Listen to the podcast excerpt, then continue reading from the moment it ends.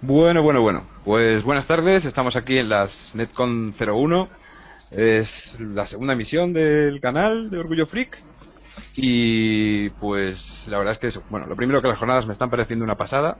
Lo estoy pasando muy bien con las charlas y con todas las partidas.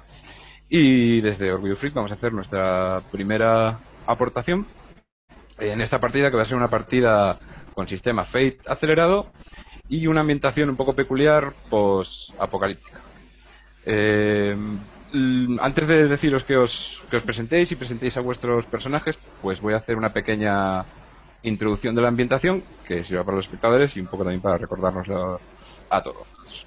Pues bueno, la, cosa va que en 1982, en, 1984, eh, perdón, al final de la administración Reagan, Reagan hizo un gran discurso, toda su campaña había sido un poco antisoviética, y nada más llegar a la Casa Blanca hizo un gran discurso en el que dijo que era hora de que Estados Unidos se reafirmase y volviese a ser el primero en el mundo, que había que marcar un antes y un después, y que no se podía dejar que la amenaza roja siguiese tratándoles como gusanos, y entonces dijo, señoras y señores, ha llegado el tiempo del gran final. Veremos si es el final de América o el final de los rojos. Y lo que pasó fue que en realidad fue el final de toda la humanidad, porque las bombas volaron sobre el Atlántico, eh, las miles de cabezas nucleares impactaron en, todos los continentes y se produjo un apocalipsis nuclear que prácticamente acabó con la humanidad. En las primeras horas murieron cientos de miles y millones, y en los siete siguientes años de invierno nuclear, prácticamente dos tercios de la, de la humanidad fueron, fueron eliminados. Eso dio paso a una situación de, total caos en el que ciudades, empresas, eh, gobiernos, cualquier institución que, hasta ese momento la humanidad había conocido, pues prácticamente se, se desintegró. Y lo único que quedaron fueron enclaves muy, muy aislados donde la gente intentaba sobrevivir y defenderse del pillaje, el bandidaje y, bueno, lo que se desató eh, en la humanidad ante esa situación extrema. Fue pasando el tiempo y ahora mismo nos encontramos en, en el año 2000, 2032. 2034, perdón, bueno, han pasado 50 años, digamos. Y digamos que ese escenario de, de, yermo total apocalíptico donde a lo Mad Max total, pues bueno, continúa ahí. Quiero decir, sigue, el clima sigue totalmente alterado, eh, la destrucción sigue rampando, pero pequeñas islas de civilización empiezan a surgir pequeñas ciudades que empiezan a recuperar cierta actividad industrial, eh, pequeños pueblos que empiezan a comunicarse y digamos que nace una nueva, una nueva esperanza eh, de, que, de que todo pueda, pueda volver a ser como antes. Salvo por un pequeño detalle, que es que los eh, cientos, si no miles, de detonaciones nucleares que en el 84 asolaron la Tierra, parece que aparte de aniquilar a gran parte de la humanidad, rompieron un fino velo que separaba a la humanidad terrenal y material de algo que estaba al otro lado. ¿Y qué era eso que estaba al otro lado? Pues una suerte innumerable de fenómenos sobrenaturales, eh, desde monstruos de película a posesiones demoníacas, a viejas leyendas que tomaban vida, dioses que surgían en medio del Atlántico. Y, y todo esto pues asociado a aquellos puntos rojos donde la radiación era más fuerte eh, comenzó a llamársela la radiación arcana flotante, porque en forma de esas especies de manchas que se movían por el mapa, de repente hacían despertar un gran brote de actividad sobrenatural en una zona y todo tipo de fenómenos, eh, hadas inmortales que reivindicaban la Tierra como su reino, cualquier cosa que se os ocurra ser seres con forma de lagarto, aparecían.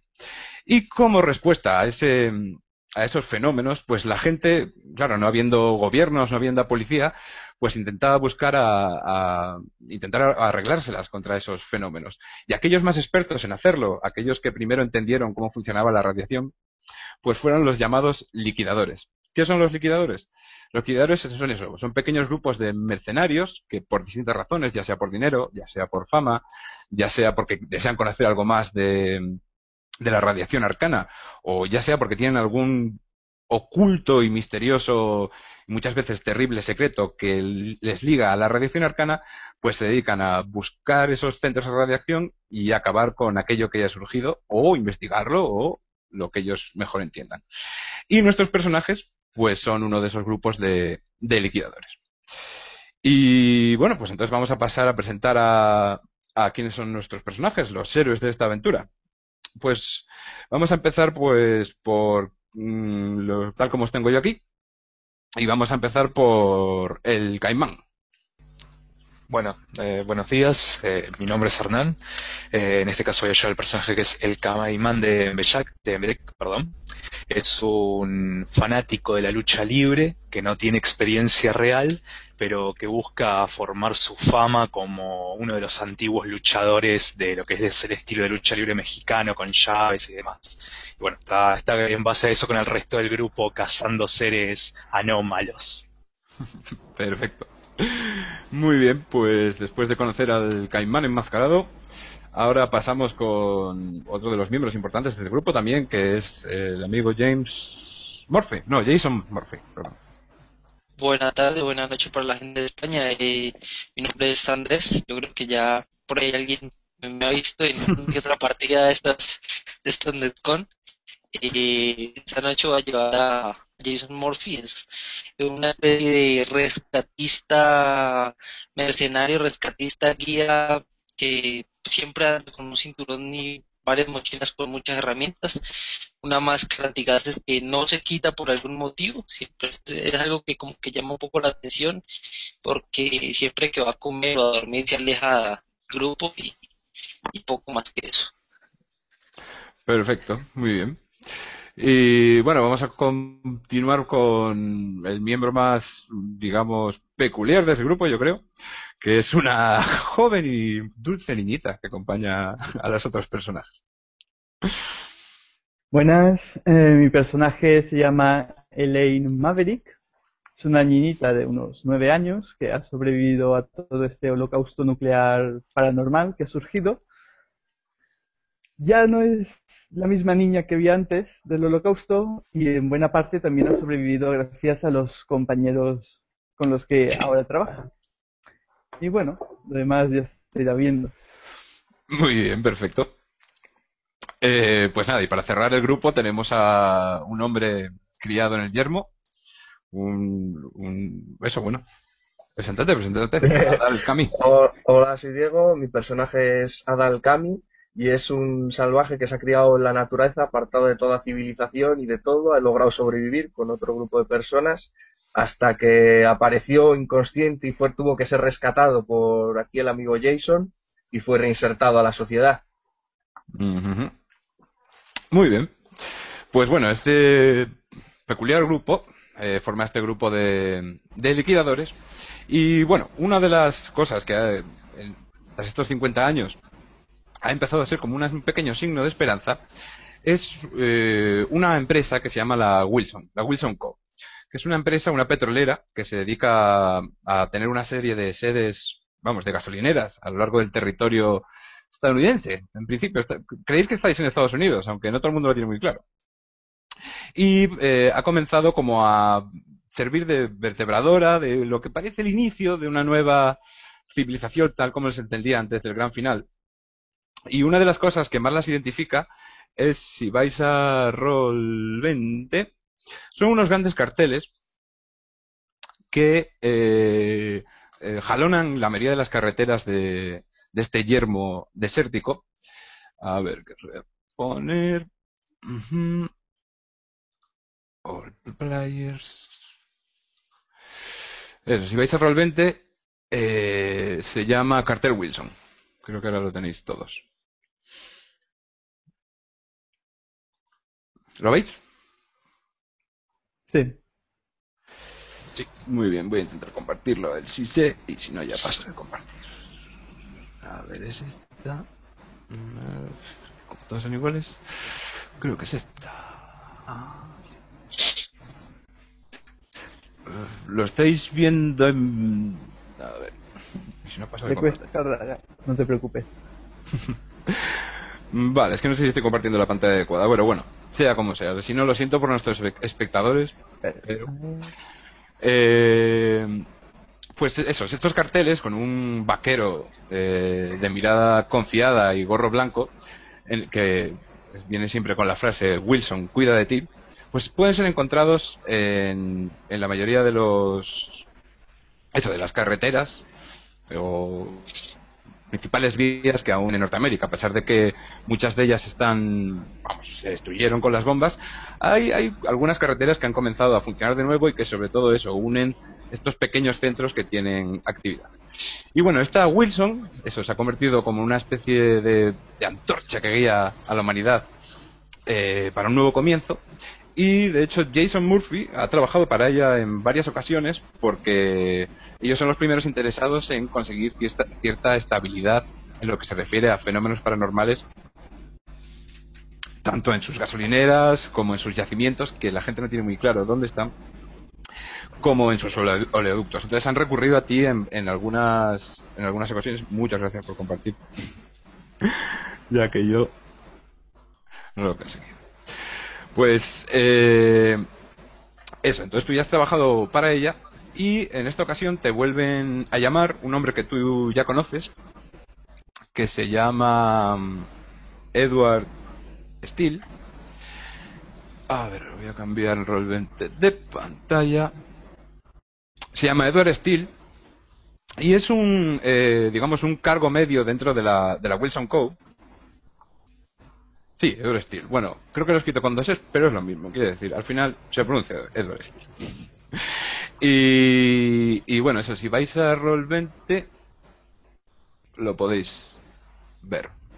Pues eso, es un cargo más o menos medio dentro de la, de la Wilson Co. Y os ha citado en un lugar que es prácticamente mítico entre, entre la gente que, que más o menos conocéis, que es un sitio llamado Isla Zafiro.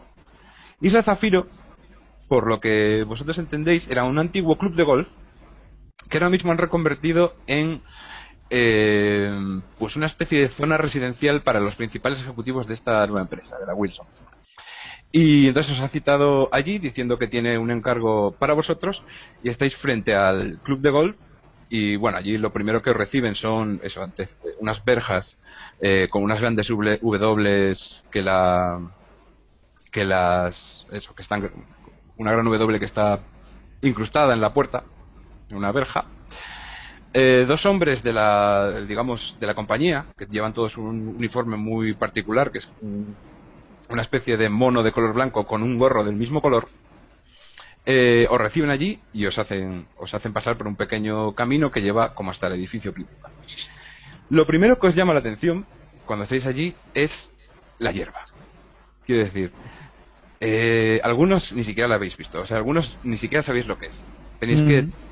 prácticamente os veis tentados a agarrarla entre vuestros entre vuestros dedos para para tener idea de qué es eso, eso verde fresco y que no huele a quemado o a polvo como el resto de, de todo lo que está alrededor. Bueno, por supuesto los guardias no, no hacen ademán de dejaros hacerlo y lo que hacen es conduciros hacia el interior del edificio. Eh, ¿Alguno queréis hacer algo o decir algo? Sí, yo le quiero preguntar a Jason. No, yo No te entendí nada, Jason. eh, bueno, decía, le quería consultar a Jason qué era eso, porque mi personaje no reconoce la hierba. Yo no tengo idea, pero yo paso de tocar cosas. vale. Si vos, por ejemplo, entonces. La mía se pone de rodillas a arrancar la hierba y a retrasar con un cabritillo. Vale. también se queda ahí mirándola como embelesado, esperando hasta que alguien me, me empuje hacia adentro. Perfecto, bueno, dejan ahí al principio tardan un poco en reaccionar, aunque bueno, uno después de ellos suspira y por favor, eh, dejen eso, el señor Steele tiene bastante prisa. Parece que es una reacción bastante habitual entre los recién llegados a, a Isla Zafiro. Así que bueno, pues con su porra de color blanco reluciente, tampoco os pega, pues os hace un pequeño gesto para que eh, corrijáis vuestra trayectoria y os hace seguir avanzando hacia el edificio. Y bueno, entréis en el edificio que veis que es un edificio que está formado sobre todo, parece como un gran invernadero, como la casa de cristal esta que hay en, en Londres, creo que es. Bueno, eso es como un gran edificio que es una alargado y está todo, es como una especie de gran invernadero de cristal, solo que muchas de las paredes están pintadas de, de pintura blanca. Y ha sido añadido eh, una gran W de color rojo en, en medio, justo encima de una gran puerta por la que se entra. Y bueno, os meten allí y, y bueno, vosotros sois como si lanzaseis un, una bolsa de, de excrementos en medio de, de una joyería, pues una cosa así parecida, quiero decir. Eh, vosotros eh, tenéis la, la, ropa rota, oléis mal, estáis sucios, eh, camináis encorvados, vuestros ojos están grises porque vivís en condiciones muy pésimas, estáis cargados de cosas porque vuestra casa va con vosotros prácticamente. Bueno, quizá el, caimán tenga un aspecto un poco más cuidado, porque es un hombre que cree bastante la imagen. Pero por supuesto. Pero. Aparte de que yo mis mallas ajustadas y coloridas. O sea, digamos que su ropa llena de flecos y brillante causa otro tipo de contraste con el ambiente. Quiero decir, tampoco encaja porque lo que veis allí son gente prácticamente todos vestidos de blanco, mujeres eh, eh, como, con, vamos, para vosotros son como auténticas diosas porque tienen una piel perfecta. Incluso veis la gente que tiene la dentadura entera. Es una cosa como os, quedáis, pero ¿lo que es esto? Hemos entrado en una especie de, de cielo. ¿Qué, qué, qué es esto? O sea, ¿cómo podía existir esto al lado de vuestro vosotros vivís a veces dentro de un barril, quiero decir, esto, no mm. tiene sentido. Estáis totalmente alucinado mirando para todos, para todos los lados. Pero bueno, la, la gente, la verdad es que tampoco se hace mucho caso. Eh, parece como si estuviesen viviendo un poco en su mundo y os hacen avanzar por un pasillo, salvo que queráis hacer algo. Mirar, yo mirar de un lado a otro, ahí y quedarme parado, a la mínima quedarme clavado mirando algo que me llame la atención, o las mm. personas o las cosas. Quedarme clavado cada dos por tres. Me imagino que si, que si yo he tenido trato con, esta gente, pues ya he visitado la, instalación, entonces como que a, pesar de que me sigo sorprendiendo un poco, mm, ya me llama menos la atención. A ti te llama menos la atención porque sí que conoces a la gente de Wilson y sabes que son gente que tiene un aspecto mucho más saludable, mm. que, que tienen incluso tecnología que tú nunca has visto, o sea, cosas que tienen eh, que no reconoces, pero eso, tienen cosas como pluma, una pluma estilográfica, que es una cosa que tú prácticamente no habías visto en tu vida.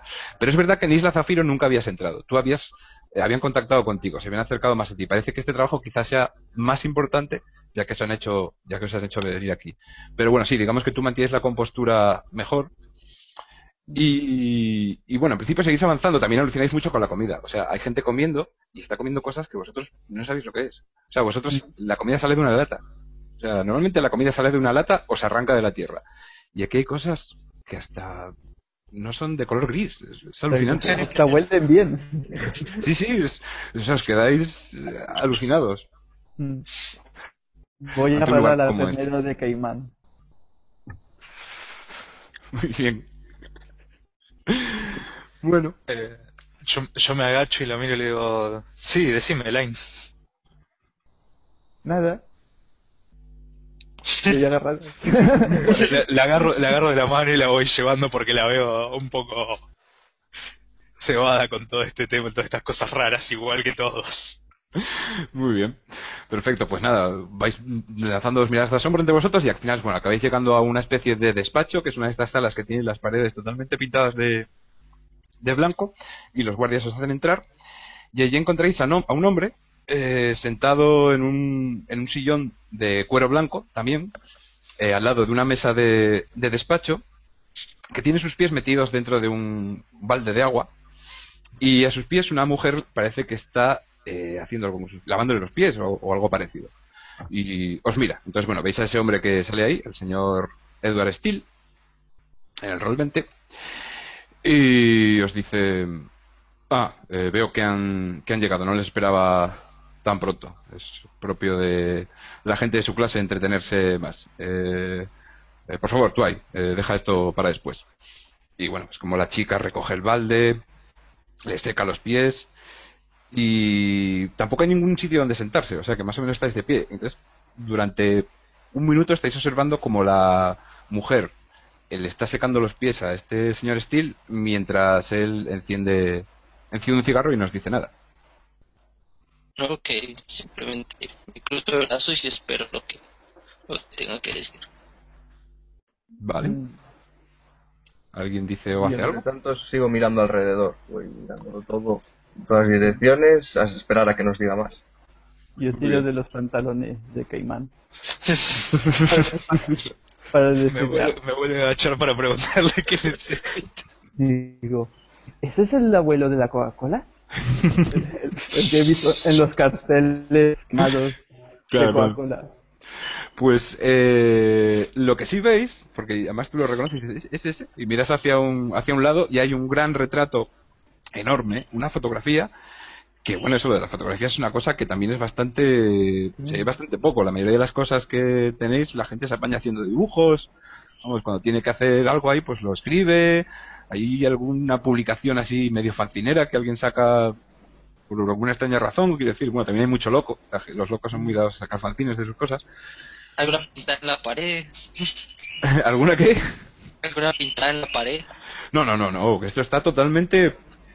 eh, está muy, muy, muy, muy, muy cuidado. Bueno, sí, vosotros acostumbrados a que las paredes sean un borrón de graffiti tras graffiti tras graffiti, pues esto hasta da un poco de miedo porque brilla. Es así como, Dios, qué blancor. ¿En dónde estamos? Y bueno, mientras estáis mirando así un poco hacia todo, hacia la mesa de despacho, que también está ahí bastante de puta madre, no está ahí carcomida por la polilla, él veis, veis cómo acaba de, de, que le sequen los pies, la chica sale del- de la sala y les dice, bueno, señores, eh, eh, señor Murphy, eh, me alegro de que haya conseguido un equipo tan, tan rápidamente. Eh, espero que estén a la altura del, del encargo que les voy a hacer porque, bueno, digamos que se trata de mi hijo. Estoy más seguro que lo estamos. Bien, a ver, eh, iré al grano, no me voy a andar con, con rodeos. Eh, mi hijo ha desaparecido. Hace tres semanas que se fue y debería haber, debería haber estado aquí eh, esta misma semana y aún no ha aparecido. Y dado al peculiar, debido al peculiar eh, viajecito que le ha dado por hacer, pues yo y bueno, sobre todo mi mujer está un poco preocupado. Y me veo obligado a recurrir a sus servicios, pero les pagaré bien. Eh, no creo que sea un trabajo muy difícil. Lo más seguro es que se trate de una de una chiquillada, pero cuanto antes se solucione, antes mi mujer dejará de taladrarme la cabeza. ¿Con dónde está Robbie? ¿Entienden? Puede ser un poco más claro dónde fue el chico y Sí, sí, claro, claro, claro. Seré un poco más, seré un poco más claro. Es que he escuchado esta historia de mi mujer tantas veces que es como que la tengo grabada en el cerebro. ¿Entienden? A ver, pues a Robbie, mi muchacho, como la mayoría de los de nuestros hijos, de los empleados de la compañía, pues digamos que esta nueva prosperidad que estamos viviendo les está sentando un poco mal a la cabeza digamos que no tener que ganarse el pan como yo hice y como mi padre hice y como ustedes hacen todos los días, pues los ha convertido en una especie de gilipollas integrales, ¿me entienden? sí, supongo que me entienden. Bueno, Pues el caso es que- bien porque, como entenderás, de- yo no tengo hijos, pero a qué se refiere. Sí, bueno, sí, y le, recomiendo que no los tenga. Si la radiación no le ha dejado estéril, le recomiendo que se busque un lugar donde acabe estándolo, porque vamos, no trae más que... Bueno, bueno, eh, me estoy, me estoy, me estoy desviando. A ver, pues a mi chico le ha dado por hacer algo que han empezado, que entre los chicos de la compañía han empezado a llamar turismo arcano. Turismo arcano. O sea, nosotros estamos gastando miles de Wilson en contratar a gente como ustedes para que acaben con esas malditas anomalías y ellos se dedican a visitarlas como si se tratase de un parque de atracciones. O sea, pues sí, o sea, es- eso es lo que ha pasado. O sea, mi chico ha decidido que quería hacer turismo arcano. Y no solo él, al parecer es algo que está bastante extendido entre los muchachos de la compañía. Y entonces se les ha ocurrido... Dios mío, es que... Es que o sea, no, no es comprensible. Pero bueno, no sé, ¿conocen ustedes la ruta, la ruta 66? A vosotros Sí, os señor. suena la Ruta 66. Sí, señor. De hecho, es, es bastante famosa porque fue una de las grandes primeras vías que, que empezó a unir lo que es el lo que es el país. Muchas de las ciudades que han renacido están en esa antigua antigua ruta. Y, y a ti, eh, Caimán, que bueno, tú eres eres originario de México o de algún país latinoamericano. No o- se, sabe, eh, se sabe que es de un lugar que se llama Emba- Embacabec, que es de donde él saca el nombre, pero Dios sabe en qué lugar del antiguo mundo está localizado. Vale, vale, perfecto. Eh, bueno, más o menos todos también un poco sabéis, los que conocéis así un poco más, que eso, que la Ruta 66, pues eso, fue una gran vértebra y uno de los grandes, uno de los primeros también grandes héroes o pioneros de esta recuperación del apocalipsis fueron los llamados los peregrinos de la 66, que fueron una serie de gente que vino del sur, de lo que anteriormente era México, al parecer, que acompañados de sus caravanas y en motos, eh, viajaban con todas sus familias a lo largo de esta ruta y eso empezó a revitalizar, pues eso, que empezaron a aparecer pequeños comercios, pequeños intercambios.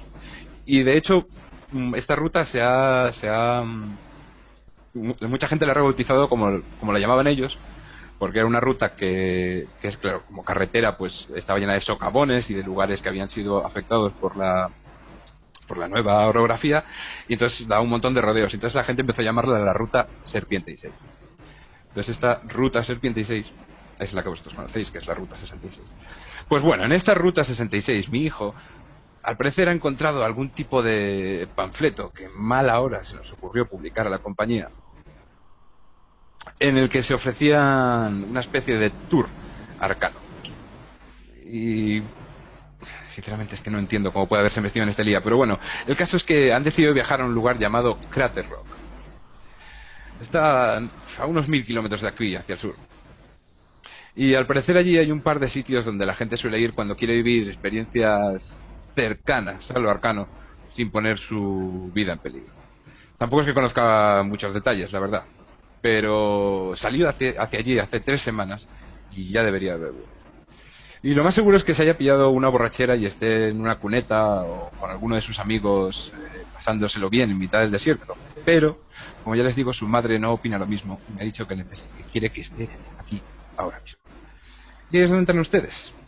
Tienen que ir hasta allí, les daremos un coche de la compañía, encontrar a, a Robbie y traerlo de las orejas.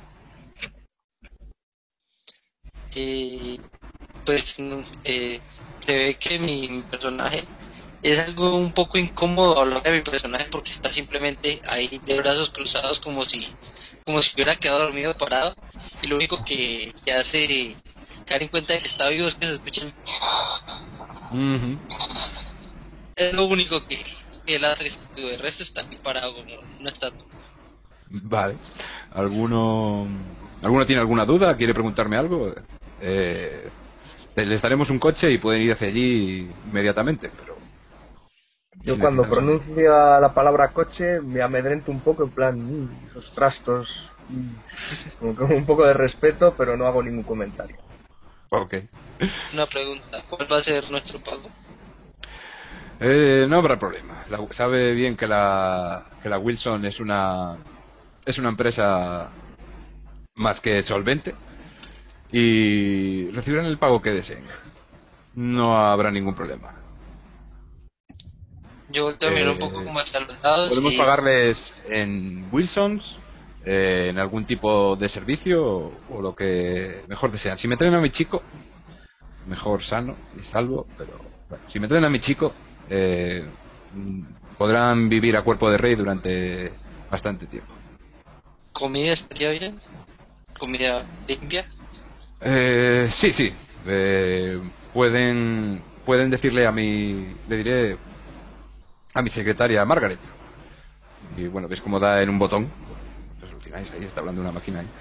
y de repente ves cómo entra una señorita vestida con un traje chaqueta de color blanco y dice sí señor Steele eh, díganle a ella lo que quieran y haremos una lista para que se la puedan llevar la Wilson no tenemos problemas de de solvencia, como bien les digo. Lo que quiero es rapidez. Eh, yo quisiera yo quisiera tener unos minutos a solas con, con Steel. Hay algo que le quiero pedir, pero se lo quiero pedir directamente a él. Y se lo dices a él directamente, así, delante de los otros. Eh, sí, sí, sí. Te, te lo consulto si es posible en principio. Si es posible, sí, se lo, se lo digo. Sí, sí. Podrías darme unos minutos.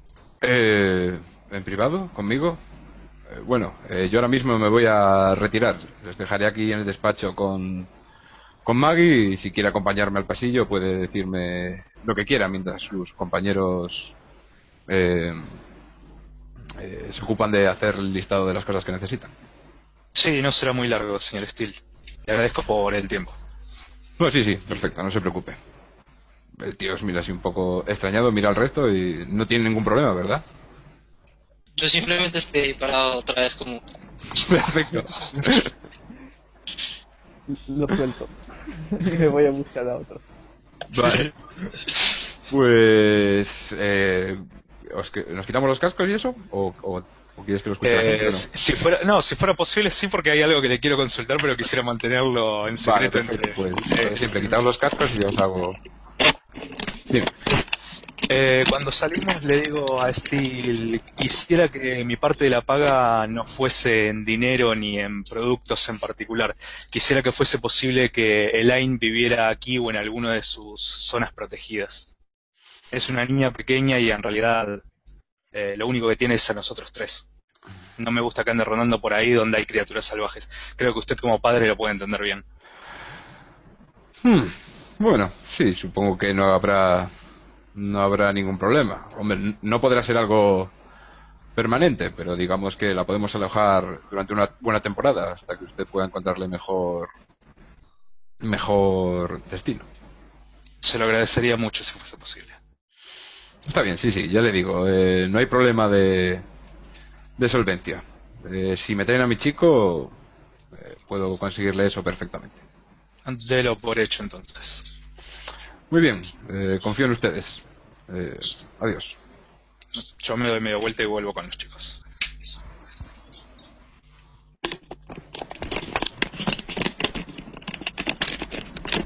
Vale, pues, eh, pues nada, eso. Eh, ¿Veis cómo entra el caimán? Ahí, una expresión así, como la Mona Lisa.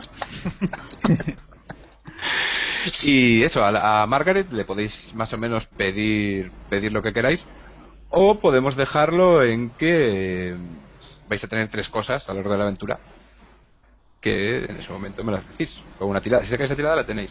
Lo que prefiráis. O me decís lo que lleváis, o durante la partida, pues con una dificultad 2, tres cosas las podéis tener. Lo que más. Me gusta más la segunda opción. Sí. ¿Bien? Vale. Pues es eso. Si a lo largo de la partida, pues dice, pues saco tal. Tiramos, hacemos una tirada y si sacáis más de dos, con cauto vamos a poner, porque hay que ser cauto para preparar un buen equipaje, pues lo, lo tendréis. Sí. Ok, pues muy bien. Pues sí, conducir yo creo que el que va a saber conducir es Jason. Y creo que va a haber un, poque- un pequeño problema para meter a, Sí, a Dal en el coche. Sí. Pero vosotros decís, eso sí, tú te vas a ganar un, un punto de fate, si quieres, porque tú no entras en esa máquina infernal ni de coña. No, yo, por mí, yo me da muchísimo, muchísimo respeto y, y me resisto de todas las maneras. Yo en coche, no, no, me agarro a lo que sea. Digo, no, ahí no me subís. Vale. Eh, pues eso, si podéis poneros en Dice Stream, en el contador, el número de puntos de fate con los que empezáis, y así los tenemos ahí presentes. Y, y bueno, eso, tú, tú súbete un punto de fate, Adal. ¿Y qué vais a hacer el resto para meterlo dentro? Yo primero voy a intentar convencerlo por las buenas. Le voy a decir, Adal, por favor, tenemos un trabajo que hacer. Pero no hay otro medio, no podemos ir de otra manera.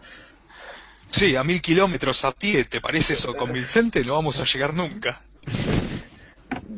Ya, pero, pero un coche es, es, es aterrador, es el ruido, es, es la velocidad, es...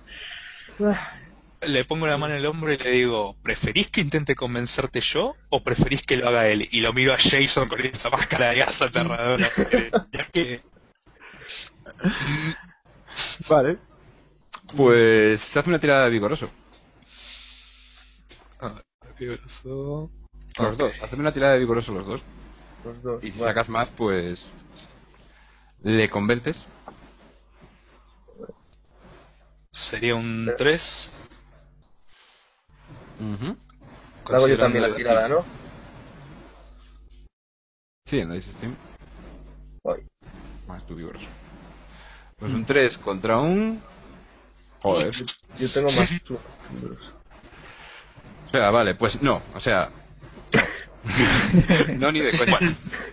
En, en vistas a que no lo convenzo, le digo, bueno, yo te lo avisé. Jason, Adal no quiere subir y me voy yendo por el auto, los dejo a ellos dos. Hombre, yo simplemente apelando al hecho de que, de que pues en algún momento lo rescaté y lo traje a la civilización, le pongo una mano en las patas y le digo, entra. No más. Vale.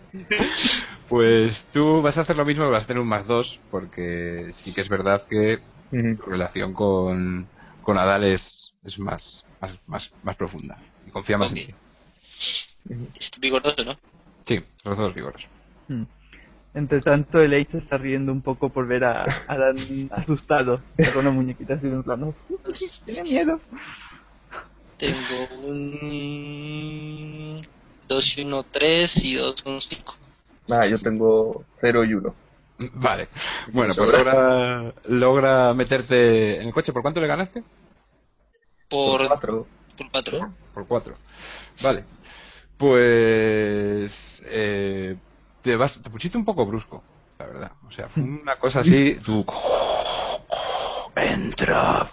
Se cojonó un poco. Y entonces Adal se va a poner una consecuencia eh, de... De... Jason me asusta a veces. Que te la vas a apuntar ahí por ahora. ¿Ok? Vale. Muy bien, pues nada, os montáis en el coche. El coche es un, un coche de estos de los 70. Así, de estos ahí super guays, con una línea eh, roja en el medio, es de color blanco. Tiene unos motores enormes que, que es eso, o sea, si... Menos mal que estás acojonado porque si no estarías acojonado. Ahora tienes miedo a Jason, si no tendrías miedo de esos enormes motores. Y entonces, bueno, le metéis leva ahí, vais por el, vais por el desierto y bueno, eso, el, el, el paisaje es tal como podéis imaginaros. Pues eso, Arizona como un viejo western con la, la única diferencia en que el horizonte es de color verde.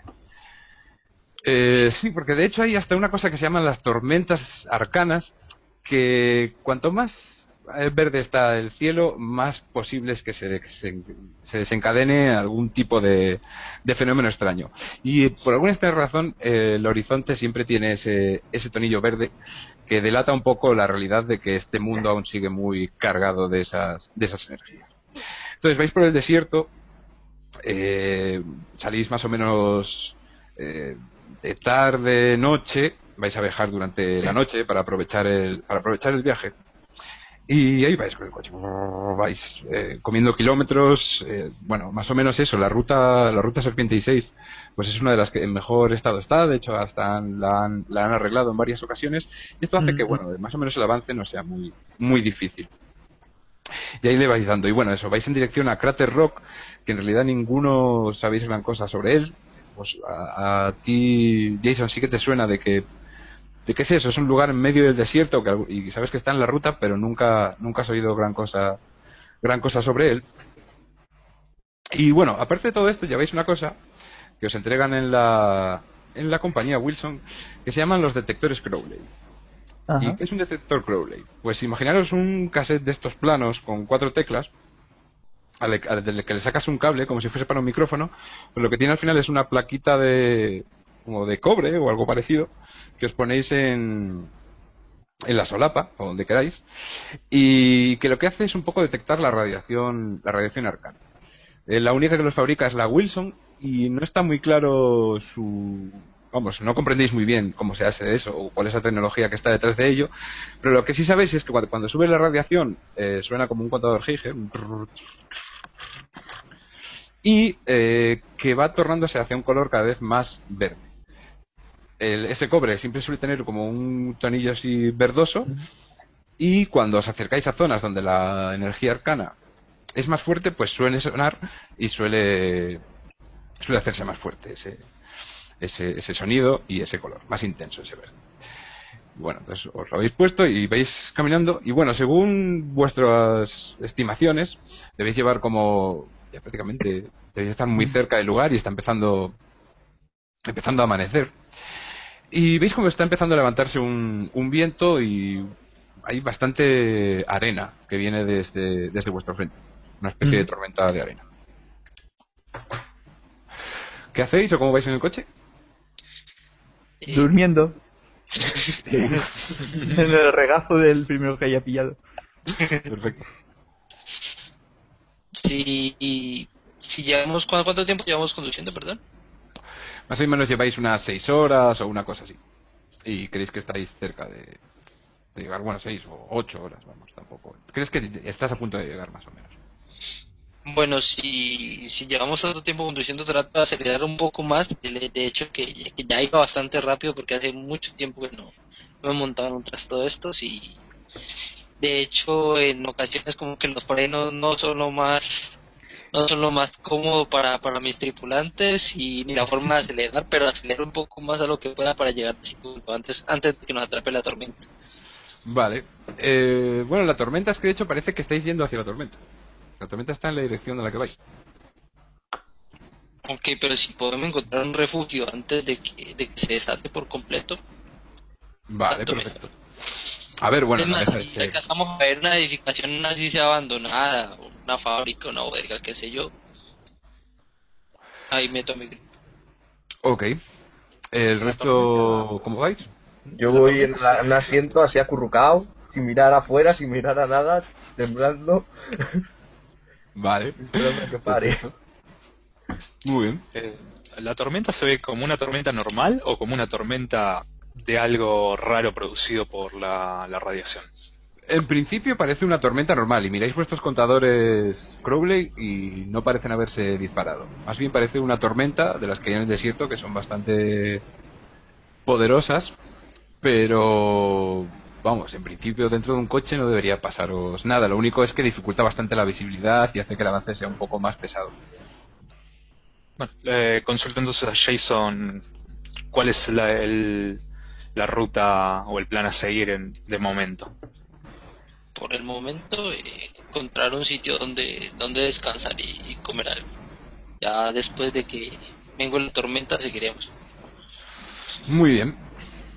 Pues bueno, seguís avanzando por, por la carretera. La verdad es que eso, vais bastante atentos a ver si veis cualquier tipo de edificación o, o fuese un roquedal donde pudieseis ahí meter el coche. Pero la verdad es que salvo unas eh, montañas bastante altas que se ven al, al fondo eh, y que cada vez es más difícil ver debido a, a la fuerte tormenta que hay, seguís avanzando por la carretera y tenéis prácticamente los, tenéis los ojos ahí ya cansados de mirar por el, a través del, del parabrisas ahí a veces aquello se llena más de barro pues y Jason que eres el que va ¿quién va adelante con Jason? Eh, iría, iría yo porque Adal va a estar acurrucado. vale Yo no. perfecto pues tú eh, Caimán eh, que también vas mirando y buscando cualquier lugar donde meterte la verdad porque esto es, cada vez resulta más se hace casi más imposible avanzar te parece ver una una silueta pero bastante al fondo de una persona que o bueno algo parecido a una persona al menos de la altura de una persona aunque tampoco sabes medir muy bien la distancia y eso porque eso el, el- el viento azota hacia uno y otro lado eso como si me vieses a mí a través de esta nube de, de mano. Te parece intuir una figura que está en medio de la carretera a unos 300 metros. Eh, pero vamos que la ves y después desaparece por muy poco. Dime dime me- refriego los ojos pensando que es por el cansancio y se lo- le pregunto a Adal, porque no, no le quiero molestar a Jason que veo que está manejando. Adal, ¿vos también ves algo al fondo como una persona? Eh, yo, yo estoy acurrucado así que estoy sin mirar afuera, entonces... Yo, si yo me doy vuelta miro que está no- acurrucado y le digo, no. Pero bueno, des- después de, de ocho horas puedes hacer lo que quieras, pero bueno, tu, tu miedo ha bajado un poco Sí, ya, bueno. acostumbrando pues si eso asomo, asomo un poco, mm, veo algo, no veo nada más, ¿no? No veo nada. No, bueno, tú que estás acostumbrado así a moverte en, en el desierto y en la naturaleza, es verdad que te has enfrentado en más ocasiones a este tipo de tormentas. Y Sí. tus ojos, tu mirada de elfo, eh, sí que veo un poco mejor en la distancia. Y sí, sí, confirmas que ahí hay algo y estáis yendo hacia él a bastante velocidad, porque Sí, sí. leva. Vamos, se lo digo, sí, ahí, ahí veo a alguien, algo. Distingo forma, Parece humano, parece Vale. humano. digo que ahí parece haber alguien. O algo que le cubra hasta los pies. Yo lo miro entonces a Jason a ver qué es lo que va a hacer considerando que él tiene el manejo del, del auto. Jason, ¿haces algo o te lo comes? Siendo que, ya los estoy escuchando en esa conversación, yo mermo la velocidad. la Vale. Igual no sé vas. con qué nos podamos encontrar, entonces es mejor Vale. mantener. ¿Y tu intención es? Eh, mi intención es seguir avanzando, pero a menor velocidad, a ver si lo, lo alcanzamos a ver antes de acercarnos. Vale, o sea, a suficiente velocidad como para poder frenar Sí, y exacto. quedarte quieto delante de esa cosa. O echar reversa. O preparado para salir a toda velocidad. Eh, también. Fernando prisa. Vale. Digamos que haces un vuelo vacilante a lo Han Solo. Una conducción vacilante. Y, y bueno, vas a ir mermando un poco la, la velocidad. Y El bueno, frenazo tampoco es muy cómodo, ¿eh? No, no. Y, y tú, según os acercáis, confirmáis que, que es humano, que tiene la altura humana. Confirmáis que, que aparentemente hay una gabardina que le cubre de, de arriba abajo. Sigues avanzando, ¿hacéis algo? Eh, seguimos avanzando. Vale. Ok. Eh, sigues avanzando. Eh, confirmáis que lleva una máscara de gas como tú, Jason. Y confirmáis que en su mano tiene algo alargado. Eso ya no me gustó. ¿Él ¿Viene hacia nosotros o va hacia.? No, está totalmente quieto por ahora. Está ahí parado. vertical. No hace nada por ahora. Yo lo miro a Jason y le digo, esto no me está gustando nada. Los tipos como yo, por lo generalmente, no gustan. Sí, no te estoy diciendo que vos me agrades tampoco, pero... Vos no llevas un objeto alargado y estás de manera amenazante para la mitad de la nada, discúlpame. Eh, ¿No freno. algo? Yo freno. Frenas, definitivamente. Vale. Y Bueno. hago como luces. Le hago ojitos con las luces del. Vale, perfecto. Muy bien. Con el frenazo la niña se despierta, voces ahí de... ¿Hemos llegado ya? Pues. mm, ¿Veis? Tú frenas. Eh, la tormenta sigue azotando el, el, el coche ahí.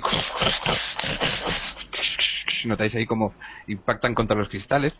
Cada vez se hace más difícil ver. Aunque os habéis acercado, la tormenta parece como haber redoblado su fuerza para evitaros ver bien lo que se acerca hacia vosotros. Porque camina hacia vosotros. Yo. Me voy a bajar.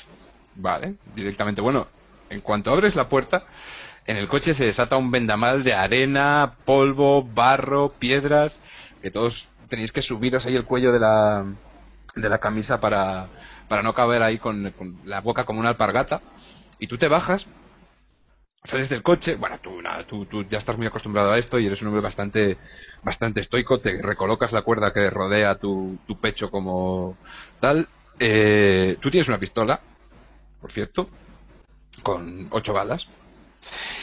Y sales del coche. Y bueno, ves como la figura se gira hacia ti. Y afortunadamente para ti te das cuenta de que es una persona bastante baja. Lo que te hace estar como más confiado. Si fuese alguna amenaza, podrías reaccionar ahí con bastante contundencia. Y ves que comienza a avanzar hacia ti. Y entonces confirmas que lo que lleva en las manos es una escopeta de dos cañones. Yo mando la mano a la, la pistola y pregunto quién va. O sea, pero sin sacarla, o sea, simplemente como la mano ahí lista para, para desenfundar por el vaquero. Ok. Eh, bueno, el, intento de comunicación es bastante inútil porque la fuerza de la tormenta es muy, muy, muy, muy, muy bestia. Entonces, no, no te das, no te da, o sea, no crees que te haya escuchado, pero Adal enseguida se da cuenta de que no es una amenaza. Bueno, todos más o menos lo notáis ahí por la forma en que camina, pero tú que conoces bien el lenguaje corporal de la gente, te das cuenta de que es alguien, alguien que no va a haceros, no va a haceros daño. Y cuando tú ya lo has confirmado, ya después eh, todos os dais cuenta porque veis como baja el arma y os, os hace un, un símbolo para que para que le acompañéis. Yo me acerco. Me Yo también me bajo del coche y voy, voy hacia allá. Estaba que se bajaba. Yo sí veo- me bajo, ando tambaleante un rato y avanzo. Y me alejo lo más posible del auto. Yo si veo que Adal se baja, le digo a Elaine, espéranos un minuto acá que vamos a ver qué pasa y me bajo del auto. Perfecto. Pues nada, eso, la, la comunicación es totalmente imposible, pero bueno, ves cómo os mira y eso, lleva una máscara de gas con los visores totalmente negros, como de cristal de soldador, y os hace que avancéis, os dice que, la acompañéis. Y vais avanzando y veis cómo se va formando una especie de, mm, de no sé, de una pequeña construcción alargada, eh, bastante grande, como de unos 5 metros de, de frontal, que veis como parece estar hecha de alguna especie de metal brillante y en medio tiene una puerta y parece que algo algo brilla ahí sobre sobre su techo y ella os dice que le, que le acompañéis. Bueno, os ¿Es una W? eh, no, no es una W. Aunque podría serlo. Cuando se ve algún flexo o algún neón suele ser de una W. Eh, no, de hecho cuando os acercáis veis como es una gran taza de café hecha Oh. con luces de neón y, y de la que está como típica forma así de las ondas, también hechas con neón y ella abre abre la puerta y os hace un gesto para que entréis. Ujú. Eh, pero tenemos que regresar por la niña. O sea, necesariamente tenemos que regresar por el coche y la niña. Entonces yo simplemente Yo regreso particularmente... y, y el coche. Vale, sea, ¿vais a por la niña? ¿Ok? Sí. Yo directamente no me, no me pensaba alejar del coche, o sea, pensaba salir y ver si podía llegar a ver algo, pero no me iba a alejar porque estaba todavía la ella ahí adentro. Vale. Bueno, más o menos hace un gesto para que entréis delante de ella. No sé, eh, ¿entráis? Sí, sí, yo sí. ¿Tenéis solo Yo alguno? veo luces de colores y cosas bonitas y entro. Bueno, pues salvo que alguno me diga lo contrario, todos entráis, ¿no? Sí. Y ¿Hay alguien más que- adentro? Entráis antes que, que ella, vale. Y bueno, entráis y cuando cuando entráis mm, os encontráis hasta ante un lugar que vamos contrasta totalmente con lo que hay fuera. Ante ese eh, fuerza desatada de viento y arena, allí lo que encontráis es algo totalmente distinto. Bueno, os hace pasar, bueno, empezáis ahí a acostumbraros a la mirada del lugar que tiene una iluminación artificial eh, y todo es de un esplendoroso color verde pálido, como de, camarera, de, de cafetería americana típica, con sus típicos reservados y cuero de color, de ese mismo color verde, y veis una gran barra y, y veis una carta que pone el, el refugio de Mae. Y veis como el, esta persona pues da un buen golpe a una máquina Oh, y empieza a sonar esta música. cómo mola. Porque tengo dos. Ah, claro, ya sé por qué tengo dos. Yo escucho dos. Porque tengo dos. Bueno, y veis cómo se va quitando las, las, las prendas que le cubren, esa gran gabardina, esa máscara de gas, y la va posando en, encima de, una, de un taburete que está al lado de la barra, y bajo esa cáscara de suciedad, de cuero engrasado en- y ennegrecido por, por la intemperie, si vais a Roll20 veis que aparece esta, esta mujer que os voy a enseñar. Ah, aquí. Vale.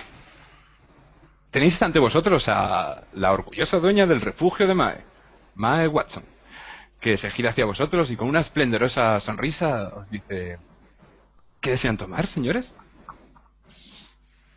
Eh, nosotros llevamos Wilson, ¿no?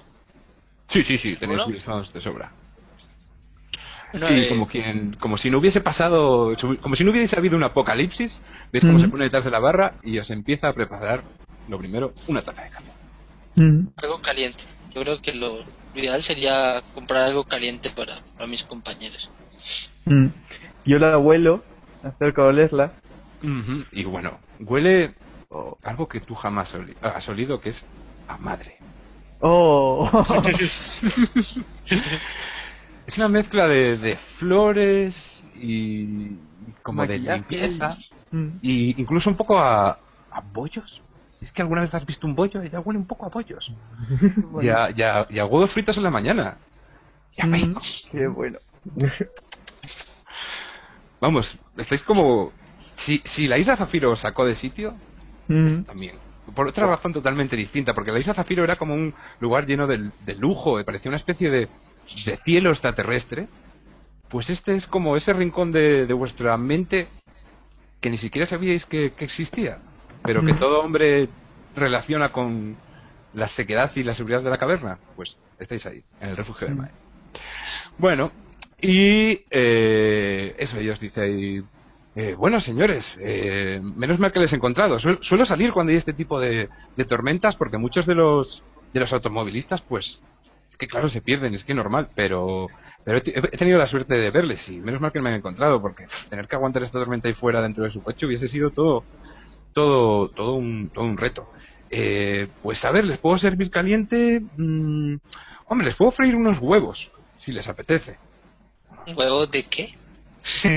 Eh, hue- Huevo- huevos, huevos de gallina y bastante buenos, la verdad. Las, las crío yo mismas, yo misma y no sé, no sé si será por la, la influencia de, de Crater Rock que hace que toda la comida sea buena, pero, pero son bastante sabrosos. Un, uno, un huevo por cabeza. Sí, puede ser. Pero entonces, mientras mis compañeros se sientan o a la barra o en una mesa, yo me siento en la mesa del otro rincón para quitarme la máscara con comodidad y bajarme mi capucha para poder comer Vale. tranquilamente. Perfecto. Pues eso, eso es lo que veis. Eh, yo le pregunto a Mae, después del comentario ese que hizo de, de que normalmente salen las tormentas por el tema de los, eh, de los automóviles, le digo, ¿pasa mucha gente por esta ruta? Oh, bueno, sí, sí, sí. Últimamente, a ver, desde según las cosas han ido a mejor y desde que la Wilson ha empezado a, a, poner las cosas un poco en orden, pues sí, la gente ha empezado a, a aficionarse a pasar por aquí. Y bueno, no sé si han oído hablar. de turismo arcano, ¿les suena eso? Sí, de algún lado escuché el comentario. Comiendo sí, y estoy prestando atención a lo que están hablando. Vale, vale. Pues eso, sí, la gente viene a ver el, eh, viene a ver el, el cráter. Eh, ah, ¿Ustedes también vienen? Yo tengo ¿Y la comidas? Yo lo miro a Jason, a ver si... Yo desde el fondo de mi capucha le, le pregunto si, si hace pocos días han venido unos chicos sin responderle. Le pregunto que si ha visto unos chicos y se los describo más o menos. Bueno, de hecho, si vais a Roll20 tenéis una foto de mm, de Robbie, que os la dio el señor el señor Steve. Al lado de Mike. Es una, es una foto de Robbie. Que para que os hagáis una idea de cómo es Robbie, tú Jason, eso, que eres un, un rescatista, un hombre un hombre que es eso, es el hombre que aparece de la nada con su máscara de gas y te salva y te saca ahí de, del infierno, digamos que es como si alguien se disfrazase de ti en Halloween.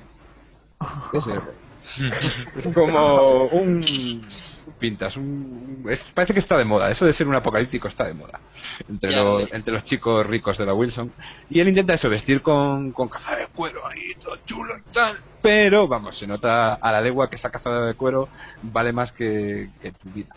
O sea Está que limpia, brillante. eso es, totalmente, totalmente. Y, y entonces eso, bueno, ese, ese rol. Eh, Cuando le preguntas si han pasado unos chicos, eh, sí, sí, bueno, es que sí, últimamente, la verdad es que con esto de la tormenta, sí que, sí que últimamente son un poco más fuertes y la cosa ha bajado un poco. Y, y, y sí, yo creo que hasta fueron los últimos que pasaron. Sí, sí. Un chico y era, venía con una chica, una chica rubia. Pero no menciona a nadie más. Eh, no, no, eh, yo creo que solo vinieron ellos, vamos. Salvo que hayan pasado de largo sin que yo los haya visto, pero bueno, últimamente estoy saliendo a, a la mitad de la carrera. Además, bueno, bueno, es que estoy esperando. Bueno, el caso es que mm, yo solo he visto a esos, a esos dos chicos así, y creo que fue como hace unas tres semanas, o dos, o dos, dos, dos semanas, por ahí. Y, y no, no he visto a nadie más. Igual, que viene- ¿son, ¿son amigos suyos o venían en el. ¿Por qué? Digamos que somos amigos. Ujú, muy bien, muy bien. Y, pero, ¿y ustedes vienen también a, a visitar el cráter? La verdad venimos a ver si, si los podemos encontrar. Ya hace un par de días que no tenemos noticia de ellos. Ah, vaya. Vaya. No, bueno. Yo eran unos chicos bastante simpáticos. Hombre, un. Si les soy un poco sincera, tampoco parecían muy, muy inteligentes, pero. Bueno, claro, hombre, ahora el cráter últimamente está un poco raro, pero. Tampoco es, es fácil meterse en un lío. Es una carretera recta y, y, y todo viene marcado en el plano. Yo insisto, no venía nadie más, porque pues el papá me había dicho que se había ido con varios chicos. No, no, no, solo venían, solo venían estos dos, el chico y la chica. De hecho, bueno, estuvieron aquí, dejaron el coche fuera, estuvieron aquí un rato y, y vamos, eh, estuvieron un buen rato en el, en el baño, recuerdo. Y nada, cogieron un plano y, y se fueron, vamos, que yo recuerde, no, no venían nada más. Y, ay, chiquitina, ¿quieres, quieres una, a ver, a ver si la tengo, espera un momento. Y bueno, veis cómo va hacia atrás y saca eh, una especie de galletita ahí super primorosa con trocitos de chocolate de color rojo que no sabes muy bien qué son pero vamos para ti es como lo más toma toma que seguro que, que a ti te gusta ay qué niño más tal. Muchas gracias. va Y lo devora. y va lo devora de hecho cierto brillo Ay, cuando devora, lo devora con mucha ansia, con mu- mu- mucha ansia. De hecho, el chocolate rojo se derrite un poco y, y le cae un poco así por la comisura y algunos tembláis.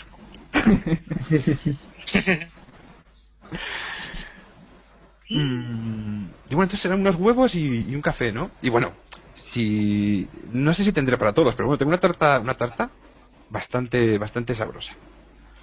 Ay, Que esté caliente para, para los chicos está bien. Y yo estaba hablando todo el tiempo con mi capucha así, sin, sin levantar la cara.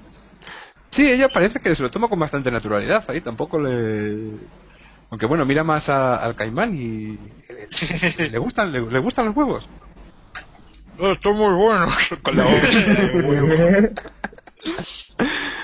Perfecto. Y. eh, lá- lástima que no puedo ofrecerles la especialidad de la casa. Tenemos unas. unas costillas. Que, que la verdad es que, bueno, si, si. digamos que ha sido la forma en que he sobrevivido la- al apocalipsis. Si no hubiese sido por esas costillas y por matanza, eh, yo creo que este, este lugar no, no hubiese sobrevivido. Pero nuestras costillas, las costillas de matanza son tan famosas que hasta en los peores tiempos venía gente a buscarlas. Tengo pipí. Ah, sí, sí. Eh, claro, claro, la, la puerta, la puerta es aquella del, del fondo. Vale. Se va para allá. Sola, Sí. la dejáis sola. Eh, yo de- dirigiéndome a Mae le digo, ¿qué es Matanza? ¿Un pueblo? ¿Un... Oh, sí, sí, eh, Ma- Matanza. Matanza es el... Sí, es donde vienen las costillas. De hecho, eh, crían cerdos. Son famosos en, en- toda la región. Y, y- bueno, es mi principal suministrador. Eh, son son un, un pequeño pueblo eh, que se dedica a eso, a la cría de cerdos dentro del cráter. Y no me pregunte por qué, pero hacen la mejor eh, carne de cerdo que se puede encontrar en todo el mundo. Yo ni siquiera he oído hablar de otro sitio donde críen cerdos y ahí los consiguen. Y la verdad es que son sabrosísimos. Mis clientes siempre siempre repiten. Y Sí, sí. eh, de hecho, esperen, déjenme ver. Quizá tenga quizá tenga alguna lonchita. Quizá tenga alguna lonchita. Y bueno, veis cómo se va para el para el fondo. ¿Y qué está haciendo Adal? Adam, Adal es. Adal co- come en silencio, o sea, está comiendo molesto por la luz y extrañado por la música y comiendo en silencio, recuperándose del viaje. Vale, pues eh, el que tenga, bueno, eso, a ti, eh, tú vas al baño, eh, Elaine. Nadie acompaña a Elaine al baño, ¿no? Ya se supone que ya, Malos Somos padres. hombres, todos- vale. Son unos malos padres. Sí. bueno, tú la verdad es que la- la- las niñas en el apocalipsis crecen antes. Y eh, vas hasta el baño y bueno, es un baño, la verdad, bastante ahí lustroso y tal, en bastantes mejores condiciones que cualquier sitio en el que tú hayas meado, sin duda. Y, y bueno, entras en uno de los... Bueno, no sé qué haces. Sí, me, me quedo un poquito flipando en plan de ¿dónde está el agujero en el suelo? ¿Sabes? Vale. Tú y yo lo que tengo que hacer. Sí, vale, das ahí un- unas pequeñas vueltas, ahí haces varios intentos de dónde podría ser el lugar donde tienes que, que hacerlo, Mm. hasta que ves una, una puerta y la, la empujas ahí como ¿por qué aquí? Y eso, ves una reluciente taza de ese mismo verde pálido y bueno, te pones ahí a, a Hacer mi- hacer lo que tengas que hacer y justo cuando cierras la puerta te fijas que hay un corazón dibujado Ajá. mientras estás ahí eh, hay un corazón dibujado que pone Robbie y Laura Mm. Eh, sí Vale. Ahí. Pues bien. Vale, pues mientras tú estás en eso. Voy entre las patitas y tan, na, na, na, na, na, na, na. escucháis un gruñido de... No, vale, pues eso, mientras vosotros- ella está en el, en el baño, bueno, ella sigue hablando con vosotros y uno de vosotros, que va a ser mismamente eh, Adal, eso, tú estás con la cabeza baja ahí, tragando y tragando y tragando, y ves un montón de, de papeles eh, que están puestos en un lado del, del... Ah, no, bueno, tú no puedes verlo porque no sabes leer, o sea que... Sí, va a Caimán. Pero- puedo ver los papeles. Bueno, sí, tú los ves, pero vamos, que también los ves, Cayman. Y es un montón de papeles que ponen Crater Rock, eh, aventuras arcanas sin riesgo. Y parece como un montón de papeles manuscritos ahí que son como unos folletos hechos hechos a mano. Eh, yo me voy a levantar, voy a agarrar uno, suponiéndome que es el mismo folleto al que se había referido que, que se llevaron Robbie y su compañera. Y lo voy a empezar a revisar a ver qué es lo que tiene. Mm, Vale. Pues sí, coges uno. Y si vais a roll 20, lo podréis ver. Y eh, pues eso, veis más o menos dibujado ahí de forma manuscrita un lo que parece una especie de pequeño plano de lo que es Crater Rock, que es el lugar donde está. Mm, veis uno que es eso, es eh, Crater Rock, ahí en el medio, que es- está ahí dibujado como la- el cráter. Y eso, al principio está el refugio de Mae. Y hay tres lugares más o menos marcados. Uno que pone Bosque Douglas. Otro que pone Sioux Palace, con un boceto de un dibujo de lo que parece algo así como un... Museo. Sí, un algo, no se sabe muy bien qué es, es un edificio un poco pintoresco. Y el lugar del que os ha hablado Mae, que es Matanza, que tiene así un dibujo lo más logrado posible de lo que es chuletón ahí. Sí, es, ay, eso, perdón, gracias David. Eh, eso, y ahí lo, lo tenéis. Y eso son, son los planos del, del lugar, de Crater Rock. Sí, esto es uno, uno de los que se llevaron ellos. Yo le pregunto qué es ese Sioux Palace. Ah, el Sioux Palace, bueno, eh, creo que antes del gran final era un, un, un casino, un, un lugar donde la gente iba a, a jugar. Eh, creo que pertenecía a los, a los indios de la zona. Pero últimamente creo que se ha convertido en una especie de... donde la gente, vamos, los que vienen aquí y preguntan por él, lo que suelen decir es que es un, un lugar donde la gente va, a- va a ver cómo vivían los antiguos, los antiguos indios.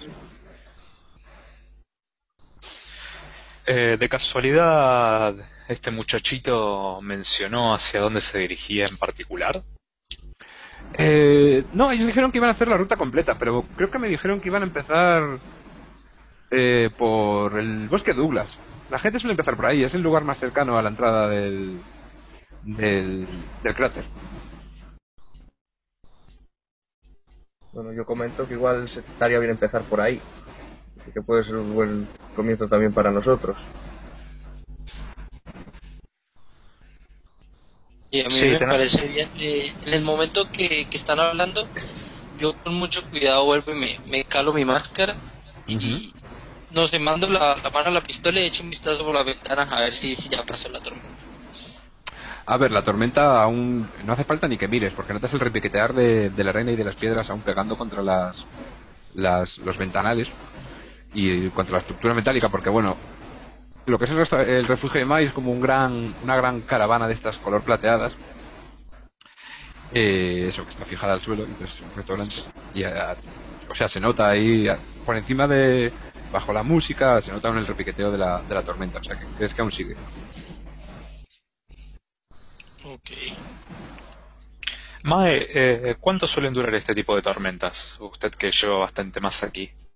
Oh, bueno, últimamente están siendo un poco más, más graves, pero nada, suele, suele amainar en, una hora, suele haber ahí, se suele despejar un poco y aunque después vuelva, eh, no suele haber problema. Vamos, que sí, mientras se acaban su, su comida, yo creo que, que podrán podrán podrán reincorporarse a, su viaje. Además, si me hacen un poco de compañía, que la verdad es que entre que no hay turistas, eh, que el camión de Matanza, pues es que ha dejado de, ya hace un par de, par de semanas que no viene. Entonces tampoco tengo mucha gente con quien, con quien hablar. Voy a acabar hablando con las fotos a este paso y, y mi madre siempre me dijo que yo estaba un poco loca, pero para llegar a ese extremo tampoco creo que sea, que sea así. No sé. ¿Pero qué? ¿Tienen, ¿tienen mucha prisa? Yo sin responder voy a empezar a, mirar el, mapa bien, simplemente como para para ver qué otras rutas puede, pueden haber. No, no respondo nada más. El, vale. O sea, el mapa es tal como te lo he dibujado. Es decir, está hecho a mano y copiado muchas veces y es tan simple como eso. Parece que hay una ruta que atraviesa el cráter, por dos, uno para entrar y otro para salir, y, y, tiene eso, como esa especie de trama dibujada, dibujada en medio que ocupa parte del cráter y después están los lugares que están señalados. Ok. le pregunto a ella si personas han pasado en dirección contraria desde que desde que los chicos pasaron por ese camino. Pues no, no, pero bueno, la gente suele entrar por este lado, la verdad, porque después el eh, la gente suele continuar hacia la costa muchas veces y entonces es la gente suele hacer esa ruta. Somos como una especie de lugar de paso. La gente suele entrar por aquí porque eh, es más es más fácil y además así la gente hace suele llegar por la mañana y después acaba comiendo o cenando en, en Matanza. Y usted nos dijo que hace como tres semanas que no llegan los camiones desde Matanza con la mercadería, ¿verdad? Sí, sí, tres, tres, sí, sí, yo creo que tres semanas ya va. Normalmente viene pues hasta dos veces a la semana o una vez por lo menos. Y, no, no, hace ya tres semanas que no viene y la verdad es que tengo la cámara frigorífica casi vacía. Pero, oye, si se quedan, si se quedan un ratito conmigo, hasta tengo un regalo para ustedes. puedo hacer unas lonchas de bacon que seguro que no se van a arrepentir de haberlas probado. ¿Qué les parece? Yo ya me acomodo en el asiento en cuanto me dice eso, esperando a que traiga la comida. Pero me, me voy a girar hacia Jason y le digo, ¿No te parece raro? Hace como tres semanas pasó Robbie por acá, hace como tres semanas Matanza nos manda mercadería, dos y dos son cuatro, creo. Eh, pues hombre, primero tendremos que ir a, mirar qué pasa en ese cráter. Bueno, nos queda de paso de todas formas. Ok, bueno, mientras vosotros estáis ahí hablando, y bueno, llega Elaine del baño ahí, Mm. Llega bastante mojada, peinándole el pelo a una muñeca que tiene un poquito ahí más suciedad que muñeca ya. La ha metido en la pica para lavarla un poco y la está peinando. Entonces canturreando tranquilamente. El canturreo me inquieta. Me inquieta y me molesta mucho la O sea, cada que, cada que la veo pasa como que me pone más nervioso el otro. Muy bien, bueno, el, ella, eh, Maya está preparando las, el bacon y bueno, os lo sirve. Y la verdad es que el olor, ya solo el olor que desprende. ambrosía. O sea, eh, ninguno de los cuatro podéis resistir. O sea, en, en, cuanto empieza a salir ese olor de la cocina, os tenéis que sentar en la barra, hasta tú, Lane, que una niña no sería muy propio que, comiese bacon rostizado. Y bueno, veis como... Y ahora el toque perfecto, el toque de Mae. Y veis que os echa un buen chorretón de jarabe de caramelo, caramelo casero, así con una cuchara por encima del, del bacon. Y, Pruébenlo, señores. Les aseguro que no se arrepentirán. Es mi última, son mis últimas lonchas, así que espero que las disfruten mucho. Nada más dejar el plato delante y ya está comiendo. No se está ni al pruebe, ¿sabes? vale. Pues os ponéis a comer los cuatro, porque no podéis resistirlo. Y, y bueno, o sea, el- la sensación que recorre vuestros, vuestras papilas gustativas es superior al sexo, a cualquier droga que hayáis probado, a, a- a lo que sea. O sea, jamás habíais sentido algo tan placentero dentro de vuestra boca. De hecho, de repente todos volvéis a la realidad, el plato está vacío y Mae os está mirando así con sonriente. Es como si hubiese habido una especie de, de gap temporal ahí eh, en el que el- ese bacon nos ha dejado totalmente embelesados. Pero, vamos, no es. eh, llegaríais a pensar hasta que está por. O sea, habéis, pro- habéis. Siempre que habéis probado algo bueno y rico, pues os ha dejado flipado. Pero esto. es- O sea, es eso, es que es mejor que el sexo y que cualquier droga que hayáis probado.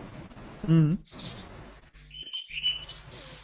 Levanto el plato y pido más. Ay, lo siento, no hay más. Jo, pobre. Te va a quedar con esa cara de penita. Mm. Bueno, te daré un, un trozo de tarta y, y tendrás que contentarte con eso. Ojalá tuviese más, pero no como como no vuelvan los, los camiones, pues no sé qué voy a hacer porque es uno de mis mayores. eh, vamos, antes de hecho tenía un, un- un cartel en la entrada que lo he quitado ahora por la tormenta, pero vamos, tiene una gran costilla dibujada. ¿Qué será del refugio de Mae sin, sin las costillas de matanza? Muchas gracias, Mae. Ah, a ti, a ti, a ti. Seguro que te lo vas a pasar muy bien. Ya verás. Todo el mundo viene encantado. Vamos. Los que los que eh, vienen ma- han venido más de una vez me han dicho que, que- que es muy bonito. Y la verdad es que nunca nunca he entrado. Pero toda la gente habla muy bien. Yo quiero ver qué tan cierto es todo lo que nos, nos ha dicho. O sea, ya Vale. yo creo que llegó el punto de que Empezar a desconfiar ahí de, de señoras Sí, ahí sí, super sí. bajas como Mae. A mí mientras Eh, confío en ella. sería como con, con ingenioso o Con- con Sí, pues con ingenioso, con cauto, con lo que... ingenioso, yo creo. Ingenioso, perfecto.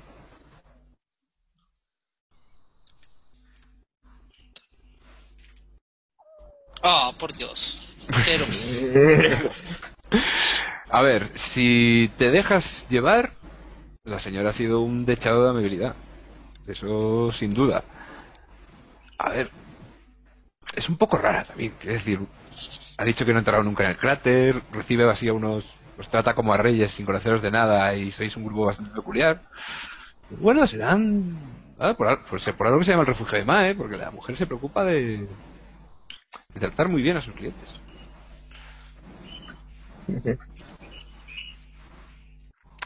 ¿Le queréis preguntar algo más a Mae? O. Yo la digo que ahora que vamos para allá le podremos decir a Matanza que, que vuelvan a traerle. Oh, claro, claro, claro. No, me- menos mal, no, me atreví, no- no me atreví a decírselo. Muchísimas gracias. Sí, si pueden decirle a. a, a la señora Martina que, que mande. que- bueno, que, que me mande un camión o, o alguien que me diga lo que pasa, porque la verdad es que si no. se- me harían un gran favor. Yo es que. pff, En el cráter, mi madre siempre me dijo ahí que, que no le gustaba mucho el, el cráter. Y la verdad, yo es que lo de. Ahora más ahora estoy sola. Y dejar este negocio ahí sin atender, la verdad es que me preocupa un poco. Pero si me hacen ese favor, la verdad, me, me ahorrarían ese trago. Yo a sabiendas de lo que dijo antes y muy consciente, le pregunto, ¿y cuándo fue la última vez que, que visitaste Matanza? Eh, no, no, no. Yo, yo nunca he salido de. Siempre he vivido aquí, nunca me. Nunca. Yo no me alejo del refugio. Ok. Y ahí sí que. mm, poco raro. Ok. Bueno, Pues tú, a, a, a Dal, que te has Sí. comido con gran fruición las. las. Las lonchas de bacon, de repente eructas. Y Dios, vuelves a sentir de repente todo ese súper. que es que hasta se te duerme la boca.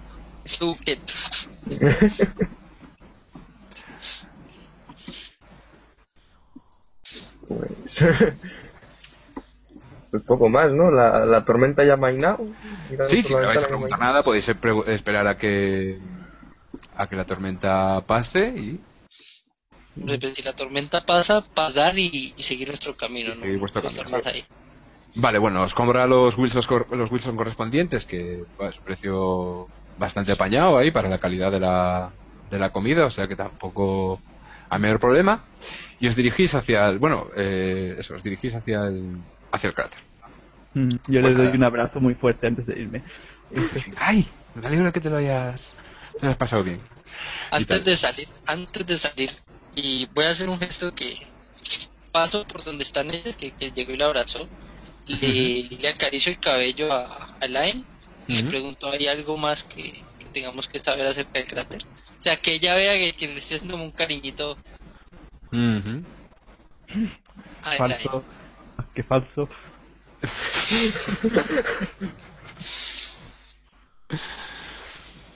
Muy bien, bueno, a ver, puede, con respecto, por ejemplo, a lo del baño, eh, si alguno gasta un punto de fate, también fue al baño y vio lo que vio. Después de ocho horas de viaje, yo creo que es necesario. Vale, pues el que me gaste un punto de fate, pues Sí. lo ve también. Sí. Pues eso, tú vas al baño, también te peleas un poco con el señor Roca, pero bueno, estás más acostumbrado. Y eh, lees ese mismo corazón donde pone Robbie y Laura. Se lo digo a Jason y a Caimán que, que se- seguro, seguro que pasaron por aquí. Hay una. Está la marca en el baño de que hicieron un. que un corazón ahí, que pasaron los dos. Pero ella no dijo, ponía, ella no ponía dijo nada más. fecha o algo en plan lo típico que hacen de, de tal, día de tal. el- la pintura. Eh, perdón, perdón. Que lo típico que te po- que pone un corazoncito, los nombres y la y una fecha ponía o era solo, solo los nombres. No, solo los. Solo los nombres. Solo los nombres. Vale, pues se lo digo a Jason ya a Caimán. Pero vamos, las fechas más o ella menos que os dio ella y el Edward. Ya, bueno. Sí, Da por sí, sí. estar. Ok, ok. Sí, sí. Sí, perdón, Andrés. Eh, ella con ese gesto que yo hice tampoco dijo nada. Eh, no, parece que no dice nada. Ok. Eh, ¿Veis cómo se frota bastante contra Mae? Ahí cuando la abraza y esas cosas. Pero le cuesta, cuesta un poco separarla. Mm. Mm. De hecho, Elaine, Ajá.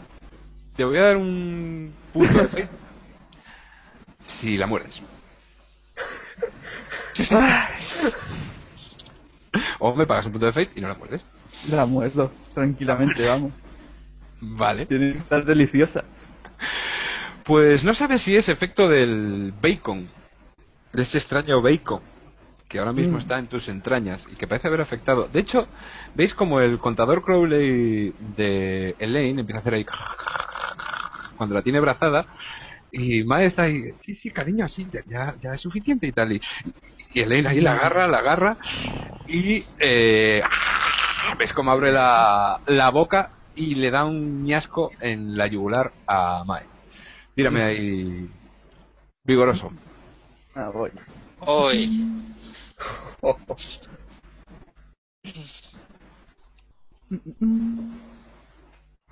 Joder. De vigoroso. Tengo dos. Más. Cuatro. ¿En total cuánto? Dos y Eh, dos, cuatro, ¿no? Vale. Cuatro. Sí. Vale, está totalmente... Y... Vale. Vale, pues le abres una gran... eh, un gran mordisco en medio de la, de la yugular. Mae empieza a gritar de una forma desesperada. eh, intenta apartarte, pero no lo consigue y tú sigues ahí royendo su cuello y ves cómo está empezando a manar sangre de forma descontrolada y, y a inundar el, el piso. Ella empieza a girar así, intentando agarrarte, se estrella contra la contra la máquina de discos que de nuevo se activa y entre gritos y el señor Nieves sonando de fondo empieza a regar de sangre todo el refugio de Mae mientras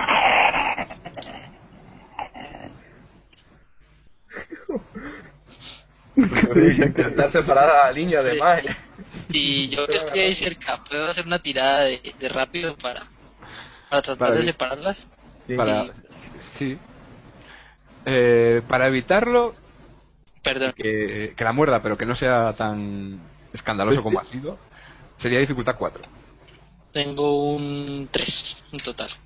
Uy. si quieres algún aspecto Eh... No sé si es por ahí. eh,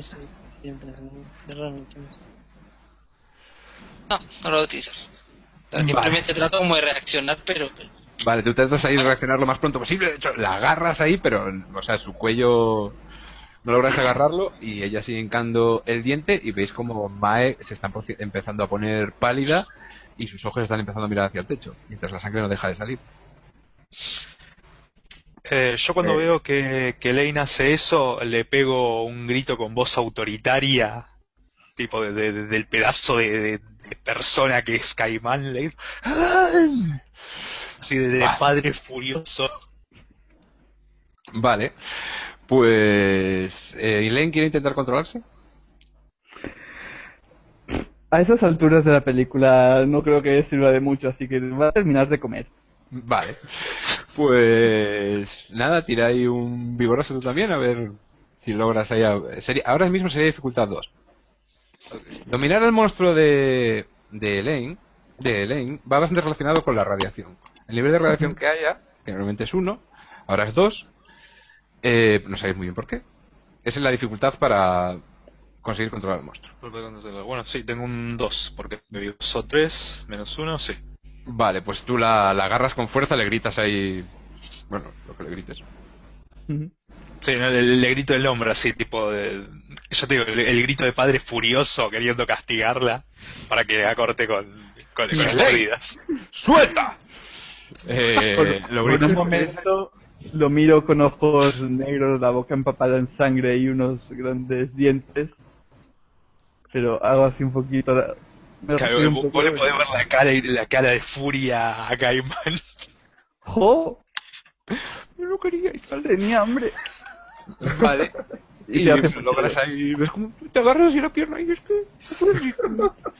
Y salvo que alguien haga algo, Mae va a morir. Vale, Yo pues me- yo, yo corro falta ahí. Bueno, a Perdón, eh, yo corro yo a socorrerla, pero bueno, perdón. que Jason tendrá mejor capacidad para, para hacer algo, pero yo corro, a, yo corro al lado suyo. vale. ¿Y Jason? Yo corro, yo voy a apagar la radio porque me molesta el ruido. pero, pero yo sé que después de un mordisco de esos no... O sea, ya, ya no hay nada que hacer. Está fuera de tus posibilidades, vale. Está fuera de... Pues apagas la radio y ahora lo único, lo único que se escucha es la, la respiración totalmente entrecortada de, de Mae ahí. Que ni siquiera tiene fuerzas para agarrarse el cuello y tú, Adal, llegas allí, la miras y lo único que ves es la sangre que no deja de emanar y el charco que va creciendo a su, a su alrededor, cada vez es más grande. Intentas taparlo con tus manos, pero como bien dijo Jason, no hay mucho que hacer. Y lo único, lo último que ves es como te mira así y esboza una especie de ¿por qué? Y fallece. Ok.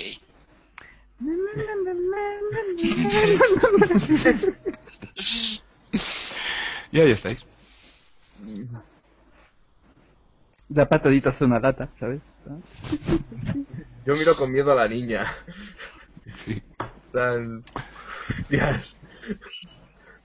Yo Yo que sigo teniendo la misma cara imperturbable de, de- de molestia, las- le señalo el auto y le digo, al auto. Vale. Sí, sí, como que también era algo que, que podía pasar, entonces ya, ya no hay nada que hacer. Si no pude reaccionar en el momento de, de separarla, ya, ya en el momento que ya la mordió, ya no.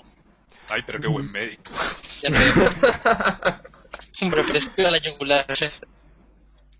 Perfecto. Pues nada, vais para el coche, a Mai la dejáis ahí tal como está, la intentáis mm, ocultar o algo parecido, o la dejáis tal como está.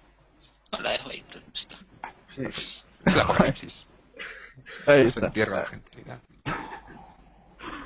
Vale, pues nada, eh, entráis en el coche, eh, supongo que aceleráis, metéis ahí, cogéis un plano a la carrera, ahora mismo un plano bastante salpicado de sangre.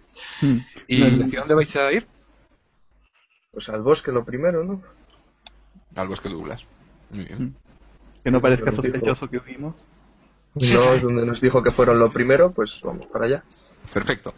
Pues nada, vais a vais hacia el bosque y bueno, empezáis a acelerar y, y veis cómo se va empezando a elevar el terreno a vuestro lado y empieza a haber algo más de arbustos y pequeños árboles y ya enseguida veis eso, la tormenta parece que ha, ha cedido un poco y veis la, o sea, ha cedido bastante, de hecho, y bueno, más o menos eh, media mañana, más o menos, y veis delante de vuestro, pues la entrada del cráter, que es eso, son como unas montañas ahí bastante elevadas, así como de, bueno, bastante elevadas, una elevación bastante considerable, que van bajando, bajando, bajando por un punto y hay justo un sitio, una garganta, que a una altura de, de unos, con una, con una altura de unos 5 metros está cortado como por la mano del hombre, vamos, excavado. Hay un paso por donde pasa la, la carretera. Lo único que en ese, en ese paso eh, veis como si la, la, la tormenta aún bullese, ahí, o sea, veis, veis el aire turbio en su interior. Eh, además tiene casi una especie de tono blanquecino, así parece como una niebla eh, que no deja como de hervir frente a vosotros y parece que esa es la entrada del, del cráter. Entráis por ahí. ¿Hemos llegado ya? ¿Estáis ahí? Eh, sí. Eh, llegamos, el, el auto alcanza a pasar a ese cráter. Sí, sí, claro, claro, claro. Eh, sí, además, de hecho, por las indicaciones que dio Mike, más o menos habló un poco de cómo era el cráter. Eh, la gente lo suele recorrer en coche, vamos, tiene unos cuantos kilómetros de, de ancho. O podéis hacerlo a pie si queréis, pero tardaréis bastante más. Y No, sí, sí, la carretera pasa. Por ahí. Seguir en el auto y mientras Adal, si, si Alain vuelve y se le abraza, yo le digo, yo que tú no dejaría que me abrazara mientras tenga hambre. Vale. Cuidado. Adal, eh, bueno, puedes quitarte la consecuencia de, de tener miedo a Jason, porque después de lo que has visto con Elaine, pues Sí. lo que te producía Jason. Ahora consecuencia grave con el aid de miedo. Pero si ya la tenéis todos. es irremediable. Quiero decir, Elaine eso va ahí jugando con su muñequita y todos estáis como sentados así. Además, eh, digo, a mí Adam me gusta. Estaba mal, estaba muy rica. Esto es.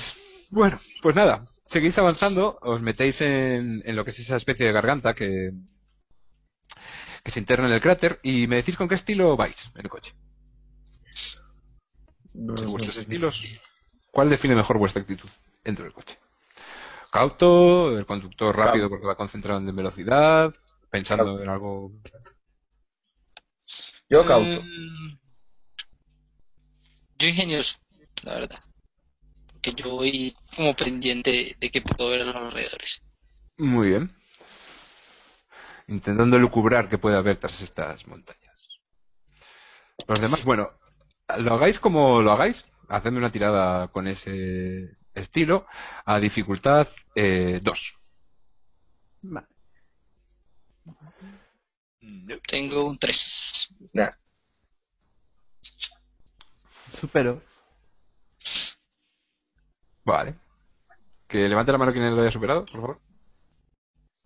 Vale, muy bien. Pues. Eh, los dos- bueno, Caimán, a ti es que no te veo la mano, entonces no sé si levantado. No, no, no, no, tengo un cero, un uno. No, no, no. Vale, vale, era por confirmar.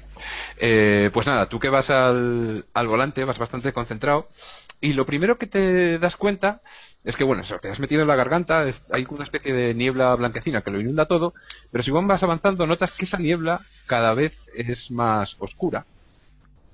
Y empiezas a notar un olor eh, como quemado. ¿Vale? Mm. Y Elaine, lo que notas, vas así jugando con tu muñequita, la estás poniendo así frente a la ventana para ver que le haya quedado bien la raya al medio. Y te parece intuir en uno de los laterales de, de esta garganta eh, que hay un vehículo, sabes muy bien, algo que va a la misma velocidad que vuestro coche, que ha pasado por ahí, eso, como a 5 metros de altura, pero en, un, en uno de los laterales de la carretera. Ajá. Digo, tenemos compañía. Y, y señalo para arriba. Ok. Si miráis, todos podéis ver que algo. Una moto, juraríais que es. ¿Pero va botando humo? Eh, o sea, va a, a vuestra misma velocidad y no, el humo parece que viene de, de- de delante. Ese olor. Y ese, ese humo más ennegrecido. Trato de acelerar un poco para ver si hay algo que... que hay un vehículo adelante que adelantar. Valga la Va.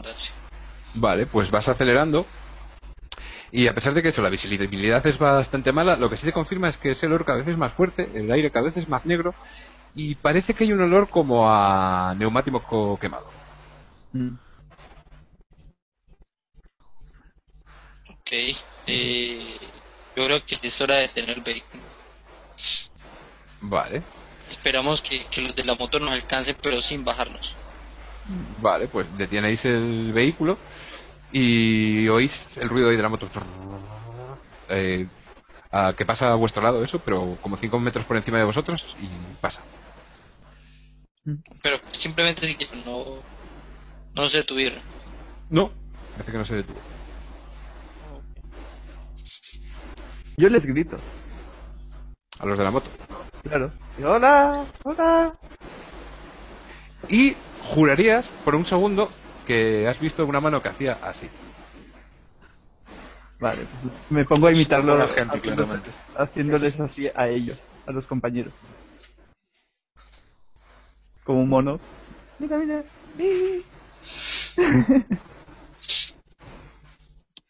¿Qué hacéis? Yo me voy a bajar del vehículo.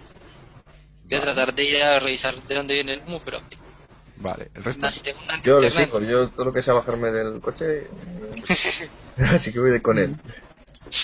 Caimán. Yo también, aunque huele parecido a Jason cuando no se ducha. Vale. Deberían, deberían de haberse quedado cuidando a Laino. Sí, no, yo, me- yo me iba a bajar del auto, iba a cuidar a Elaine y al auto. Vale. O sea que vosotros quedáis al lado del coche. Sí, por las dudas. Yo, Vale. si no me detienen, yo sigo para adelante. Joder, Sí, yo estamos entre de exploración, me mola mucho. Entre, entre mis herramientas tengo una linterna o mi linterna. Eh, dentro de tus herramientas tienes una linterna o no tienes una linterna. Lo que tú decidas. Sí, sí, sí, dale. sí la tengo, Pero mides mucho lo que la usas. Quiero decir, es no, no tienes muchas pilas. Que, quiero decir, tienes esa linterna y conseguir pilas es una cosa bastante... Suele reservarla para casos de mucha emergencia. Eh, Fada, Fada, Fada, eh, yo voy a pedir uno de los objetos que podíamos llegar a traer desde, desde la Wilson. Eh, quiero un intercomunicador, como para que nos podamos mantener contactados, al menos dos, o sea, un receptor y un, y un comunicador, para que nos mantengamos entre los grupos. Vale, pues vamos a hacer una tirada. Lo primero, en esa tabla de. que Ah. tenemos en ayudas de ¿qué ha pasado con los walkie-talkies? Entonces, si me tiras un dado de 6, veremos si eso existe, lo, lo primero. Importante. Un 1. Olvídalo, chicos. Eso fue para no volver. O sea que ni siquiera existe. Si hubiese salido otra cosa, variara- variaría la dificultad, pero no, walkie-talkies no hay. Ok. Bueno, no, entonces nada. Un vas- dos vasitos con una cuerda. Eso es. Mm, No, hombre, pues- sí, ir a, ir a revisar qué, qué se ve. Vale, pues vais avanzando eh, Jason y, y Adal. Vais caminando y bueno, cada vez...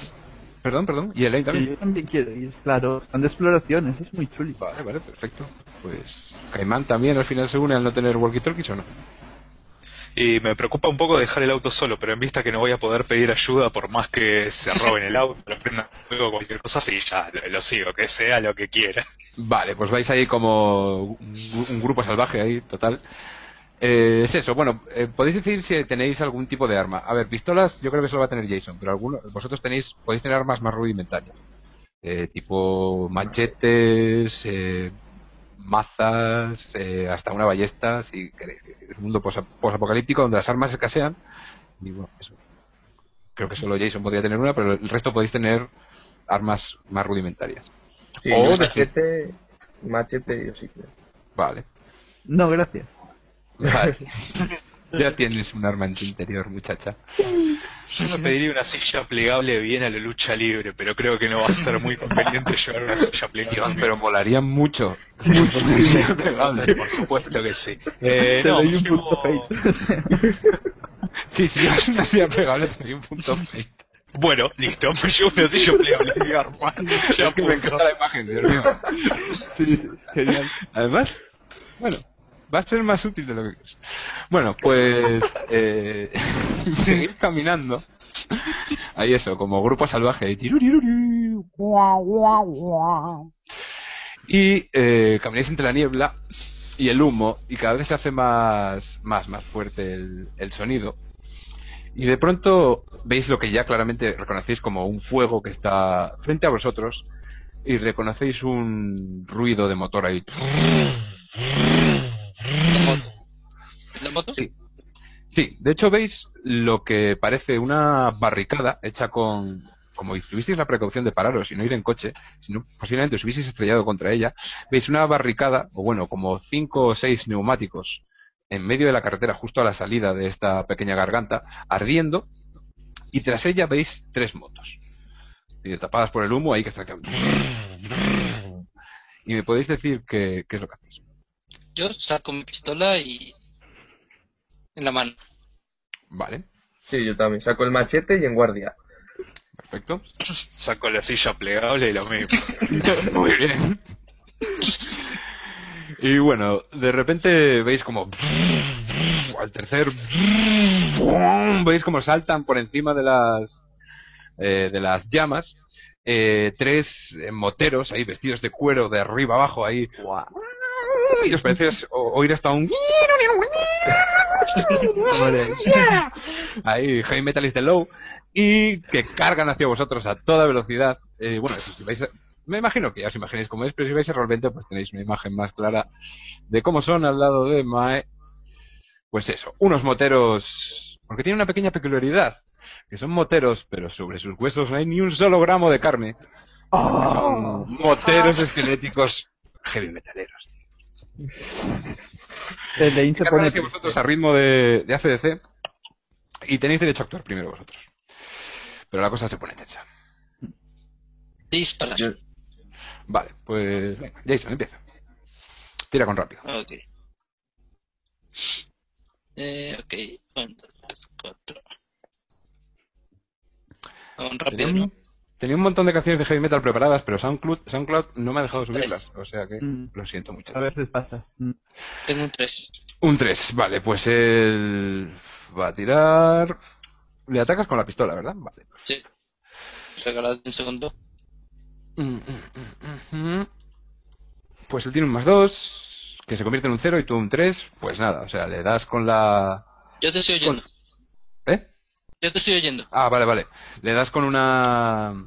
Eso, apuntas con tu pistola y justo cuando le ves el negro de la cuenca de sus ojos, disparas en medio de, de su cabeza y antes de que pueda hacer ningún tipo de maniobra con su moto, pues como la cabeza revienta en varios trozos y la moto hace un derrape de la que os apartáis y veis cómo llegan los otros dos ahí a intentar atacaros y podéis hacer el resto de lo que queráis. Yo puedo abalanzarme sobre uno de ellos que está aún en la moto. Según llega a mi altura, lanzarme contra él. Mm, Vale, va a ser un poco... Digamos que si, si fallas, te vas a llevar daño, pero si lo consigues, de puta madre. Vale. Pues tira ahí. Tiro. Con tu rápido, por ejemplo. Eh, rápido 2, 1. Vale, pues es un 1 y él tiene un más 2 sobre su moto. Y mm, menos 1 más 2, un 1 también, empata. Vale, digamos que no, no le has hecho daño, pero te has enganchado a él como un mono y eh, puedes ponerle un, un impulso. Decir, que cómo quieres que se quede. Pues cegarle porque le pones las manos ahí encima de los, de los ojos o, o lo que tú prefieras. ¿Desestabilizar la moto podría? O... Sí, sí, podrías empezar a Sí, menearte pues- como un, pues como un salvaje e intentar tirarle. Vale, pues desestabilizado, se va a quedar con ese aspecto. Y al tercer motero, ¿quién lo va, quién lo va a atacar? Sí, ya. Sí, ya. Yo considero que la razón me toca a mí. Yo cuando veo que viene de frente, le pongo la silla adelante, cosa de que se la lleve estampada contra el cráneo. Perfecto. Bueno, ves bonito. como él adivina tu maniobra. En sus ojos sin cuencas, ves que él ve lo que quieres hacer. Y en sus podridos dientes, ves como sonríe y dice, está bien, acepta el reto. joder". Y avanza hacia ti sin dudarlo contra tu silla y dice, veamos quién es más fuerte. Así que tira. Y vas a tener un más dos. Porque el daño contundente contra un esqueleto es especialmente guay. O sea, que Mm. Ok, más dos con qué estilo sería. con Eh, vigoroso. perdón, eh, vigoroso. ok, con vigoroso. Es poder contra poder. A ver, sería un 1 y 4 con el vigoroso. Vale, perfecto. Pues nada, con ese más 2 él va a intentar ahí con su vigoroso también aguantar. No va a desviar en la dirección de la moto ni un solo centímetro, pero tiene ahí su más 2 que claramente es totalmente insu- insuficiente y narra como destroza su cuerpo. Cuando se viene de frente hacia mí, yo me corro hacia un costado, elevo la silla y lo último que llega a ver el motero es la cabeza estampándosele contra el respaldo de la silla plegable y el resto del cuerpo saliendo para un lado mientras la moto sigue camino de largo. Perfecto. Además, apunto que la moto no para hasta llegar a Phoenix, Arizona. Y animada por una voluntad cercana. De hecho, la gente lo comentará. Esa es la moto que derribó Caimán. Y su poderosa silla. y su poderoso sillazo. Vale, perfecto. Pues nada, solo queda eso, un motero que está ahí agarrado por, por Amal. Ahí que está intentando controlar la moto y girar hacia todos los lados. Y él eh, va a intentar lanzarte, o sea, quitarte, quitarse su aspecto y lanzarte fuera de la, de la moto. Pero con esto va a tener un más cero solo, porque no es especialmente hábil en quitarse salvajes apocalípticos de encima. y entonces, eh, a ver, ¿qué tal le va? Sería, ¡oh! menos dos, nada, nada. No hace falta ni que tires, él lo intenta y tal, pero nada, lo tienes agarrado como si se tratase de tu propia vida y puedes intentar hacer algo. Vale. Puedo coger el machete, meterle una hostia con el machete y saltar de la moto para el momento que se estampe eso no, no estamparme con ello. Eh, sí, pero ya sabes, si sale mal, pues pagarás las consecuencias. Ya, Pero eso, dime con qué lo quieres hacer. Bueno, puedes hacerlo con. O con rápido. Yo creo que rápido la que más rápido, yo creo que rápido. encajaría. Pues adelante. Pues vaya, va. Uno. Vale, podrías tener un más dos porque lo tienes desestabilizado. Aprovechar la invocación Pues, gratuita de ese aspecto. Sí. Entonces tres. Tres. Perfecto. Y nada, él tiene un más cero. A defenderse de este ataque así tan poco viril. Y a ver.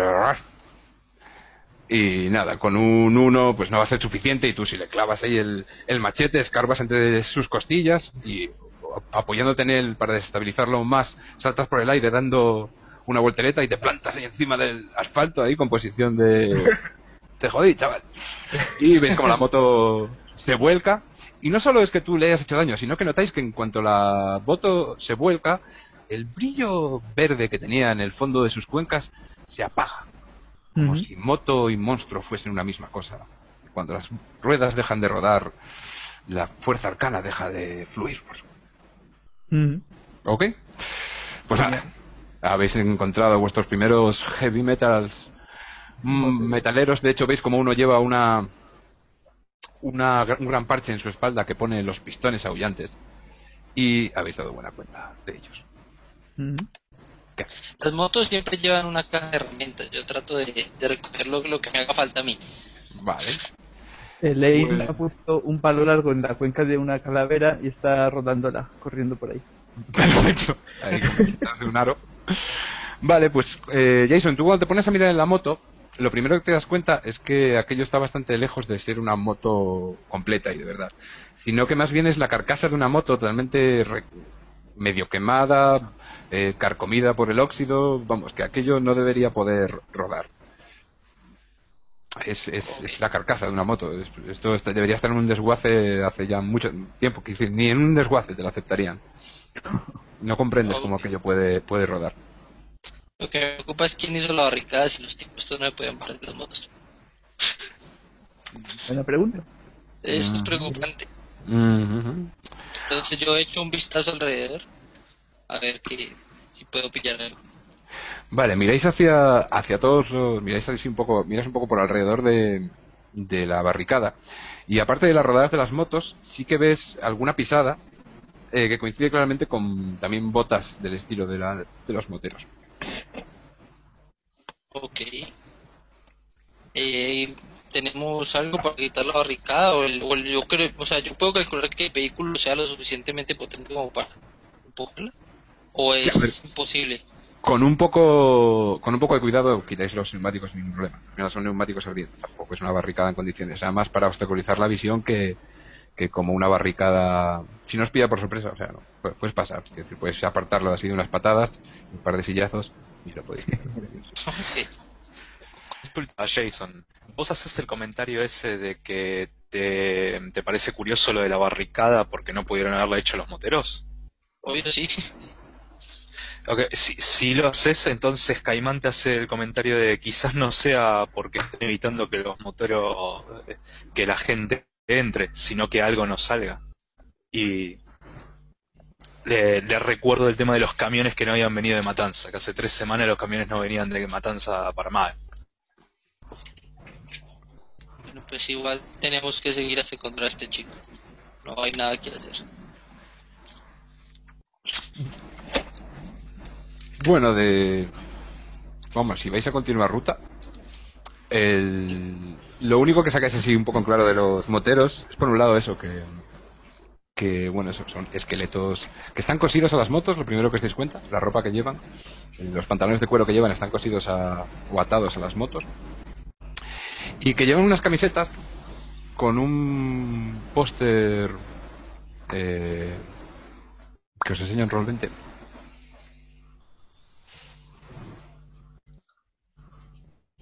que si no te importa compartir, David.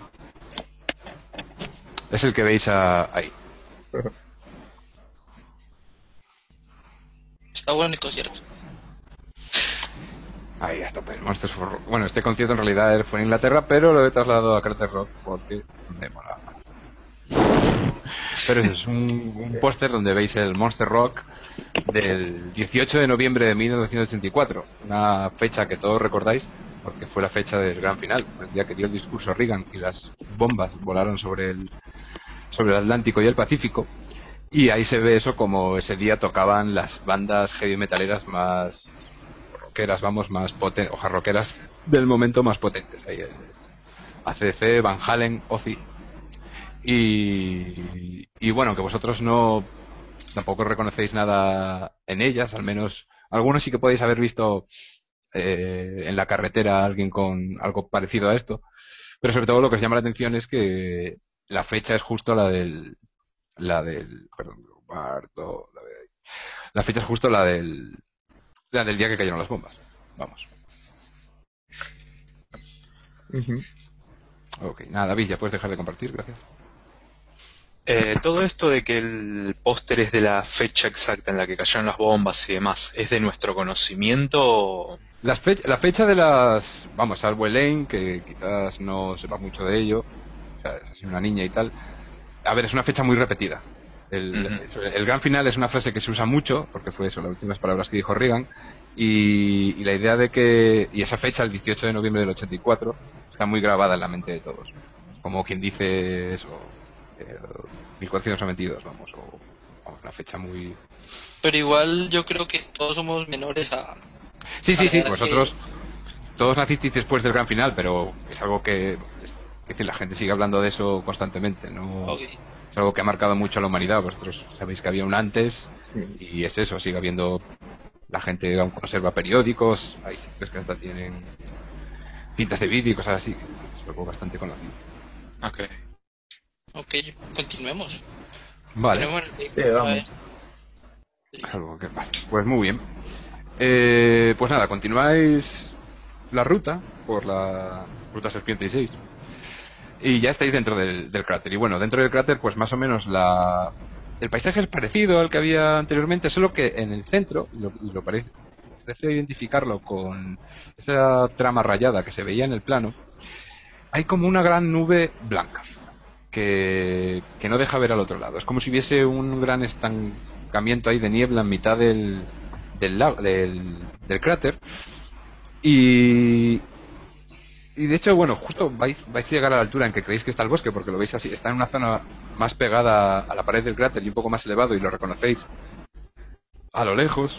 Os parece ver ahí los árboles, aunque esperabais ver unos árboles, bueno, no verdes, pero al menos unos grandes árboles, y parece más bien que es un bosque quemado pero justo cuando vais a torcer hacia la derecha para dirigiros hacia el bosque, notáis como cerca de la carretera el suelo está más cuarteado y está como cubierto por una especie de costra salina, así de color blanco.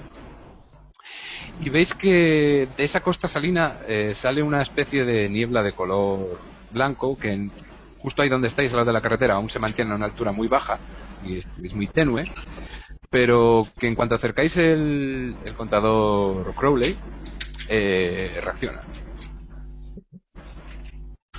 Yo, dentro de mi herramienta, voy a buscar, tengo una espátula y voy a remover un poquito de la, de la contra esa para ver simplemente para revisar. Lo remueves un poco y en cuanto levantas un, eso típico, el suelo que está cuarteado cuando la tierra ha estado mojada y se, ha sido secada por el, por el sol, levantas uno de esos cuadraditos de, tierra, lo levantas, bueno, ves cómo se quiebra prácticamente en cuanto lo tocas con la espátula y ese polvo sube hacia ti y aunque lleves la máscara de gas y mira que estás acostumbrado a, a estas situaciones, no puedes evitarle el, el impulso de, de, apartarte, porque la verdad es que produce una sensación bastante desagradable te da como una especie de dolor de cabeza cuando, cuando te acercas demasiado a esa, esa sustancia, a esa niebla o ese polvo.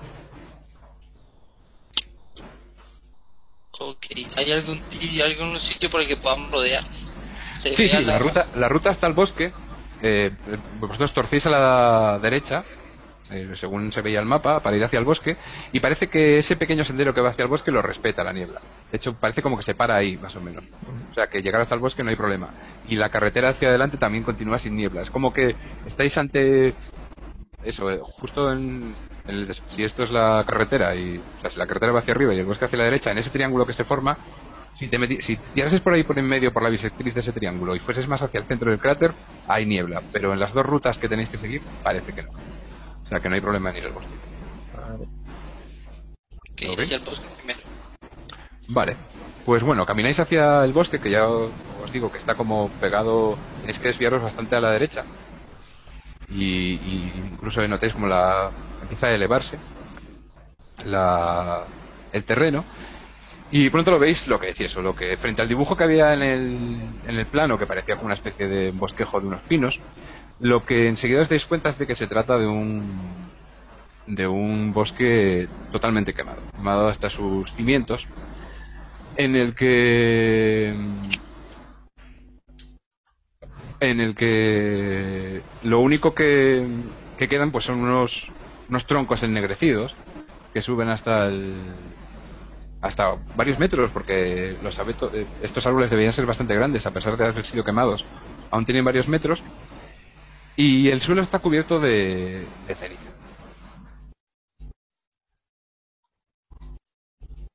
Y comenzáis a caminar y la verdad es que la sensación que transmite el bosque pues no es nada agradable. Es como si el si ya de por sí todo lo que os rodeaba era gris, aunque en las granadas del desierto además bien rojizo.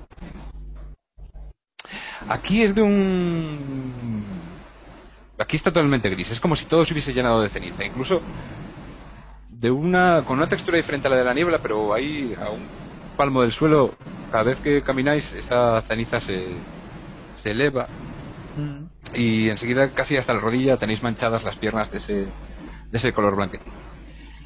Y cuando vais caminando y subiendo por esa cuesta, lo que lo primero que encontráis es una, bueno, eso, cada vez el bosque se hace más grande, el frente que tenéis ante vosotros y de hecho os giráis hacia la izquierda y veis la mayoría del cráter, que creo que está lleno de esa niebla y no os deja ver mucho más. Y frente a vosotros hay un gran tocón de, de árbol, que tiene la anchura de como si abrieseis los brazos, y en él, pintado con una pintura blanca, pone eh, Descubra su muerte. Bienvenido al bosque de los espejos. Y grabado en la madera, con bastante talento, la verdad, han quitado la corteza de un trozo y la han grabado eh, con bastante detalle, con una navaja, pone, bienvenido visitante. Eh, si usted tiene la valentía de entrar en el bosque quemado, puede descubrir su propia muerte. Eh, grabe su nombre en el espejo, eh, derrame su sangre y podrá ver lo que le espera al final de su vida. Y veis que frente a vosotros hay un montón de trozos de espejo. Eh, hay un montón de trozos de espejo eh, amontonados, muy viejos, eh, de, un, tamaño así como de una mano. Y, y todos tienen, están atados con una cuerda en un extremo. Ya después, cuando miráis hacia el bosque, veis que. buscar que diga Laura o, el nombre de- chico. Vale. Sí, sí, cuando os, os miráis, el, miráis los espejos, después miráis hacia el bosque y veis que sí, es verdad que de las ramas hay bastantes espejos de estos colgados. Y tú quieres mirar uno que ponga Laura O Robbie. o Robbie. Vale. El resto. ¿Qué Sí, hacéis? iba yo de la búsqueda, también tenía pensado buscarlo.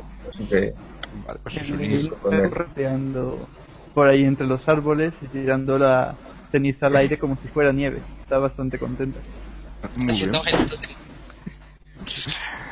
Yo me quedo mirando la zona, intento darme cuenta si hay algo que en particular que me llame la atención de todo ese lugar, aunque ya mi personaje supone que eso es parte del tour arcano ese del que nos habían hablado. Sí, claramente parece parte de este tour arcano. Y lo- la, la sensación que te transmite el, el lugar es de es, es- es muy extraño porque o sea es como no sé me parece como estar un poco aparte del resto del por un lado ahí es un momento de alivio porque te elevas sobre esa niebla que era tan intranquilizadora y aquí sobre todo la sensación es como de un silencio total o sea no hay ni suena la tormenta que teníais antes ni o sea, hay un silencio bastante sepulcral que no acaba de ser intranquilizador, es más, no sé, es extraño, es extraño. Tú te pones a mirar así para todos los lados mientras ves a tus compañeros ocupados mirando dorsos de espejos. Y bueno, tras un buen rato, porque bueno, habrá como uno más de 100 espejos, lográis encontrar los dos espejos. Me paso uno de los espejos por Sí. cerca del contador y el contador suena. Sí. Ok. ¿Y lo miras? Sí, pues lo miro. espejo. Sí, lo miro. ¿Qué pasa? ¿Y cuál miras? El de Robbie.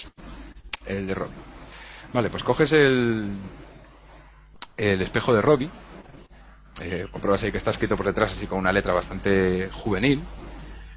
Te concentras. Y bueno, ves así como efecto túnel. Ves ahí como si lo que había dentro del espejo se convierte en lo que es todo tu visión. Y lo único, o sea, de repente te parece que te has quedado ciego. Porque lo único que ves es negrura. Ok. Eh, ¿Hablo? ¿Me escucho? Sí, sí, Eh, digo el nombre Robbie. Dice Robbie, nada parece ocurrir, pero sales ahí de, de ese ensimismamiento y parece que eso... de hecho, puedes volver a intentarlo ahí, te vuelves a volver a concentrarte y parece como que el efecto es el mismo. Y si miro de Laura, Vale, eh, te diriges hacia el de, al de Laura, lo coges, eh, dices el nombre de Laura ahí, te concentras en el espejo y esta vez el efecto es totalmente distinto a anteriormente. Ahora vuelves como a sumergirte en esa especie de, de realidad que te rodea y la ves caminar, te parece ver una especie de lugar con plumas, así muy grandes, eh, caminan por un lugar asfaltado, hay risas, eh, eh, se oyen palabras ahí que no logras entender muy bien, ves la cara de, de Robbie, de hecho ves la cara de Laura porque se mira en el espejo de un de un, de un coche. Y ves como camina bastante, en rol mientras pongo a Laura, veis como camina con bastante alegría así hacia lo que enseguida reconoces lo que debe ser el Sius Palace este, que es como un edificio bastante en un estado bastante ruinoso de lo que sería un casino indio. Y entra por la puerta eh, la ves juguetear con reír y juguetear con varias máquinas antiguas de un casino ennegrecidas y, quemadas y deterioradas por el tiempo. Y de repente escuchas un... Podrías catalogarlo de graznido, te giras y ves una forma emplumada que cae sobre ti y... Ahí se acaba, sales del, del. Bien, listo. Yo eh, me dirijo a mis compañeros y yo les digo que pienso, pienso que Robbie puede estar vivo. Pienso eso. ¿Y qué hay de la compañera? De esa chica Laura. Efectivamente muerta. ¿Están aquí? Eh, no sé si están aquí, pero yo creo que deberíamos buscar en donde, donde quedaba el casino. Vale. El, a ver, en, en principio lo que ponía el, el cartel, que explicaba las instrucciones, decía que todo el mundo veía su muerte. Más lejana o más cercana, veía su muerte. Eh, Caimán tiene curiosidad por intentar probar con uno de los espejos. No sé si esto estaba preparado como para que se pudiera hacer, pero Sí, no, de hecho, si queréis, hay espejos para que veáis vuestra propia muerte. Sí, yo sí tengo tengo curiosidad de ver. A ver, es bastante tentador, quiero decir, cualquier persona se vería bastante tentada por saber cómo va a morir. Yo tomo a Laura y no dejo que se acerque los espejos. Ya sé. Sí, Yo- no. Yo tomaría a los demás, pero no vean quién se los va a comer. Pero bueno. Eh, Elaine, es- es- eh, dijimos que estaba correteando por ahí, o sea que si en un momento quisiese-. No, no, que si quisiese mirarlo, tendría una oportunidad de intentarlo, al menos, ¿eh? O sea, después ya la coges y tal, pero en principio tú estabas enfrascado con eso y ella dijo que correteaba. Vale. Y si, si su intención era mirar, podría hacerlo. Bueno, ¿quién, quién va a mirar? ¿Quién va a mirar? Yo no, me parece muy supersticioso y tal, yo no. Vale. Yo sé que igual puede morir, entonces como que no, no me interesa mucho. sea como sea, no va a ser bonito. Preferís no verlo. Vale. Hay que ver que no tan bonito. La- Eso es lo que causa curiosidad. Oye, siempre está bien estar preparado para cuando llegue. Caimán. Obviamente. Vale, Caimán lo mira entonces. Sí. Vale, Caimán, pues nada. Eh, trazas tu nombre, espero que pongas el Caimán de Embraz. ¿Cómo era Embraz? Eh, Bueno, sí. Para pues- Caimán de, en, en Quebec. Y empiezas a trazarlo con unas tizas que hay desperdigadas por el suelo. Según decía el- el- las instrucciones, tenías que hacerte un corte en tu propia mano y mirar hacia el espejo. Y lo haces, todos veis cómo lo hace, estáis ahí como... Joder. Lo Y- miro con ojos, con ojos golosos cuando se corta. Y empieza a, a como a medio entrecerrar los ojos y a quedarse ahí mirando fijamente al cristal. Y... Eh, quitaos los cascos, por favor, los que no sois Caimán. ¿Andrés? Sí, no, está quitado, vale. Bueno, pues... Caimán, pues nada. Aquí tienes la oportunidad de escribir tu propia muerte. La posibilidad de escribir mi propia muerte. Changos, no lo había pensado. Si quieres eh, enviarme un privado después por Roll20 eh, para pensarlo con más calma o si prefieres ahora lanzar lo que tú, lo que tú prefieras. No, déjame, déjame pensarlo, porque la verdad que no lo, no, no lo había considerado así, que yo podía describir mi propia muerte. Tendría que pensar algo... ¿Cómo podría morir el caimán? El caimán. Vale, pues eh, piénsatelo y cuando lo tengas me pasas un, me escribes en privado por Roll20 si quieres. Mm, Dale. O me dices que nos quitemos locas con un segundo y, y lo vemos. Vale. Pues ok. Eh,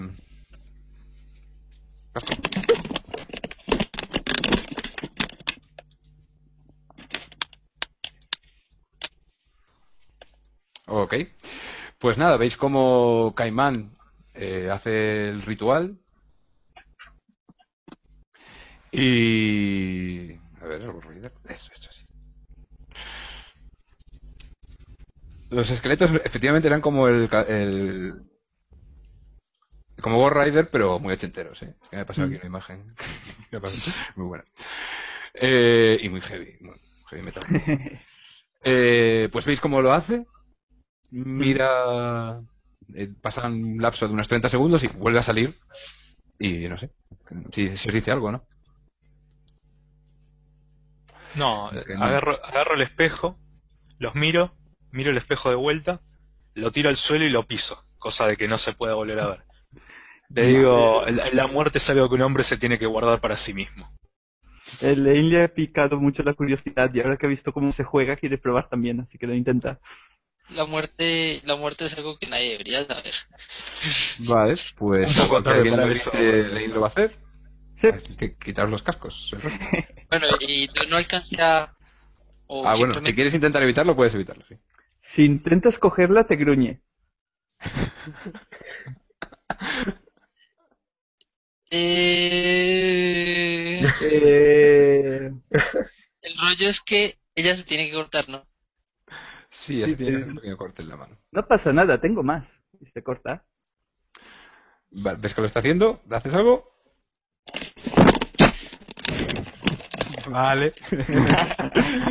Perfecto. Pues nada, eh, escribes tu nombre ahí muy lentamente con una letra de niña preciosa. Claro, ahí el puntito, claro. Lo cortas ahí, lo giras hacia ti y tienes la oportunidad de escribir tu propia muerte. Oh, escribo yo. Sí. Mm, qué difícil. Mm, Si quieres puedes pensarlo mejor y me escribes un privado después. vale. ¿Vale? Ujú. Ok, pues...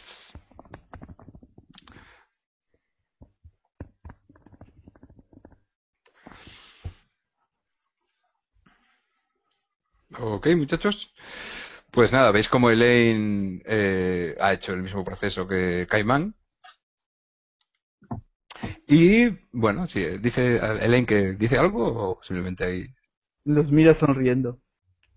Vale, os sonríe. Vale, eh, os voy a dejar un segundo, ¿eh? Vuelvo ahora, ¿ok? Vale. Vale. Vuelvo ahora un segundo. Mientras tanto, ¿ahora qué hacemos? ¿Dónde vamos? Eh, Jason había mencionado que iban hacia el casino ese Palace, no sé cuánto. Creo que podríamos adelantarnos directamente hacia ahí, dado que alguien, y la miro Elaine de vuelta con cara de, de reprimenda, eh, ya no, eh, ya evitó que fuéramos a Matanza a descubrir qué le pasa a los camiones. ¿Yo? Mira sin comprender. Además. A, a Elaine le, le han regañado cuando Adad ha hecho lo mismo con los esqueletos. Se ha subido encima de uno igual que ella con la señora. No lo entiende por qué la regaña. Yo creo que, que por ahora ir al, ir al casino. A Sí, ver qué pasa ahí. sí, yo digo que hay que hacer lo que dice Jason.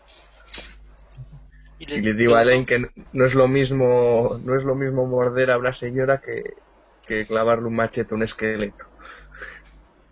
Mm, Así. sí. No, no es lo Sí, mismo. yo, yo le hago un comentario a Elaine y le digo, pensalo de la siguiente forma, ¿qué pasaría si alguna vez eh, todo lo que conocíamos como civilización se reconstruyera y viviéramos en comunidades más grandes, con más personas? Tenés que aprender a comportarte de mejor forma. Sí, yo soy buena. No todo lo buena que podría ser, no hay que morder a personas en la yugular. Perdón un segundo. Es que estaba muy rica. ¿Alguno de ustedes tiene de casualidad miedo a las aves? Pío pío. Depende de qué tipo de aves. Eh, ¿Grandes? ¿Muy grandes? Mm, Ya. ¿Hay algo que nos quieras decir, Jason? Bueno, pasa que cuando revisé uno de los espejos, eh, la chica parece que murió asesinada por algo parecido, a una- al menos tenía plumas y era grande. No sé bien qué podía hacer. Estaba en el casino. Así que para que tengan cuidado cuando entremos ahí. Ok. Vale. Vamos para allá, ¿no? Para el casino. ¿Sí? ¿Vais para el casino? Muy bien. Sí. Pues nada, salís de este mm, extraño lugar y os dirigís hacia el, hacia el casino. Nada, la ruta hacia el casino, pues nada, es directa, seguir la, la ruta 66, 026, y pronto llegáis a- al casino. Si vais a Roll20, os voy a dejar ver un plano de lo que es el, el casino. ¿Vale? Pues bueno, lo que veis en el, en el casino es un, un gran parking enorme, como para un montón de coches, para no sé, 100, 200 coches, una cosa muy, muy, muy, muy exagerada. Está rodeado por una especie de valla de metal, una valla de metal bastante deteriorada. De hecho, la parte derecha, como podéis ver ahí, ha sido totalmente vamos, eliminada. Por el- no sabéis si por el tiempo, fruto de la explosión que, sufrió este, este lugar. Y repartido por a lo largo de todo el parking, veis eso que tiene el número 2, que son como una especie de tipis eh, indios. Lo que pasa es que están construidos con eh, trozos de lata, con mantas roñosas, con trozos de lona. eh, alguno tiene eso, incluso trozos de publicidad. En algún lado veis, de hecho, una lona del festival este del Monster Rock, que también está usada como. está medio quemada, pero está usada para, para llenar uno de esos. para protegerse de uno de esos tipis. Y. a ver, dejarme poner. Ver si encuentro la que que el SoundCloud, qué mal se ha puesto conmigo hoy. Ver. Pues esta. Y parece totalmente desierto el lugar. No, no veis a nadie. Eh, veis que en la niebla está bastante cerca de la carretera en este lugar. Prácticamente no la cruza, pero prácticamente llega hasta el hasta el hasta la carretera. Y el, como ya os digo, este parking está totalmente desierto. Y al final de ese parking veis un gran edificio rectangular que reconocéis como el que estaba dibujado en las en el folleto. Tiene ese estilo Tex-Mex, así super hortera, que si habéis visto Breaking Bad, pues lo reconoceréis fácilmente, así como imitando lo indio, pero de una forma muy burda, así con colores muy chillones, que además, con el efecto de haber sufrido un impacto nuclear y estar medio derretido, pues parece casi una broma, una broma absurda. Frente a ese casino, lo veis, hay un coche bastante parecido al vuestro, eh, también de la casa Wilson, porque tiene los mismos colores, pero parece más, más grande y más nuevo que el vuestro. Os separan unos 300 metros de la entrada del casino, que bueno, veis que el edificio se han caído varias de sus paredes, el rótulo que ponía antes Sioux Palace está prácticamente volcado sobre la entrada, y ahí está. Yo quiero revisar el coche. Vale, para revisar el coche tienes que atravesar todo el parking y llegar hasta la puerta. El coche es eso que vemos que es el número 3. Vale. ¿Vale? Yo Vale. voy mirando de un lado a otro a ver lo que nos ha dicho Jason que, ha- que atacó a la chica. Voy mirando de un lado a otro buscando cualquier bicho con plumas. Vale. Pues bueno, voy a hacer yo una tirada oculta por ti, ¿eh? Tiro dados de... Fate. Va. Fiaros de mí. Vale. Poco te hace falta caminar, das un par de pasos y piensas algo que cruje. Y que al principio piensas que es una mancha del asfalto derretido, pero te das cuenta de que es una pluma como... Más, no me cabe en la pantalla. Más grande. Vale. que está recubierta por una especie de sustancia oleosa, como una especie de aceite negro, pero además te llega un olor a carne podrida cuando lo Mm. cuando te acercas a ello. La- lo recojo y se lo enseño a Jason. Le pregunto si eso es lo que, lo que vio. Si algo, vamos, Sí, si las es- plumas se parecen a lo que vio. Si es algo parecido, yo digo que sí. Sí, sí, sí, lo que lo que tuviste era, era algo parecido a eso. De, de hecho, lo que tuviste en el espejo no era solo visual, también venía acompañado de los otros sentidos. Podías oír a la gente y podías oler. Y lo que te hace reconocerlo automáticamente es el olor. Es el olor a podredumbre y a olor a aceite quemado también. Mm. ¿La pluma de qué color es? Está cubierta de esa sustancia negra, pero aún en los Sí, sitios claro. donde no, no es no es negra, es, o sea, donde no está cubierto de esa sustancia negra es negra también. ¿Sí, David? Elaine pasa el dedo lo chupa. Notas que la radiación es fuerte. Mm. De hecho, notas co- como en tu pecho algo se agita. Se Todos notáis como hay un brillo en los ojos de Elaine. Mm. Te voy a dar un punto de fate. Te voy a dar un punto de fate, Elaine, si sales corriendo hacia el casino. Si salgo corriendo hacia el casino. Porque sabes que el, el dueño de esa pluma está ahí dentro. Vale, pues voy. Pues veis a Elaine que justo cuando prueba esa sustancia corre como alma que lleva el diablo en su interior hacia el casino. ¿Puedo hacer una zancadilla? ¿Puedes? Vamos a ver. Una tirada enfrentada entre los dos si queréis pillarlos. Si quieres pillarla. Mm, rápido sería, ¿no? Rápido. Eh... Ah, pero y tengo el rápido uno. Y Tengo patas cortas. Pues, ¿Y Jason? ¿En ya total? te digo, ya te digo. Eh, rápido, tengo un cero. Pues la El corre vez. Y aunque prácticamente la agarras entre tus manos, eh, ¿crees que además ha sido un poco culpa de haber tocado esa cosa y estaban más resbaladizas? Mm. Ves como Elaine correte alegremente hasta la puerta del casino. ¡Uy! La Perfecto. gallina turuleta. Vamos detrás, ¿no? Sí, yo le empiezo a correr detrás de Lane en el Vamos mismo instante en el que veo que se le escapa a Jason. Vale. Yo también. Pues vais corriendo detrás de la, de la pequeña, dejando esos tipis a los lados, que por el rabillo del ojo os parece ver sangre salpicada en ellos. Y Elaine llega hasta la altura de la puerta y se queda así como fascinada frente al, a la puerta medio derruida del, del casino. Mm. Y no sé qué. Se Yo pone puntillas para tomar el pomo y empujar. Vale. Empuja el, el pomo. ¿Y vosotros qué hacéis? Yo sin echar a correr, eh, saco mi linterna, saco mi pistola, y voy y justo antes de entrar al casino me detengo a echarle un vistazo al auto. Vale. Pues te pones a mirar el coche. Caimán.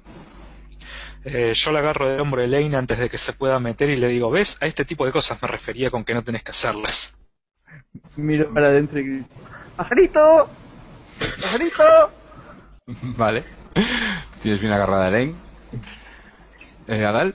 Yo miro alrededor a ver si veo algo extraño. La, la- distingo bien la sangre de los tipis que hay. Sí, cuando te, cuando te fijas más, más detenidamente en los tipis, te das cuenta de que por la abertura de, entrada que tienen algunos de ellos, hay sangre. Y ya si te fijas más, en uno que está un poco más alejado, ves un cuerpo que ha caído, que está fuera, el- un cadáver de un hombre ataviado con, prendas indias, pero eso, unas prendas indias bastante cochambrosas y hechas así de bastante mala manera, que tiene arrancados los ojos y está en un gran corte en medio del pecho.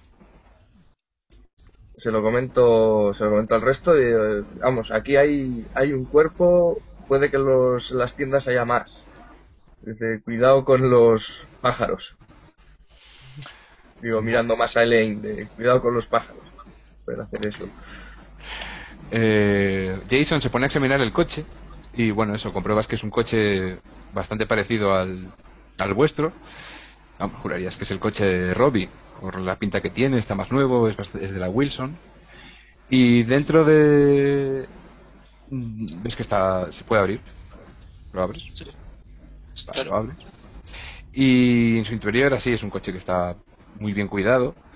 Sobre él hay un par de lo que parecen viejas revistas de los 80. Y algo de ropa tirada en la parte de atrás del, del coche, pero bueno, tampoco muy desordenada ni nada. Las llaves están, están puestas en el coche. Y. Y. Y así aparente- en apariencia no ves así nada, nada más. Yo me dijiste que era un coche en mejores condiciones que el de nosotros, ¿no? Sí, pero porque, eso sí, sí, porque parecía más nuevo. Ok, listo. Le voy a eh, me acerco a mis compañeros. Les digo que por favor se acerquen, se, se alejen de la entrada un momento. Me, arrodillo frente a Line y le digo, si tienes paciencia ya vas a ver el pajarito. ¿Sí? ¿De verdad? Solamente dame un minuto. Regreso hasta el coche, pongo la marcha y voy a, a reversarlo lo más que pueda para, para estamparlo contra la puerta del, del casino. Vale. Perfecto. Al interior del casino no se ve nada ya con la puerta abierta, ¿no? Eh, se intuye lo que parece una de estas ruletas enormes, de, tipo la ruleta de la suerte o la ruleta de la fortuna, Sí, sí, sí. sí. eh, al fondo, porque tiene como, como brillos, como brillos metálicos así que, que separan uno de los de cada una de las casillas. Y sí que hay una que, movida por el viento, está ahí como girando. Mm, No me gusta nada. No me gusta nada. La llevo para atrás a Elaine, agarrada de la mano, Y mientras, mientras la reprendo le digo, no vuelvas a hacer esto. Pero es mi amigo. Quiero jugar con él. Sí, ahora vamos a poder jugar todos con él, no te preocupes por eso. Ok. Entonces, ¿el plan es estrellar el coche contra el casino? ¿He entendido bien? O... Sí. El meter, mejor dicho, meter el coche por las puertas del casino. Lo más que puede con las luces encendidas. Pues haz una tirada de vigoroso Ok. y... A ver qué sacas. Tengo un... Tengo un cero. Un cero. Bueno, eh, preparas la maniobra bastante bien, pero como tú- como bien tú dijiste, tampoco, llevas bastante tiempo sin coger un coche y es una maniobra, bueno, o sea, simple, pero hay que saber qué hacer bien. Y digamos que empotras el coche, abres totalmente las, las puertas, pero el coche se queda encajonado entre las dos grandes puertas que servían para entrar al casino. Lo que sí consigues es tirar las puertas sobre una gran mesa de, ruleta. Y bueno, eso consigue que entre un poco más de luz. Entonces sí que veis una, una gran sala que parece ocupar prácticamente todo el, todo el lugar. Y como tétricos fantasmas del pasado, pues diferentes piezas típicas de un casino, ¿no? Pues eh, mesas de blackjack, eh, eh, mesas de blackjack, eh, ruletas de las típicas francesas de estas, de eh, alguna silla, muchas están tapadas con sábanas.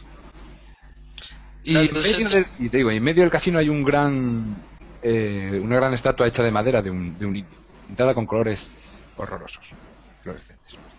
Dime. ¿Las luces del coche continúan encendidas? Las luces del coche, sí, puedes encenderla, iluminan Ok. aún más la sala. Y el espectáculo es bastante similar. Parece que, que si alguien vivía aquí, poca actividad hacía en esta sala porque está muy descuidada. Es como si. Parece como si todo hubiese sido destruido. Bueno, veis como parte de las paredes están destruidas. La gente que se vida en, el, en los, esos tipis improvisados. Lo que sí te permiten ver las luces es que al fondo hay una pared y en esa aparece una sola puerta. Y, y esa puerta está arrimada. ¿La armada es dañada? No, no, arrimada, perdón, o sea, no está, está apoyada casi, que está cerrada, que no ves lo que hay dentro, pero ves Ok. que está, no está cerrada con, con llave. Es una puerta como de un despacho, podrías decir. Tú sigues en el coche. Sí, yo sigo en el coche. Eh, pero me voy a bajar y voy a entrar. Y eh, mirar en todas direcciones. Con, Vale, Con mi linterna así, onda policía. Perfecto. El resto, Yo voy mirando en los tipis a ver si hay más personas, vamos, más cuerpos de gente, y si tienen las mismas heridas en caso de que encuentre. Vale, tú te pones a mirar en, en los tipis y sí que sí que hay más gente. O sea, cada, cada tipi que vas, prácticamente en todos, en todos ellos hay un cuerpo. Muchos tienen heridas del tipo, eso, grandes rasgaduras en el pecho. Muchos tienen arrancados los ojos. Muchos tienen parte de esa sustancia. Y lo que sí te llama la atención es que hay dos que están cubiertos por esa misma sustancia que cubre el, que cubre el, la, la pluma tiene ese mismo olor así como medio a vómito, a carne, y su carne está mm, medio carcomida por ese por esa sustancia. No reconozco a, a Robin con- en ningún cuerpo, No, todos visten eh, como, como indios, digamos. Pero por las facciones de la cara, aunque estén heridos y tal, tampoco... No, no, no, no, No. no reconoces a, no reconoces a Robin.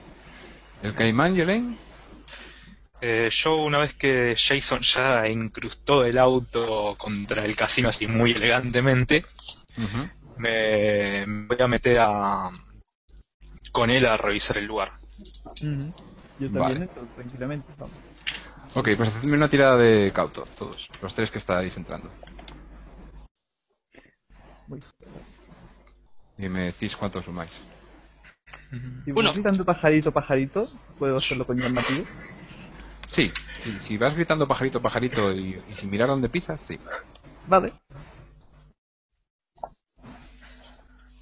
Un 2. Dos. Mm, qué mal. Uno y Ah, mm, cero. Vale. Pues el caimán puede ver justo a tiempo como justo detrás de de Jason se eleva una figura emplumada. El vistazo es tan rápido que no puedes decir más, pero que estás tienes claro que le va a atacar a él o a Elen. Porque ellos están los dos muy juntos y no puedes, no puedes saber a cuál de los dos va a atacar. Y podrías intentar avisar o apartar a uno de los dos. Tú decides a quién. Eh, solo intentar avisar a alguno de los dos, no puedo intentar lanzarme yo. No, Ok. este primer movimiento rápido te- es que Mm. justo parece que su pico va a caer entre los dos, pero no sabes a cuál y puedes intentar apartar a uno. O, o ponerte en medio sería la otra opción. Recibir tú el picotazo por, por ellos. Sí, me, me- sí, sí, sí, me voy a poner yo en el medio. Vale. Ser- ¿Sí? Pues eso va a ser dificultad 3 para ponerte tú en medio. Porque es un movimiento bastante espectacular. Tienes que saltar por encima de una, de una mesa de, de ruleta. Así que con vigoroso, rápido o, llamativo, Sí, con- uno de tus saltos propios del ring. Mm. No, lo voy a hacer con vigoroso para no, no arriesgar porque está, está en juego la salud de uno de mis compañeros. Vale, pues A ver, sería 0 de tirada y 3 de, de estilo. Vale, suficiente. Suficiente, suficiente para poder recibir tú el golpe en vez de ellos. Pero eso no hace que evites el picotazo del ser. Que. eh, eh, eh, eh, va a ser con. Tiene un más 2. Y va a ser un punto de fate, lo que va a convertir en un más 4. Pues es un 3. Tira vigoroso, rápido para esquivar.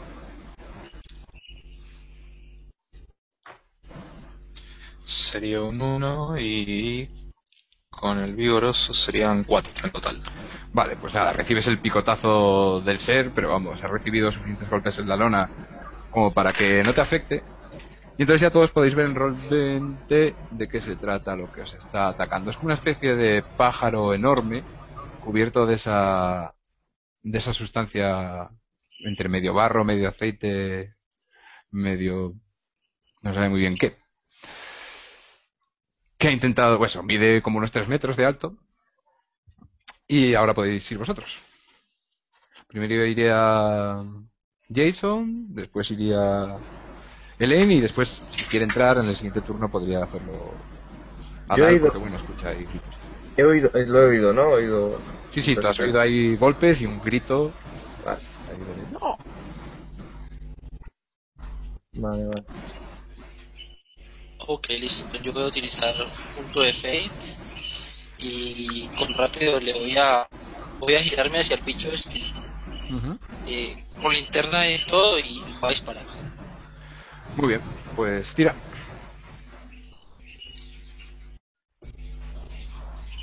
Ok, tengo un dos. Un 2 en total. Vale. Pues él va a tener Es la segunda bala que gasto. Ok, uno más dos, que se quedan un uno, vale, le haces un. le disparas ahí en una de las alas, que ves como una de sus plumas se desgaja, no llega a sangrar porque no crees que eso tenga sangre dentro de su cuerpo, pero. Elaine, Elaine, viendo que se han puesto a jugar, va a correr todo lo que pueda, se, se sube a alguna mesa, sigue corriendo y va a saltar encima del pajarito, a morder. Vale, perfecto. Pues nada, tira llamativo rápido. Mm, vale, llamativo mismo. Es decir, porque una niña saltando ahí sobre un pájaro me parece lo suficientemente peliculero. Sería solo un 2. A ver, mentira, espera que mire llamativo. Ah, llamativo 3, 5. Vale, pues él es... epa. Él es un 3 más 2, 5. ¿Y te había sacado? 5 también. 5 también. Vale, pues no le haces daño, pero eso. Mm. Puedes tener... Mm, Puedes decidir qué impulso ponerle encima. vale. Eh, incluso si ahora uso una... Ah, bueno, o usar un aspecto para hacerle daño. Mm, vale. Por aquí. Eh, ¿Quieres ser mi amigo? Más dos en llamativo al llamar la atención para jugar con los mosquitos. Vale, perfecto. Muy bien, pues entonces le darías dos de, dos de daño. Digamos que dejas que el, le miras a sus podres ojos y haces que el, el verdadero monstruo que llevas dentro intente como comerse su alma, así solo con tu mirada. Y ves como esto le afecta especialmente y ves como ¡ah! se gira hacia atrás y empieza ahí a lanzar graznidos desesperados y parece que has dado... Ujú. Ok, siguiente. Vale, yo entro ya en la... Sí, tú estás ahí. Vas Vale, a tener un más dos a la dificultad porque estás recién llegado si quieres actuar este turno, pero puedes actuar. Vale. Eh, yo con la proeza de más 2 cuando ataco en modo furtivo un enemigo distraído, podría usarla. Sí, podrías usarlo. Pues voy, voy saco el machete y voy contra, contra el pájaro que está distraído con la niña a, a rajarle. Nada, bueno, entonces como es tu proeza, ni siquiera tienes ese más dos a la dificultad. Puedes dar Vale. con un más. Eh, ¿me, me puedes tirar tú que mm, se me ha ido tanto el Vale. turno como el Stream? Perfecto. Eh, pues 4 más 2 más tu furtivo. O sea, 4 a 2. 1 más 2 que es 3 más tu furtivo que es 3. Pues 6. Vale. Tú llegas con el machete y cuando él recula hacia atrás, acojonado por la por la, el graznido de la niña, tú de un solo tajo sesgas su cabeza que rueda por el por el suelo y se apaga ahí el o sea, deja de graznar al instante, un gran chorro de, de esa sustancia eh, negruzca sale de su garganta y para asombro de todos vosotros veis como poco a poco su cuerpo se va transformando y de ese extraño ser pajarroide se convierte en lo que podéis ver en Rollback. Y para describirlo, pues sería un, un hombre con el cuerpo cubierto de una especie de tierra blanca que tú, Jason, automáticamente reconoces como la tierra que donde surge esa niebla. Está extendida sobre su cuerpo, cubriéndolo por completo y haciéndole una especie eso de hombre de blanco. Y en su cabeza tiene un- una capucha de tela y esa especie de armazón imitando a, a plumas hecho de madera en el que hay dibujado un ser muy parecido al que, en el que pareció convertirse. Ok. Eh, le quito la capucha, solo por saber que... Vale, le quitas la capucha. La curiosidad. Eh, antes de que Jason le quite la capucha, lo miro y le digo, ¿a vos te gustaría que te hicieran eso con la máscara? Ah, Yo creo que más bien a la persona que me quite la máscara no le gustaría. Le, le suelto la mano y le digo, eso no es honor eh, no- con hombres, eh, entre hombres con máscara. Y le señalo tipo la máscara que llevo yo de luchador. ¡Chachán! Ahí está, ahí está. Uh, bueno, bueno. Pues yo, ante esa afrenta, o sea, yo le voy a dar al Caimán un punto de fate si se lía Vale. un sillazo. Quiero decir, estamos hablando de las leyes del ring, tío. No sé qué me dice el Caimán. Sí, lo, lo voy a hacer, pero lo voy a hacer por el concepto principal del caimán, de que el espíritu de la lucha libre vive en él. Entonces, como le, le parece muy deshonroso que desenmascaren a un hombre. A tope.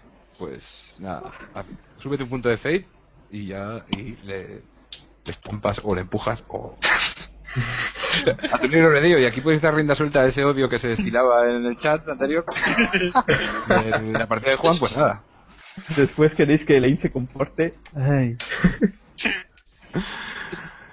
pues nada nada Eh, no, no le voy a pegar un sillazo, lo voy a empujar tipo como para apartarlo. vale bueno aún así tira tira tira a ver vigoroso a ver qué le haces Perdón, Andrés. será el Ah, nivel bueno. de, de tus No, no. intenciones pero menos cuatro Un menos uno. vale Claramente no tenía intenciones de dañarlo. Vamos Vale. a ver. Al final has medido tanto tus tus esto, tu, tu intención de no dañarle que ha sido te ha traicionado. Y la verdad es que vamos, Jason además es un hombre curtido en, en muchas muchos lances y se aparta así con aire de dignidad. Y Igual le quito la máscara. con ruido despectivo así. Y bajo la máscara, pues veis la cara de un, de un anciano. Ajá.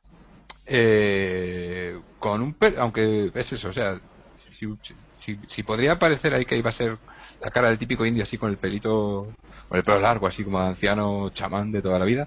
No, este lleva un peinado así bastante a lo punky. Mm, y bastante cuidado, vamos. O sea, lo lleva así como corto a lo Harry Head, pero con bastante cuidado. Os, os llama la atención porque el resto de indios que visteis dice que vestían bastante de la forma tradicional, así con el pelo largo y lacio, suelto, o con alguna cinta. Y este no, este mm, os recuerda un poco a, a los hombres de Wilson.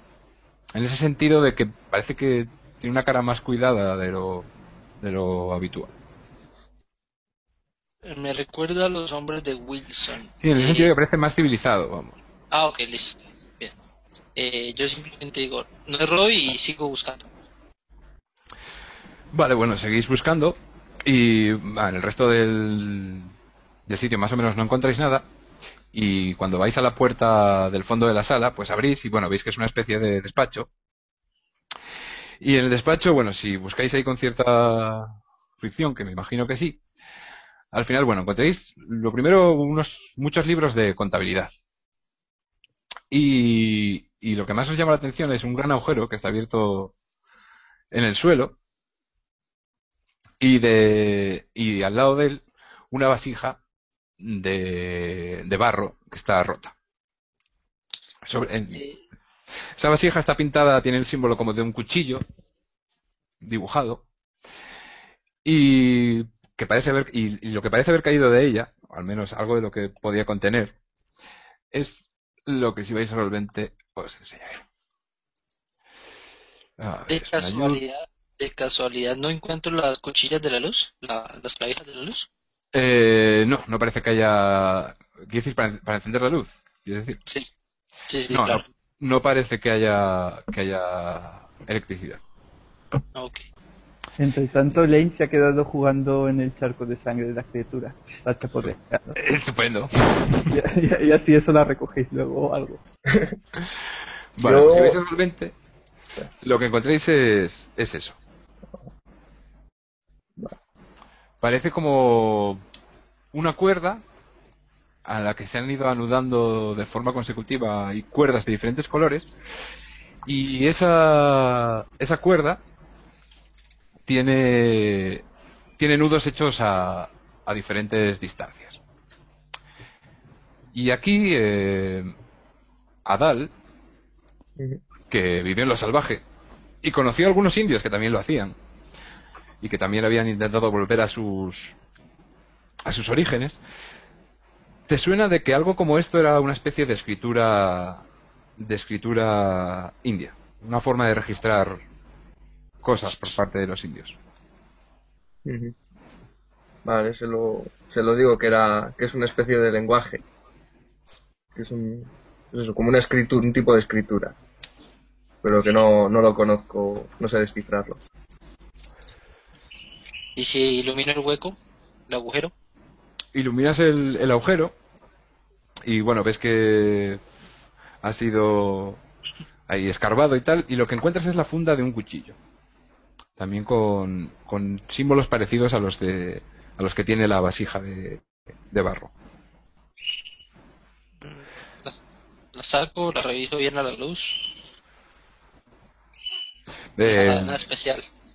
No, bueno, parece bast- de bastante calidad, pero parece muy, muy, muy, muy antiguo. Eso sí.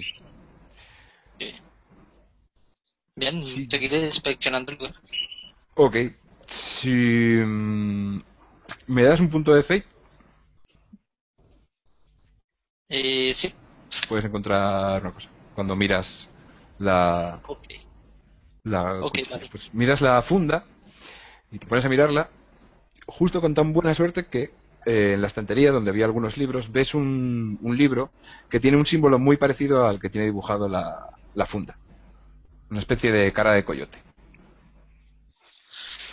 Voy, lo tomo, pero mientras voy y lo tomo, le digo a mis compañeros que por favor estén pendientes de, de lo que hay alrededor.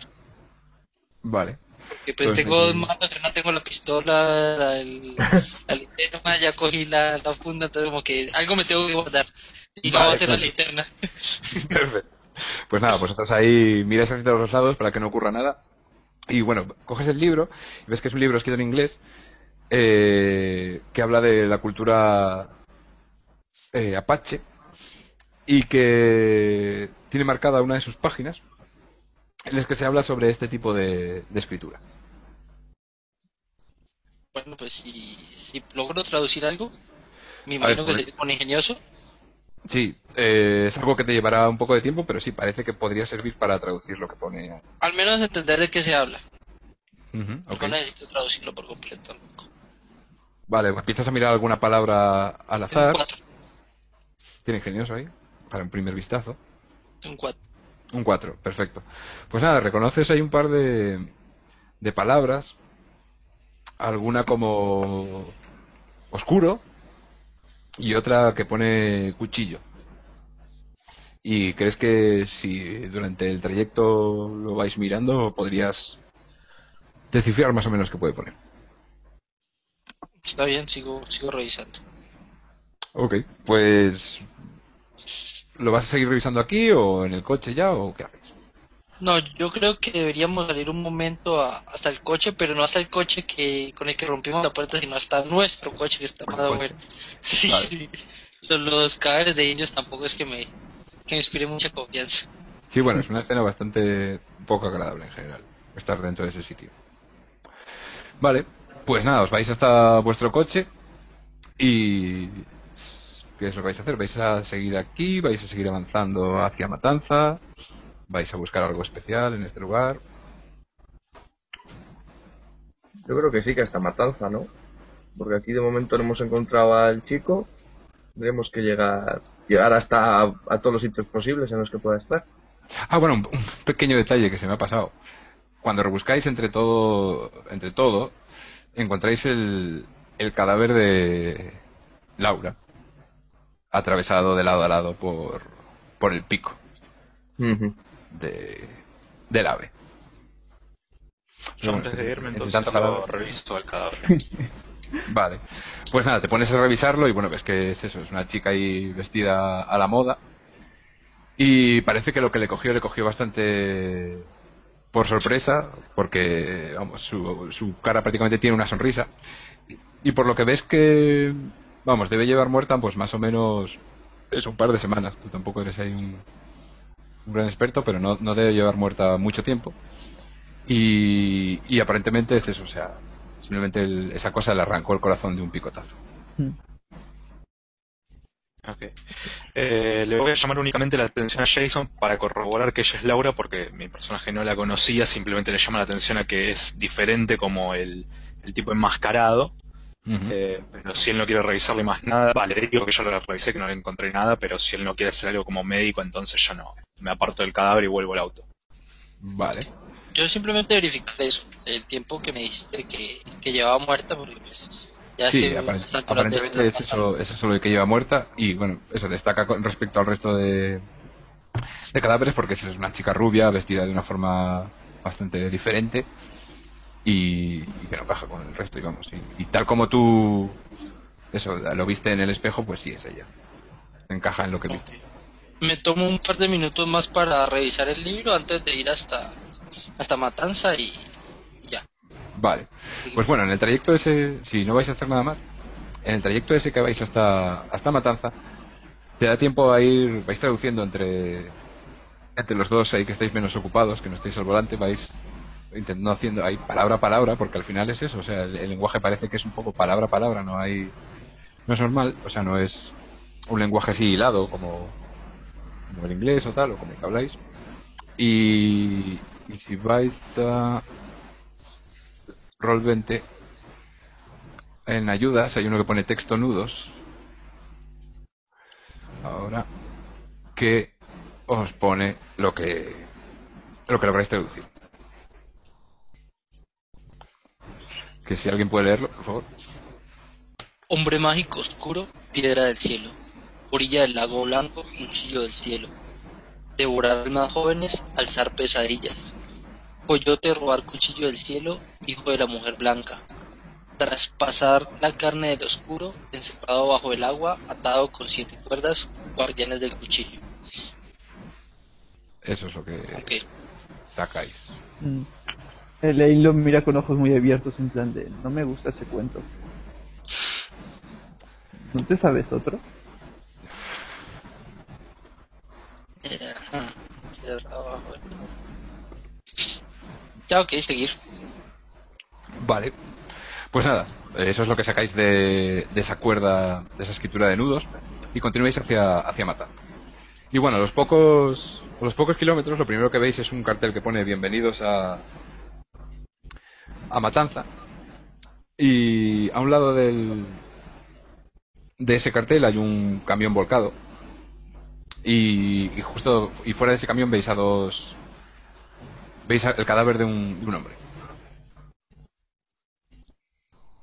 ¿Vemos el cadáver de un hombre de dónde? Perdón, me perdí. Un veis que es un cadáver tirado al lado de un hombre. Un cadáver tirado al lado de un hombre. O sea, un cadáver de un hombre tirado al lado del camión. Ah. Eh, tiene el aspecto que tenemos nosotros, es decir, que es una persona de, de vivir en, en medio de toda la radiación, o tiene aspecto de ser una persona como las que vimos en, en Islas. una persona de vivir en medio de la radiación. Y lo que veis es que tiene eh, la piel, vamos, juraríais que es latino. O sea, tiene- bueno, o este, al menos tiene la piel más oscura, vamos, que, que los que soléis ver en otras ciudades más del centro. Lo único que os llama la atención, aunque bueno, es verdad que hay muchos, muchos en, pero vamos, este en particular, con- El cuchillo Con nunca lo encontramos. ¿el cual? El cuchillo nunca lo encontramos, No. solamente la, la funda. Ok. Olor a cerdo no hay, ¿no? Olor a cerdo, sí, hay olor a cerdo, pero a cerdo podrido. Porque veis que en la es un gran tráiler de color blanco y veis que hay varios eh, piezas de estas de cerdo cortadas de arriba abajo en el que, que están tiradas sobre sobre la, la carretera y la mayoría de ellas están podres, podridas. Y el tipo que está muerto, reviso también. Vale, te pones a revisar ahí el, el cadáver y bueno, tampoco ves nada así que te llame especialmente la, la atención. Parece que le han aplastado la cabeza con algo contundente. Y, y que lleva muerto pues también un poco como, como Laura, más o menos ese, ese tiempo. Tiene el mismo estado de descomposición. Eh, bueno, y lo que veis al fondo es lo que parece un matanza, porque veis ahí como recortadas unas cuantas unas cuantas casas y mientras estáis revisando veis como aparecen unos Antes de seguir, antes de seguir. dime, dime. Eh, algo simplemente por satisfacer una curiosidad morbosa que tengo desde el inicio de la partida. dime. Eh, ¿Los cerdos efectivamente son cerdos? No eres un matarife. La verdad es que están Sí, sí. cortados en, en piezas lo están lo suficientemente podridos y cortados en piezas suficientemente pequeñas como para que no puedas asegurar si son parecen cerdos pero no sabes si son cerdos normales. Al menos sabemos que es un animal puntualmente, ¿no? sí sí o Sí, sea ok. parecen ser tienen cuatro patas parece que Sí, tienen pero- un hocico pero lo primero que sí que te llama la atención es que son anormalmente grandes Ok. wow. Eh, si queréis le dais un cachito a Elaine y que opine, pero... Y bueno, mientras estáis ahí observando los cerdos, aparece compartir en pantalla. ¿Lo veis? Sí, Vale. Pues eso. Eh, veis a tres hombres que se acercan hacia vosotros, dos de ellos con fusiles y otro con un... ¿Una molotov y un machete? Sí, un- ¿Cuál es una, una- una botella, vamos a confiar en que es una botella simplemente. Y, y un machete que os miran y os apuntan. Yo les apunto igualmente, de vuelta. Vale. ¿El resto qué hacer? Yo pongo carita de niña buena. Vale. Eh, yo levanto las manos como para intentar calmarlos, tanto a Jason como a los tipos, y le digo, oh, oh, despacio. Venimos en paz. Muy bien. Mm, Ves como uno de ellos, debajo de ese pañuelo que le cubre la cara, dice: Acompáñenos, Yo, ¿quién va? ¿Quién es? acompáñenos, nosotros hacemos las preguntas aquí. Dice eso. Volteo a mirar a mis compañeros. eh, ¿Vamos a jugar? yo me acerco sin dejar de apuntar. Vale, pues el otro hace exactamente lo mismo y tampoco deja de, de apuntarte. Y ves como el del machete se está acercando a Elaine. Elaine tiene confianza con la gente que va enmascarada. Yo le digo, yo si fuera tú no haría eso. Le da No la manita. Tíos le da la manita. Parecen bastante, bastante nerviosos. Y síganos, síganos. Martina, qui- Marti- la señora Martina tiene que verles. Oh, Ok, yo, Vale. bueno, vamos a seguirlos, pero si es posible, atrás de ellos. O sea, no que dejar que se, que se posten ellos atrás de nosotros, no. Bueno, ellos más o menos lo intentan. Ves que están algo nerviosos, pero en realidad les superáis en número. Aunque uno de vosotros sea una niña, eso sí. Sí, yo, Y- yo le digo a, a Jason, eh, Martina era la mujer la cual nos mencionó Mae, la que le proveía, eh, pro- la que le proveía la carne de, de De cerdo. cerdo, entre comillas. Eso es. Los tíos parecen bastante asustados y dicen, no es seguro estar aquí. No, no, no, no es seguro estar aquí. Vengan al pueblo. Que yo los, los acompaño, pero lo que te dije, siguiéndolos. O sea, no dejar que ellos se posten atrás de nosotros. Vale, digamos que vais avanzando así de una forma tensa, tú intentas que no te rodeen, ellos lo intentan pero tampoco ponen mucho empeño, pero ves que sobre todo miran hacia la niebla y, y os instan a que avancéis y la verdad es que no dicen, no dicen palabra.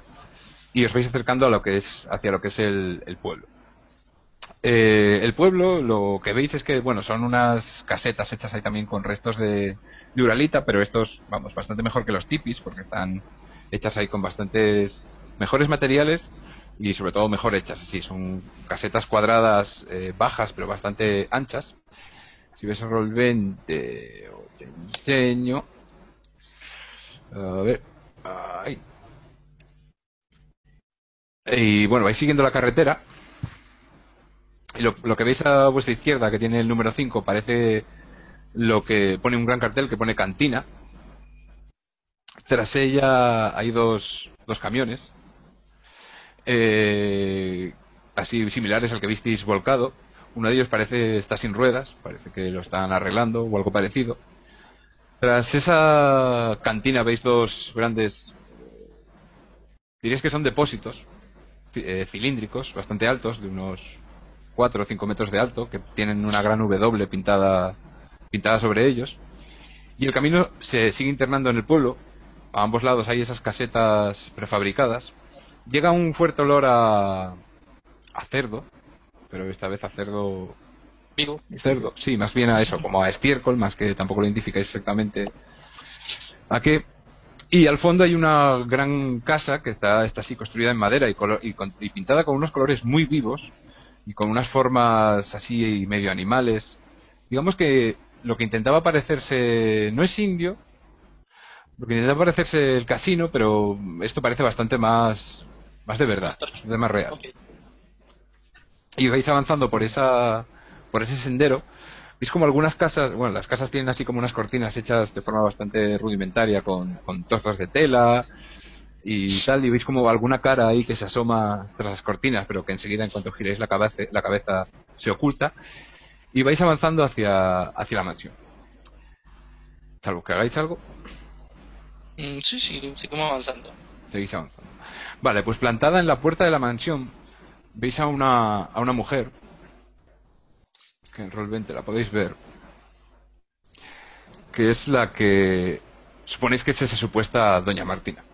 Está, está en la puerta de la casa con los brazos con los brazos en jarra y, y está mirando fijamente a, los hombres que se están acompañando que cuando ven en cuanto detectan su presencia pues eh, avanzan con, con más brío y bueno de una forma con los gestos de su cara porque ves que alguno ya se ha bajado incluso el, el pañuelo os, os instan a que vayáis un poco más rápido y veis como Martina desde lejos grita Ramiro, corre, tráelos acá, tráelos acá. Eh, antes de que la niebla vuelva, tenemos que entrar en la casa. Mm. No hay más gente por las casetas y tal, no se ve más gente. El- se ve gente, pero eso, que se ocultan más o menos tras los tras el cortinaje, vamos, que no salen a la calle. Va. Eh, yo antes que nada eh, eh, la levanto Elaine, la alzo Elaine para poder llevarla para caminar un poco más rápido y le digo, y esta vez no hagas ninguna de tus ocurrencias, por favor. Perfecto. Pero tenía hambre. Yo Perfecto, que, si tenés hambre avisanos, pero no muerdas a nadie, por favor. lo que la señora menciona la niebla y acelero el paso también. Vale, todos aceleráis el paso, ves como la mujer ofrece así un gesto bastante serio y pasen, pasen, pasen. Eh, entren a la sala. Entráis Yo a la sí. sala, Entramos, sí, en la sí, casa. Y bueno, cuando lo veis más de cerca, pues eso, toda la casa está pintada con unos motivos similares a los que se pueden ver en el, tras la foto de la mujer, así como motivos geométricos de líneas y rayas y polígonos. Y cuando entráis, veis que hay una gran sala donde hay una larga mesa puesta con platos. Y en esos platos ahí veis una comida humeante. Mm. El, el- el- el lugar no es tan acogedor como el refugio de Mae, por supuesto, pero pero bueno, parece un sitio bastante civilizado y, y con bastante menos árido que el exterior. Bueno, os manda sentaros, ves como le hace un gesto a los hombres para que se retiren y se dirige a vosotros. Y ¿quiénes son ustedes y qué hacen aquí? Venimos buscando un chico, chico que hace par de semanas, no sé, eh, ha pasado por estos, por estos lugares. Se lo escribo y le pregunto si casualidad sabe algo. Hace más de tres semanas que nadie, nadie pasa por aquí. Desde que. Desde que los camiones empezaron a perderse en la niebla. Desde que todo esto empezó. eh, nadie ha pasado por Matanza. Son ustedes los primeros hombres que vemos en casi un mes. Pero siéntense, siéntense. Seguro que están hambrientos. El camino por el cráter es difícil. Voy a mirar al caimán y le digo, debería soltar a él. Yo que tú Bueno. la soltaría. Sí, yo, yo la miro a Elaine y le digo, ¿puedo confiar en que vas a hacer lo que te pedí? Claro. Soy una niña buena. Tú lo sabes. Mm, Y le- la, pon- la pongo en el suelo para que vaya a comer.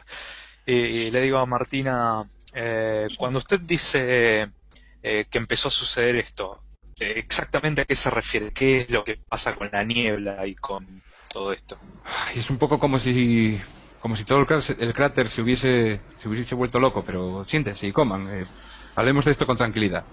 Y quieren un cigarro, y bueno, ves como la tía os acerca una caja con cigarros puros, que la verdad es algo que algunos nunca ni siquiera habíais visto, y los que lo habíais visto o probado era como un, un enorme lujo, y eh, tomen, tomen, eh, eh, seguro que les hace falta para recuperarse de... ¿Cómo, han logrado llegar hasta aquí? ¿Cómo han atravesado la niebla? Bueno, veníamos en un vehículo. eh, primero pasamos por el bosque, luego pasamos por el, por el casino, pero la niebla en ningún momento nos, nos, nos, nos dificultó el paso. De hecho, hace poco vimos uno de los camiones que usted menciona y, y había un tipo tirado al lado. Me imagino que es uno de esos hombres. Sí, lamentablemente mis hombres están tan asustados de, de, esas, de esos moteros que ni siquiera se atreven ni siquiera a alejarse unos metros del, del pueblo. Eh, pero bueno, es una, es una suerte que haya- hayan logrado llegar hasta aquí. Eh, intentaré, intentaré explicarles todo lo más, lo más simplemente posible. Eh, hace semanas que estamos aislados, mandamos nuestros camiones hacia el exterior y lo único que se encuentran son, son con esos, esos seres que les atacan y les obligan a, a los que han conseguido volver, volver y a los que se han quedado por el camino, se han quedado por el camino. ¿Pero qué seres son? Eh, ¿No los han visto? Esos seres del diablo, esos esqueletos, eh, son como monstruos venidos de, de, de otro lugar. Ah, los tres que nos apañamos hace un rato. Se le digo así como, como sin, Ah, como sin problema. Bueno, de hecho ves, ves que él se le, se le pone una sonrisa y al menos veo que trato con, con hombres valientes, pues eh, más razón para que coman con fuerza si han tenido que enfrentarse se han tenido que enfrentarse a ellos. Eh, pues sí, mi- mis hombres cuando, cuando se los han encontrado no, no, no, no ha habido manera de que se pudiesen enfrentar a ellos, han acabado todos muertos o, o algo peor. Hay un sitio en el que yo me pueda alejar por un momento para comer que tiene una encrucijada. No me quiero bueno, quitar tú- la máscara. Puedes, puedes Pero- coger un puedes coger un, un plato y ponerte a mirar por la ventana o algo así de una forma muy dramática mientras comes el estofado de, de cerdo. Sí, tampoco También- le quiero hacer el desprecio de la comida. No es que tenga hambre, pero no le quiero hacer el desprecio de la comida. es- También Bueno, yo- conocimos a Mae. ¿Cómo? También conocimos a Mae. Ah, Mae, la, la, la- la pobre Mae, seguro que está... eh, Falleció.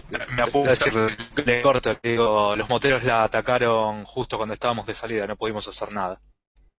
Maldita sea, Dios mío. No, no. Es lo que estaba temiendo. Estaba, estaba, estaba pensando que al no ver nuestros caminos acabaría entrando en el cráter y algo, algo le pasaría, como a mis hombres. Vale, hace, hacía años que no le veía, pero. Pero no- era una mujer buena, sin duda. Muy buena. Bueno, Eh, eh, Te sí. pregunto a Martina si sabe, si conocen el número de, de los moteros que hay, si sabe cuántos son. Pues la verdad es que no sabemos muy bien y hasta hace unos días no pensábamos que eran eh, cinco o seis. Nuestros hombres hablaban de que les habían atacado grupos de tres o cuatro. Pero la última vez que nos visitó, la verdad es que vimos que eran casi una veintena. Y encima se llevaron a nuestros chicos. Ok, ¿te estás diciendo que, que quedan casi una veintena de esas cosas? Sí, eh, la verdad es que se mueven rápido y la niebla suele caer sobre el pueblo cuando aparecen, así que es difícil saber qué es lo que está ocurriendo, pero eh, seguro que eran más de diez.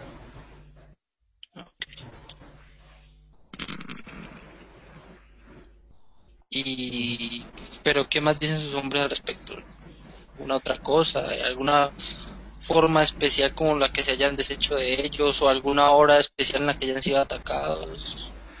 No, eh, cuando, cuando han avanzado por el cráter con el camión, el, el único hombre que volvió, Ramiro, eh, dijo que esas cosas surgieron de surgieron de la niebla y es como supimos que las cosas empezaban a ir mal. Ir mal. En el siguiente envío del camión envié a dos, de- a dos más de mis matarifes para que sirviesen de escolta, pero no sirvió de nada porque, porque no volvieron.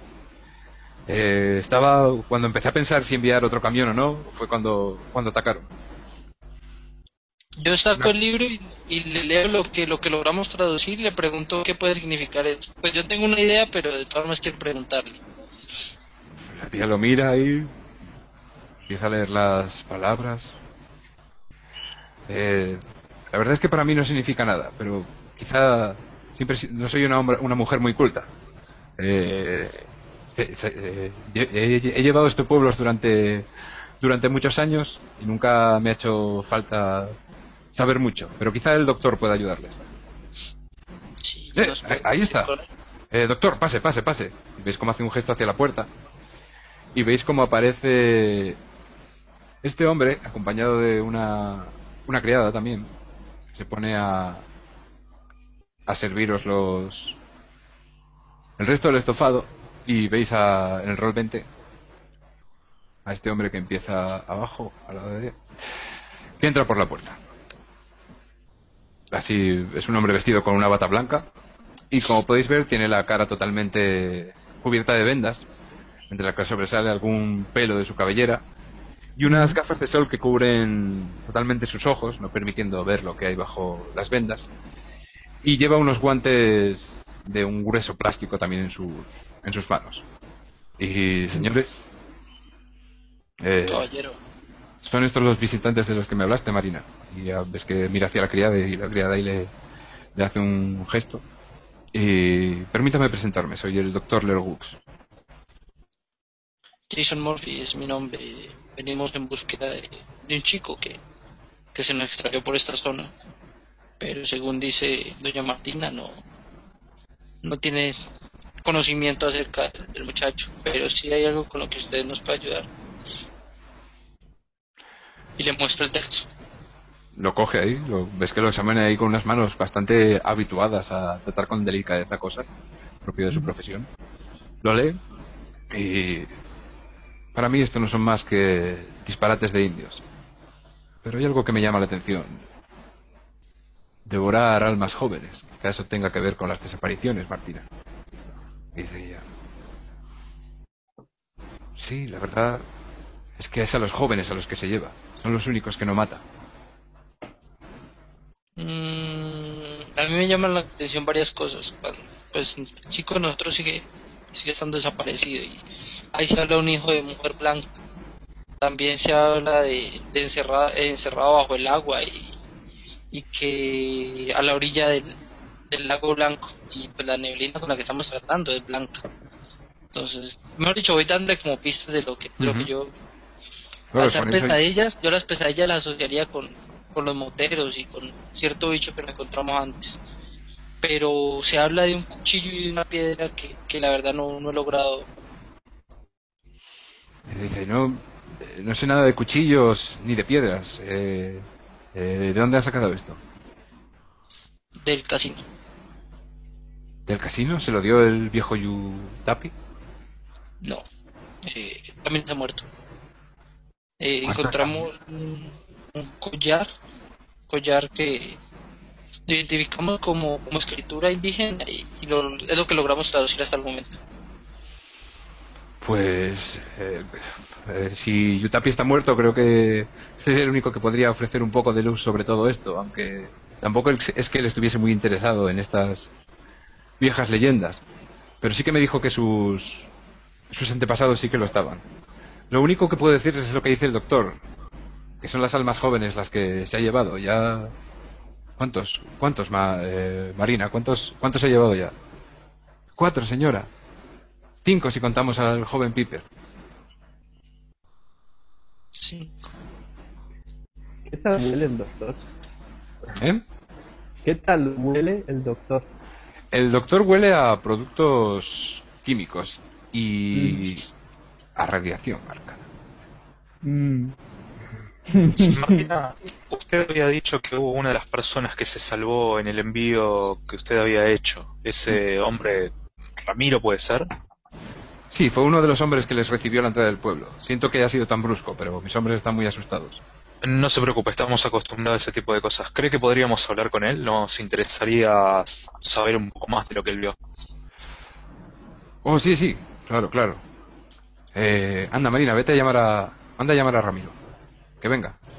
Y al, poco viene y veis que el hombre así, con la mirada bastante cabezbaja, es un hombre con unos 60 años, que sí que no se separa de su machete.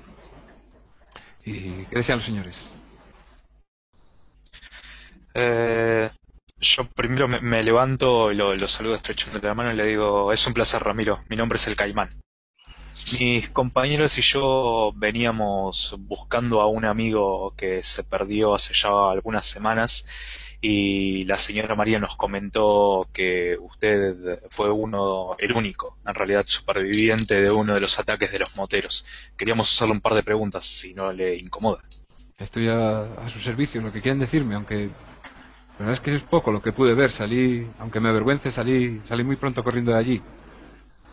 Pero pregunte.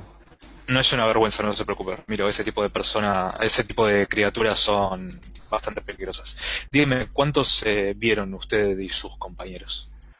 Eran cuatro o cinco, aparecieron y empezaron a, a acosar a nuestro camión y acabaron por volcarlo. Y entonces se abalanzaron sobre mi compañero y yo salí corriendo. Lo único que pude ver es que esos cinco, aparte de acabar con mi compañero, les acompañaba, que acabaron con mi compañero, les acompañaba un gran vehículo, pero no, supe bien, bien qué era hasta que lo vimos llegar en el siguiente ataque. Era ese autobús infernal. Un autobús. Sí. es el autobús, el, de los, el de los monstruos. Es donde se llevan a los chicos. ¿Y aproximadamente en qué zona fue que los atacaron a ustedes? Eh, antes de llegar al casino de los indios.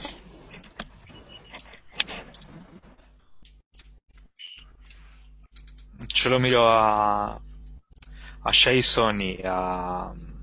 Ay, perdón, perdí el, no me acuerdo el nombre del personaje de Diego. Eh, a Adal Adal. eh, y les digo, ¿quieren preguntarle algo más? Por mi parte estaría, sería todo. Y le pongo la mano en el hombro a Ramiro y le digo, muchas gracias. Esto es un acto tan valiente como que usted se hubiese quedado a morir junto a sus compañeros, buen hombre. Eh, ¿Qué les juro- les juro que si vuelven a aparecer por aquí, eh, seré el primero que me lanzaré a intentar salvar a los chicos. ¿Qué apariencia me da el hombre? ¿Es un indígena también o es simplemente alguien? Este es indígena también. Bueno, sí, eso tiene así un aire. O sea, no es. Tiene más aire, pero más del sur, vamos. Más Te pregunto si de casualidad sabe algo de, pronto acerca de, de la leyenda esa. Mejor dicho, le menciono las palabras que logramos traducir, a ver si. No, de la verdad es por que pura casualidad.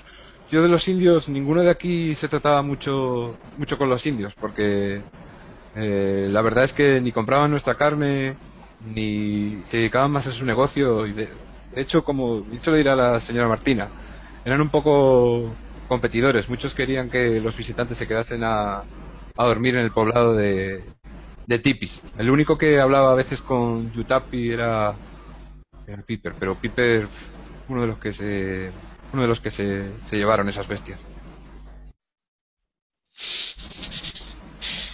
Llegamos a un punto en el que no sé pues para dónde seguir.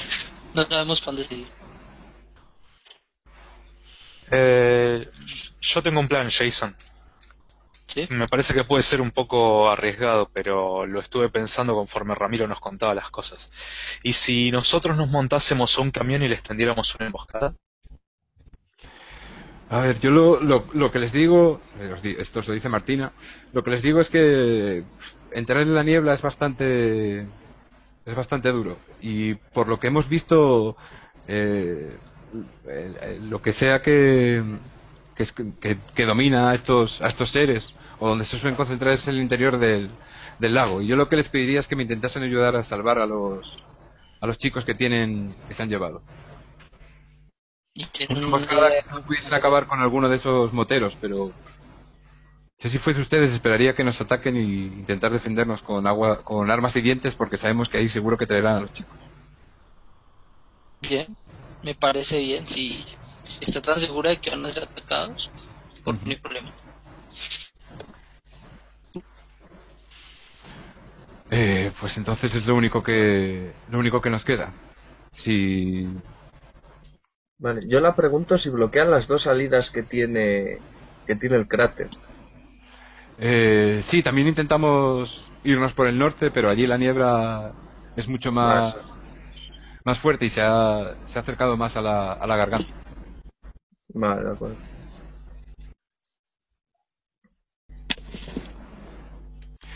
Vale, pues bueno, seguís ahí comiendo y tal mientras más o menos habéis tomado esa decisión.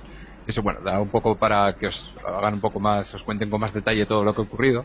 Y bueno, lo que os vine a contar es que, ¿qué es eso? Bueno, que al principio han ido, lo primero que han ido desapareciendo chicos. Bueno, han ido desapareciendo no.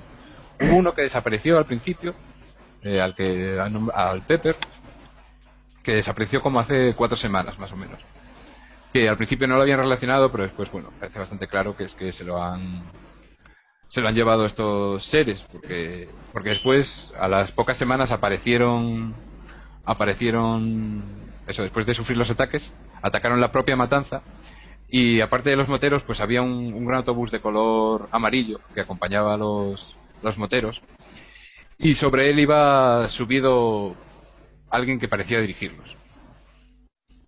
Y aparte de matar a bastante gente de la de Matanza, eh, cogieron a muchos de los so- eh, cogieron a los de los pocos jóvenes que hay en la, en la ciudad y los secuestraron y, y vieron cómo los colgaban de ese, de ese autobús. Ujú. ¿O que ¿Los colgaban? Sí, los, los colgaban de la parte de afuera del autobús, es como si los estuviesen allí Ajá. colgando.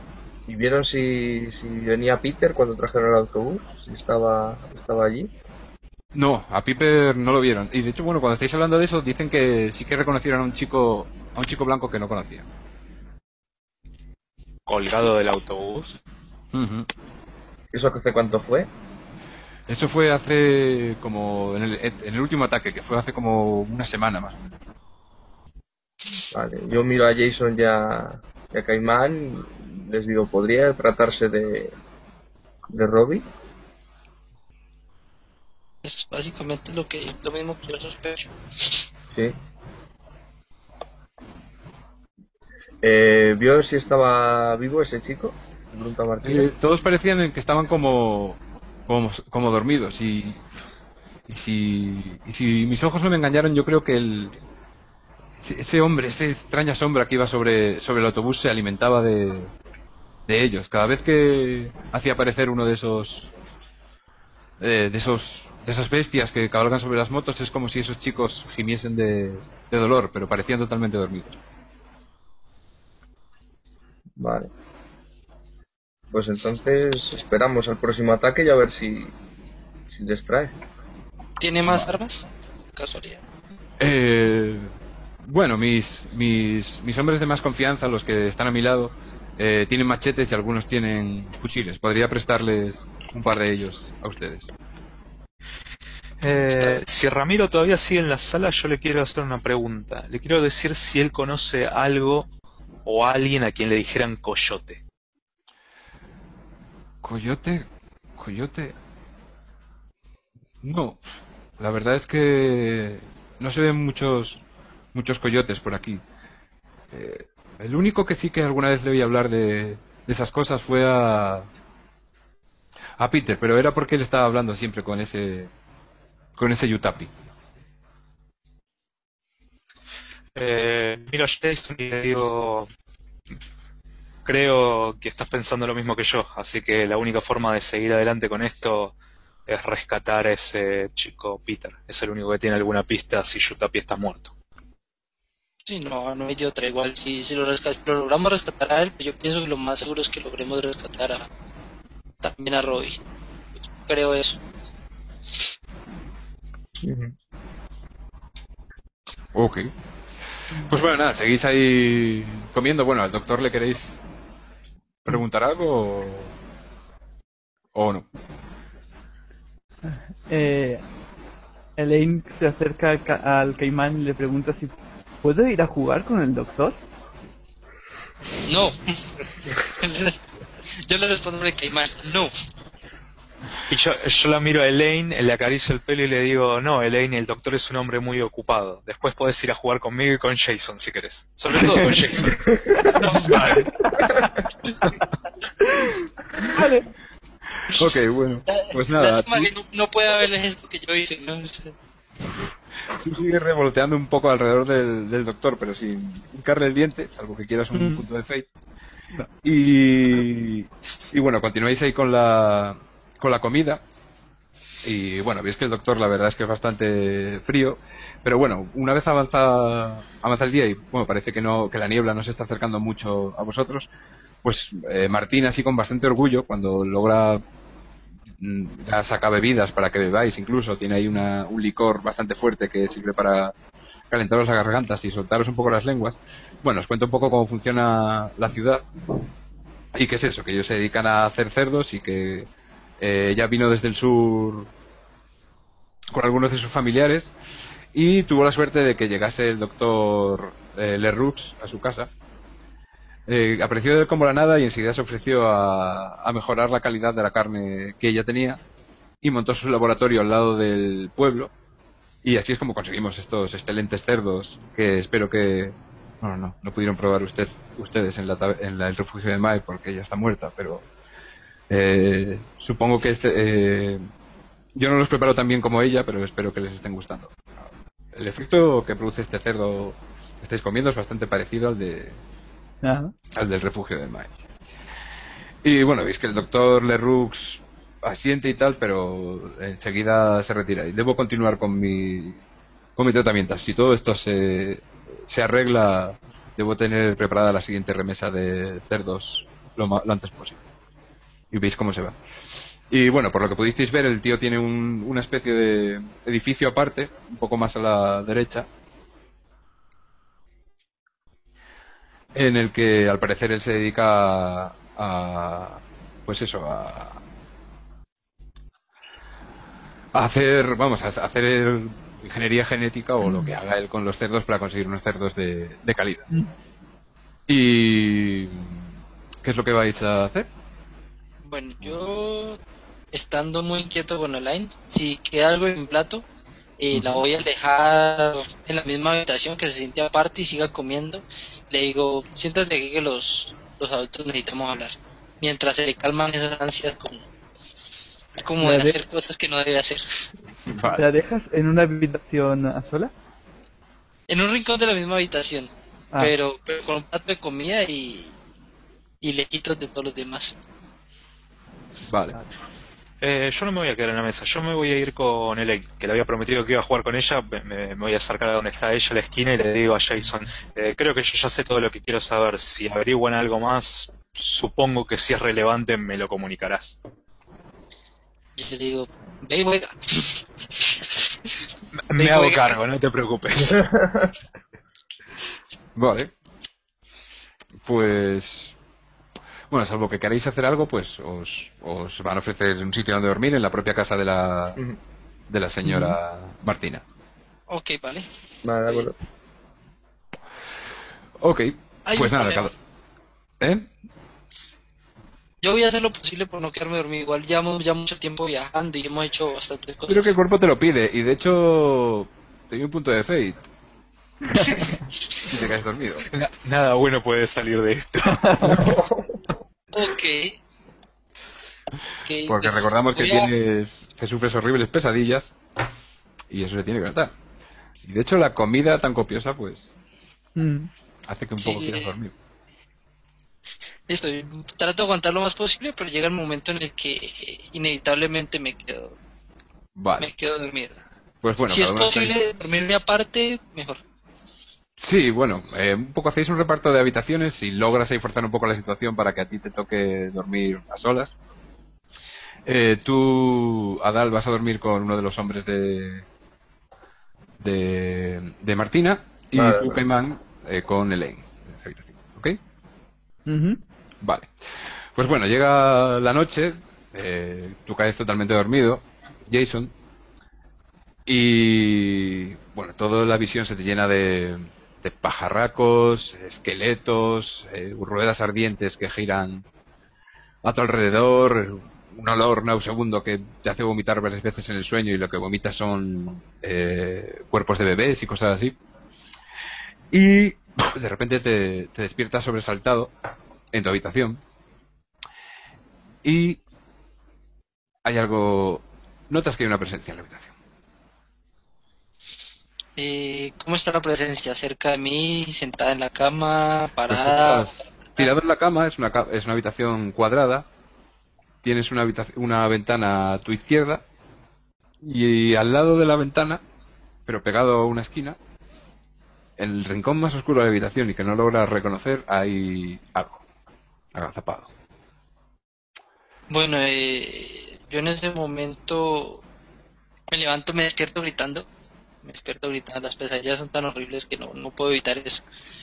Y lo primero que hago con mucha torpeza es tratar de, de coger alguna de mis herramientas, principalmente la lámpara o la pistola, pero lo que lo que primero lo que primero coja ya de decidas a que le echo mano. Vale, eres un hombre acostumbrado a la acción y tienes tu pistola a mano, la coges, pero en medio de la oscuridad, la casa no tiene no tiene electricidad. Eh, oyes un es que no sé, no sé imitar a un cerdo, pero el sonido de un cerdo en una esquina. Ok, eh, simplemente por lo por lo alterado que estoy pregunto quién va apuntando a lo que hasta donde yo intuya que, que viene el sonido. Vale, tú alargas ahí el brazo, preguntas quién va y ese sonido se repite ahí. Y ves como una forma humana, a tu parecer, parece salir como del, de la esquina.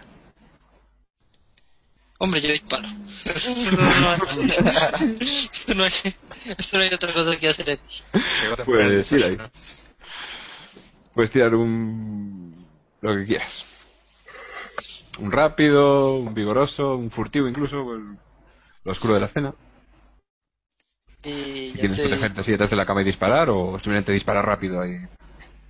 Lo que venga. Realmente, realmente sería más disparar por reacción, pero lo que estoy tratando de hacer de, de protegerme de algo que no sé qué es. Vale, pues. de algo que incluso podría estar todavía dentro de mis sueños. Pues rápido, entonces, venga. Tengo un 2. Dos, un 2 en total. Y lo que sea que está en esa esquina saca un 1. Así que oyes un gran... Y ves como algo corretea ahí alrededor de la habitación y ves que intenta saltar por la ventana. Y lo que te parece es una persona, incluso dirías que una niña o una mujer, pero eh, su cabeza no es normal. Y ves que intenta saltar ahí por el por el alféizar de la de la ventana, o sea, por la ventana que está abierta. Y empieza ahí a forcejear para intentar salir fuera mientras patalea y tiene la mitad del cuerpo la mitad del cuerpo afuera. Ves que va vestida como una especie de mono muy muy muy harapiento ahí, sin mangas. Si le puedo tirar una patada, perfecto. Sí, estás en el segundo piso de la de la casa, ¿eh? Ok. Tengo un más uno. Vale. Pues nada, le das una patada. Que la verdad con su pataleo logra esquivar bastante, bastante bien. Y aunque le haces caer, ella parece que controla bastante bien la caída. Y aunque es un sonoro eh, cuando cae al piso de abajo, eh, ves cómo se queda tendida en el suelo. Intentas ahí. No sé si miras por la ventana. Sí, obvio sí. Vale, lo miras y parece que ha quedado al menos inconsciente, si no muerta. Eh, yo salgo corriendo de la habitación. Estoy tan alterado que salgo corriendo de la habitación. Vale, es fácil que los otros os hayáis despertado, sin problemas, y encuentras al resto en el pasillo ahí preguntando qué es lo que ocurre. ¿Está oscuro todavía? Sí, está bastante oscuro, pero bueno, hay lámparas para coger, candiles. En el pasillo. ¿Alguien va a encender la lámpara? ¿Alguno que, que hacéis vosotros? Bueno, veis, enco- encontráis a Jason totalmente alterado, con el rostro sudoroso, que está intentando encender un candil ahí con la pistola en una mano y el candil en la otra. Y no sé si Jason duerme con su máscara puesta. Obvio no. Es que Vale. eso Pues dices lo que ve. eh, no, lo que ven es... A ver, veo si tengo una imagen. Al menos que sí, que se acople un poco. Bueno, A ver si la puedo capturar Jason acá. busca la imagen, eh, yo en cuanto escucho los disparos, lo primero que hago es mirar si, si Elaine está bien, está ahí en la habitación, y en cuanto veo que está, me levanto, salgo de un portazo y voy, voy buscando de dónde pudieran haber salido los tiros. Lo primero que voy a hacer es buscar a Jason porque sé que él tiene un arma. Vale, pues nada, sales al pasillo y te encuentras a Jason, medio iluminado por la luz. Eh, compruebas que Elaine está bien. ¿Y Adal? Yo ¿Te también. Yo en cuanto oiga tiros me despierto sobresaltado y voy buscando el origen. A ver si, Vale, con pues él. también sales al pasillo, os reunís todos allí y veis también que hay algo más de actividad en el resto de la, de la casa. Está, está bastante, bastante, bastante lento, pero creo que está cargando. Bueno, bien. Vamos a ver si les puedo compartir pantalla acá. Mm. Elaine estaba dormidita como un angelito hasta que he oído el ruido. Te despiertas ahí, te desperezas. Sí, con tranquilidad de ¡ah! Oh. Y en pijamita va para allá. Pues eso, veis cómo sale la pequeña Elaine y se os une al grupo. Y por fin veis como Jason se gira. Y Eh, lo que se imaginaban ellos que debía ser un tipo muy joven, pues realmente es alguien que está completamente desfigurado por, por quemaduras horribles, incluso más horrible que lo que ellos alcanzaron a ver en estos momentos en pantalla, pero la verdad no encontré nada mejor. Eh, yo aprovechando el hecho de que fui el primero en llegar, eh, no sé si por esto tendría que parar un punto fate o vos me dirás. Eh, yo quiero llegar y cuando lo veo a él y calculo que lo reconozco que es Jason, lo primero no. que hago es sacarme mi máscara y se la doy a él y le digo, toma, cubrite con esto. Porque yo sé perfectamente que él tiene un problema con el rostro que por eso usa la máscara. O sea, sé que hay algo raro en él. Nah, nah, no, no, no, no, no, no, no hace falta que te gastes un punto de fate. Pero vamos, el- la historia de repente brilla ahí con un halo de heroísmo y entrega. Porque Caimán ha actuado ahí para salvar el, el honor de su amigo. Y afortunadamente entonces eso, eres el único que ha visto el verdadero rostro de, de Jason. Y bueno, ¿qué hacéis?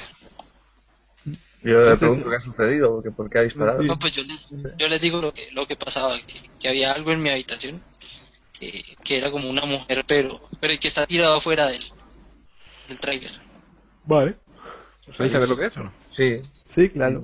sí. Ok, pues salís ahí en carrerilla a ver lo que, lo que se cayó por la ventana. Y en el suelo lo que veis es lo que os pongo en rolete.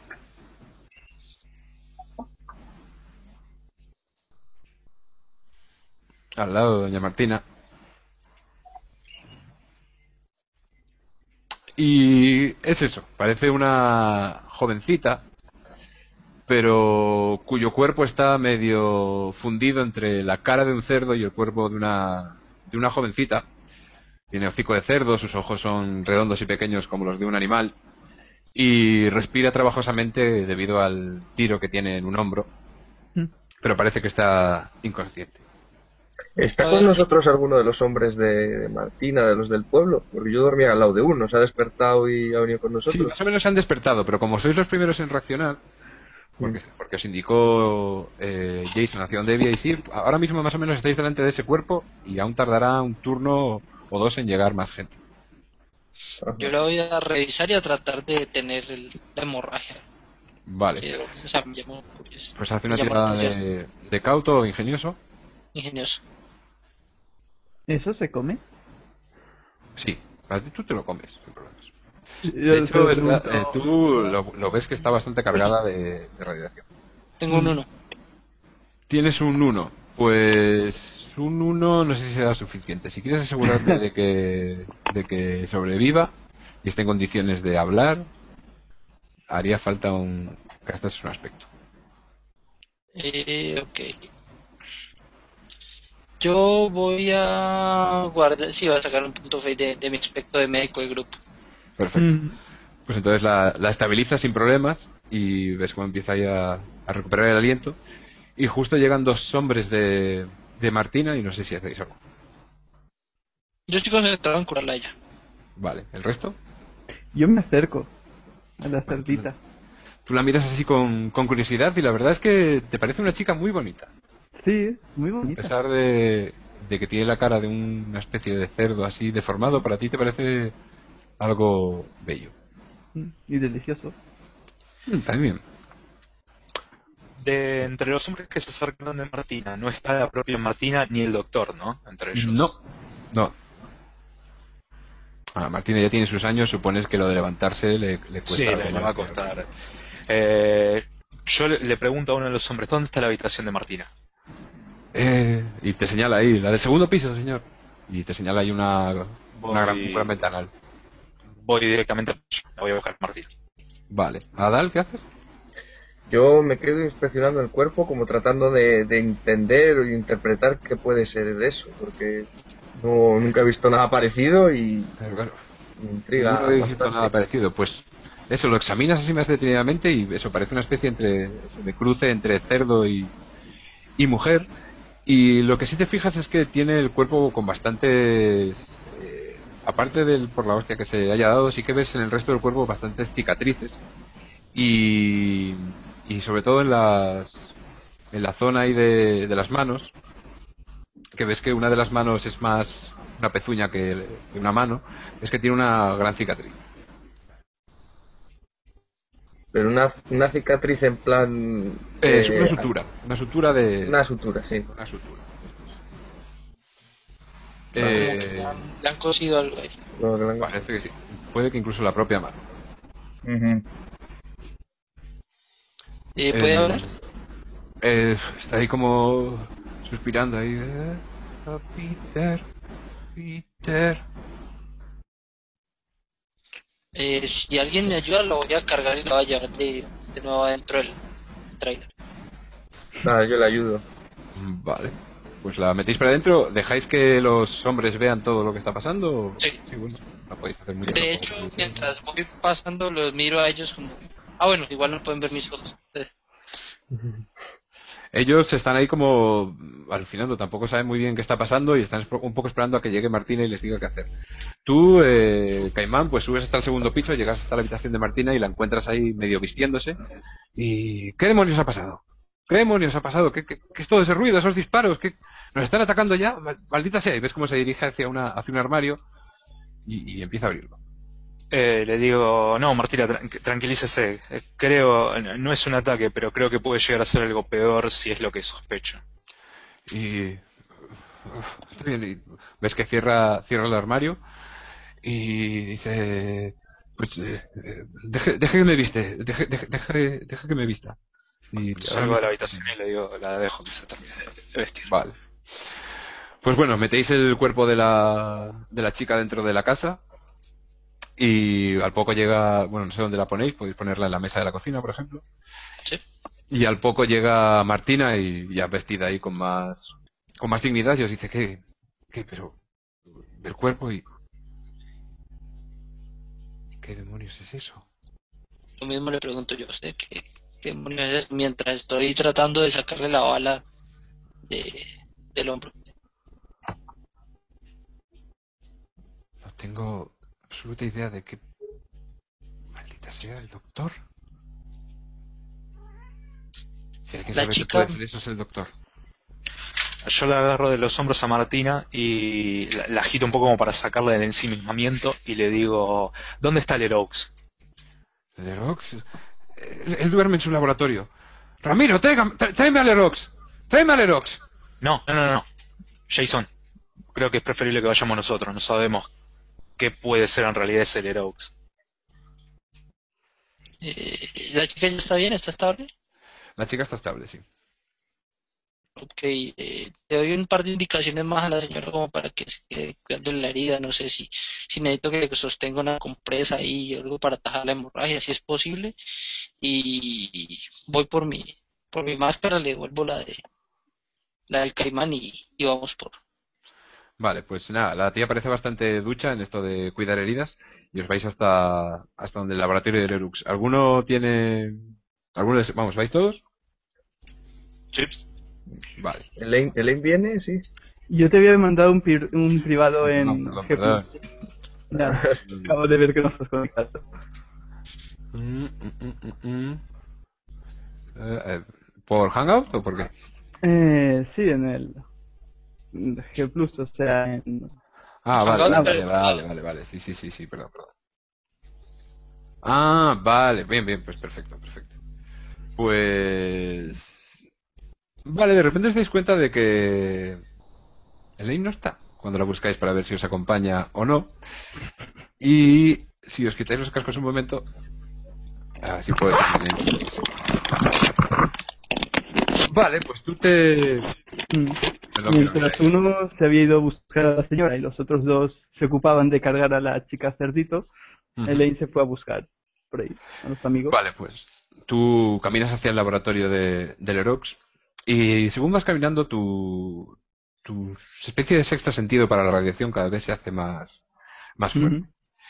Y bueno, llegas allí y ves que es una, es una, una casa de un solo piso de color, eh, de color blanco y al lado tiene un gran, una gran nave cubierta con, con plásticos, una especie de invernadero, pero hecho con plásticos de color negro. Y escuchas ahí unos fuertes gritos de, de dentro de esa nave de color plástico, que se escucha ahí, ¡Maldita sea, bestias! ¡Maldita sea! ¡Apártense! ¡Apártense! Ya le el merecido a esa maldita perra. Mm, vale, perfecto. Me sigo acercando tranquilamente hasta que puedo entrar y, y dejarme ver. Vale, te acercas hasta el hasta la nave esta de plástico y bueno, ves que hay una pequeña rotura y por allí te deja ver. Y lo que ves es el al doctor Leroux que tiene una especie de, de látigo, digamos, en el que está como mirando hacia unas escaleras que bajan por la mitad del, eh, hay como unos corrales y mitad un pasillo. Y hay unas escaleras que bajan y le ves la mitad del cuerpo y ves cómo él está ahí dando golpes con esa especie de látigo. Y después cierra, la, cierra la tapa. Cierra la trampilla. y intenta cubrir con un poco de tierra. Entro tranquilamente me dejo ver por el médico y le digo, hola, ¿quieres jugar conmigo? El, el tío ahí te mira totalmente con la mirada desencajada y bueno, te fijas que cuando se da la vuelta, pues ves como parte de su vendaje está caído y lo que puedes observar tras el vendaje es lo más parecido a un lobo o algo parecido Ajá, que bueno. has visto en tu vida. Tiene la cara llena de pelo, una mandíbula ahí de la que sobresalen unos colmillos Ajá. de forma irregular y, y ves que intenta agarrarte. Perfecto. ¿Tú haces algo? Eh, tiro vigor a comérmelo. Vale. Vale, él saca un 1 más 1, 2. Y tú tira vigor. Mm, Esto sería un 0. Vigor tengo 2.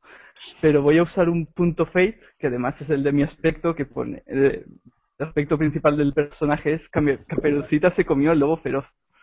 Perfecto. Vale, pues cuando ves que él te va a intentar agarrar, bueno, ves como tus, fa- eh, tus facciones se deforman y la bestia ha encontrado una bestia aún mayor, se queda estupefacto y lo tienes ahí más o menos a tu merced Mm, para atacarle si quieres. Sí, ataco, ataco. O sea, si- sin compasión. Vale, pues tira ahí otra vez.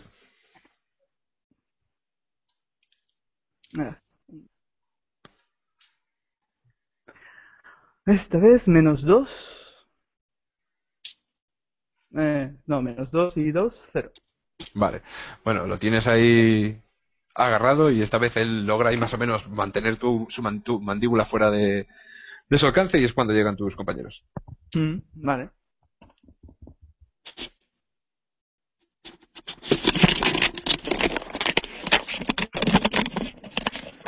Vale, pues llegáis corriendo a la casa del doctor Lerox. Eh, cuando encontráis ahí un... eh, escucháis unos gritos de que reconocéis como el demonio interior de Elaine, que parece que está haciendo de las suyas. Y veis una gran... O sea, es una casa blanca y al lado tiene una gran nave cubierta por plásticos negros, que a la mitad está rasgada. Y a través de ella veis la silueta de Elaine eh, subida sobre el doctor intentando comerle la cara. Eh, No sé ustedes, pero yo... Gritarle que se detenga. Es lo, lo más que yo alcanzo Vale, tú gritas que se detenga. Y bueno, Elaine parece que no hace mucho caso. Yo corro para tratar de apartarla de- del doctor. Vale, te cuelas ahí entre los entre los plásticos de esa gran nave, saltas por lo que parece una especie de corral donde hay unos cerdos a medio formar, diríamos, y saltas por encima de de esa de esa pequeña valla y, está, y tienes a Ley delante y tira ahí un rápido para llegar a ella a tiempo. Tira- Tira, tírame tú que, que esto Ah, vale. no. Tu, tu, tu. Y es un... Tengo más dos. Vale, pues un menos uno más dos, un uno. Y Elaine. Tira ahí. Vigoroso. Mm, un 2 en vigoroso. Vale, pues eh, no tiene suficiente fuerza como para aplacar ahí la, a Elaine desencadenada. Entonces Elaine tiene derecho a hacer otro ataque sobre el doctor. Perfecto. Mm, vale, esto sería un menos un 1. Me quedaría. Vale, doctor tira, pero no suficiente, le haces otro punto de daño y bueno, veis como el doctor empieza ahí a debatirse. Y bueno, tú, Adal, cuando llegas a la altura del doctor, te ve- ves que en vez de su cara lo que tiene es una malformada cara de, de lobo o perro en el que unos colmillos ahí deformados le sobresalen entre los labios y todo está lleno de pelo. Y vosotros ya llegáis hasta la escena y podéis hacer lo que queráis. Si os ponéis entre los dos podéis quitar a Elaine encima de- del doctor. Yo creo que llego y veo eso y apuntando con mi arma simplemente le atravieso un brazo a, al caimán y le, y le digo, déjenla que coma. Vale.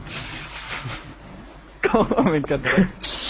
yo, yo lo miro a Jason y le digo, pero puede que él tenga alguna pista de lo que está pasando. ¿Vamos a arriesgarnos a perderla? Y mira a tu alrededor, la pista está ahí. Pero deberíamos preguntarle primero. Yo- No, eh, de- no, no le voy a hacer caso a Jason, a Jason perdón. Eh, yo voy a usar mi proeza de la doble caimán invertida. Oh, es, una llave que inventé- es una llave que inventó mi personaje que lo que hace es paralizar al contrario durante un durante un movimiento y voy a intentar paralizarla a Elaine durante Vale. un movimiento para poder sacarle respuestas al doctor en todo caso. Perfecto. Pues nada, nada, tío, si haces la, la super llave, pues ¿qué, qué, qué va a hacer Elaine frente a un a un hombre de un luchador del ring desencadenado? Pues nada, te gastas tu punto de fate, agarras así, le haces una toma de, de nucas o como sea, y lográis separar a Elaine y vamos, Elaine una vez eh, tírame. Si quieres controlar al monstruo, tira una de vigor. Para no Mm. seguir luchando. Vale. Y tenéis al doctor ahí medio jadeante en el suelo, totalmente acojonado ante la visión de lo que acaba de tener. Un 3. Eh, yo voy y Vale, sujeto. pues El- lo logra, ahí entre todos la, la calmáis, parece como que su, su monstruo vuelve a, a meterse dentro de su cuerpo y tenéis al, al doctor a vuestra... Yo, yo voy y le sujeto contra el suelo y, y se lo digo a Jason y a Caimán de que este puede ser el coyote al que se referían los nudos. Sí, yo le digo, y ahora doctor, si no quiere que nuestra pequeña amiga vuelva a intentar cenarlo tardíamente, yo que usted hablaría. Le pone ojitos. Ale- alejen- ¡Aléjenla de mí! ¡Aléjenla de mí! ¡Es un monstruo! ¡Es un monstruo aún mayor que yo! ¿Veis cómo ahí se intenta retirar hacia atrás? Yo lo sigo apuntando. Vale. Este, De hecho, yo me voy aceptando y lo estoy apuntando.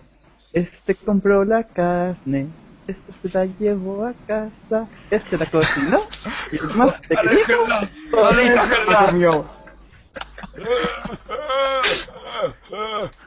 Bueno, lo tenéis ahí eh, maniatado y tal. Y... Maldita. Primero esa maldita cerda. Luego ese maldito estúpido y ahora esta niña. Nadie me va a dejar trabajar en paz. Tengo que encontrar a esa cerda. Tengo que encontrar a esa cerda antes de que Martina lo descubra. Eso ya, ya es tarde para eso. De hecho, veis cómo aparece Martina por la puerta empuñando una ametralladora. Bajo su sobaco. Y mira al doctor y ahora me va a responder a todo lo que ha pasado, doctor. Y le apunta ahí con su ametralladora, que era lo que guardaba en el armario para el caso de un ataque. Y detrás de ella pues van tres o cuatro matarifes y le dice, diga todo lo que sabe o la atravieso. Le lleno el cuerpo de balas. Maldito demonio, ¿qué es lo que le ha hecho a esa chiquilla? Solo buscaba una cura, una cura para esto. Y bueno, veis cómo se toca, se toca la cara. Las personas que están alrededor, digo, otros cerdos, eh, ¿están bien? O sea, o se ven mal heridos, o se ve que no. Los cerdos que veis alrededor veis como que son cerdos en diferente estado de gestación, llenos de tubos y cosas parecidas, pero parecen cerdos, no más, vamos. Ok. Eh, enormemente engordados, eso sí. Mm. Elaine les dice que estaba pegando a los cerditos. Y veis cómo señala hacia abajo.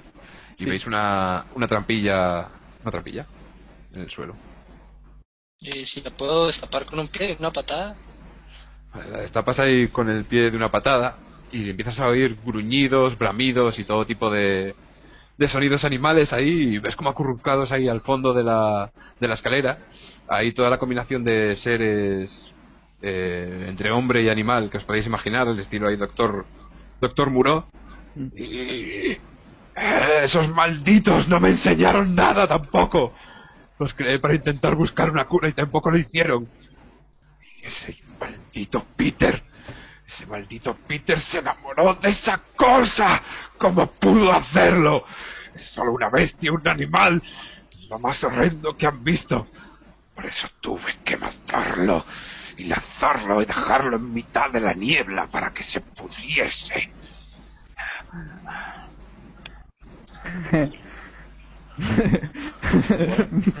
Yo estoy que disparo. Sinceramente, a mí ya me está temblando la mano. Ya está. Creo que eso resuelve el misterio de Peter, chicos. Yo voy a pedir, ya, ya que para que no se diga y no se cuente que no lo usamos, otro de los objetos que podríamos haber traído desde, desde Wilson, quiero llevar conmigo un par de esposas. Perfecto, sí. Eso, unas esposas. Sí, te la doy, no hace falta ni que tires. Ok, bueno. Eh, entonces lo voy a esposar al doctor y se lo voy a entregar a Martina y a sus hombres para que ellos definan qué quieren hacer dado que son la autoridad en el pueblo. Ok. Muy bien, nada, bueno, creo que los matarifes van a usar, hacer uso de sus machetes y van a dar buena cuenta del doctor. Pero bueno, lográis ahí más o entre el, completa su historia mientras mientras lo amedrantáis. De hecho, cuando le dices que lo vas a entregar a los matarifes, eh, aún más.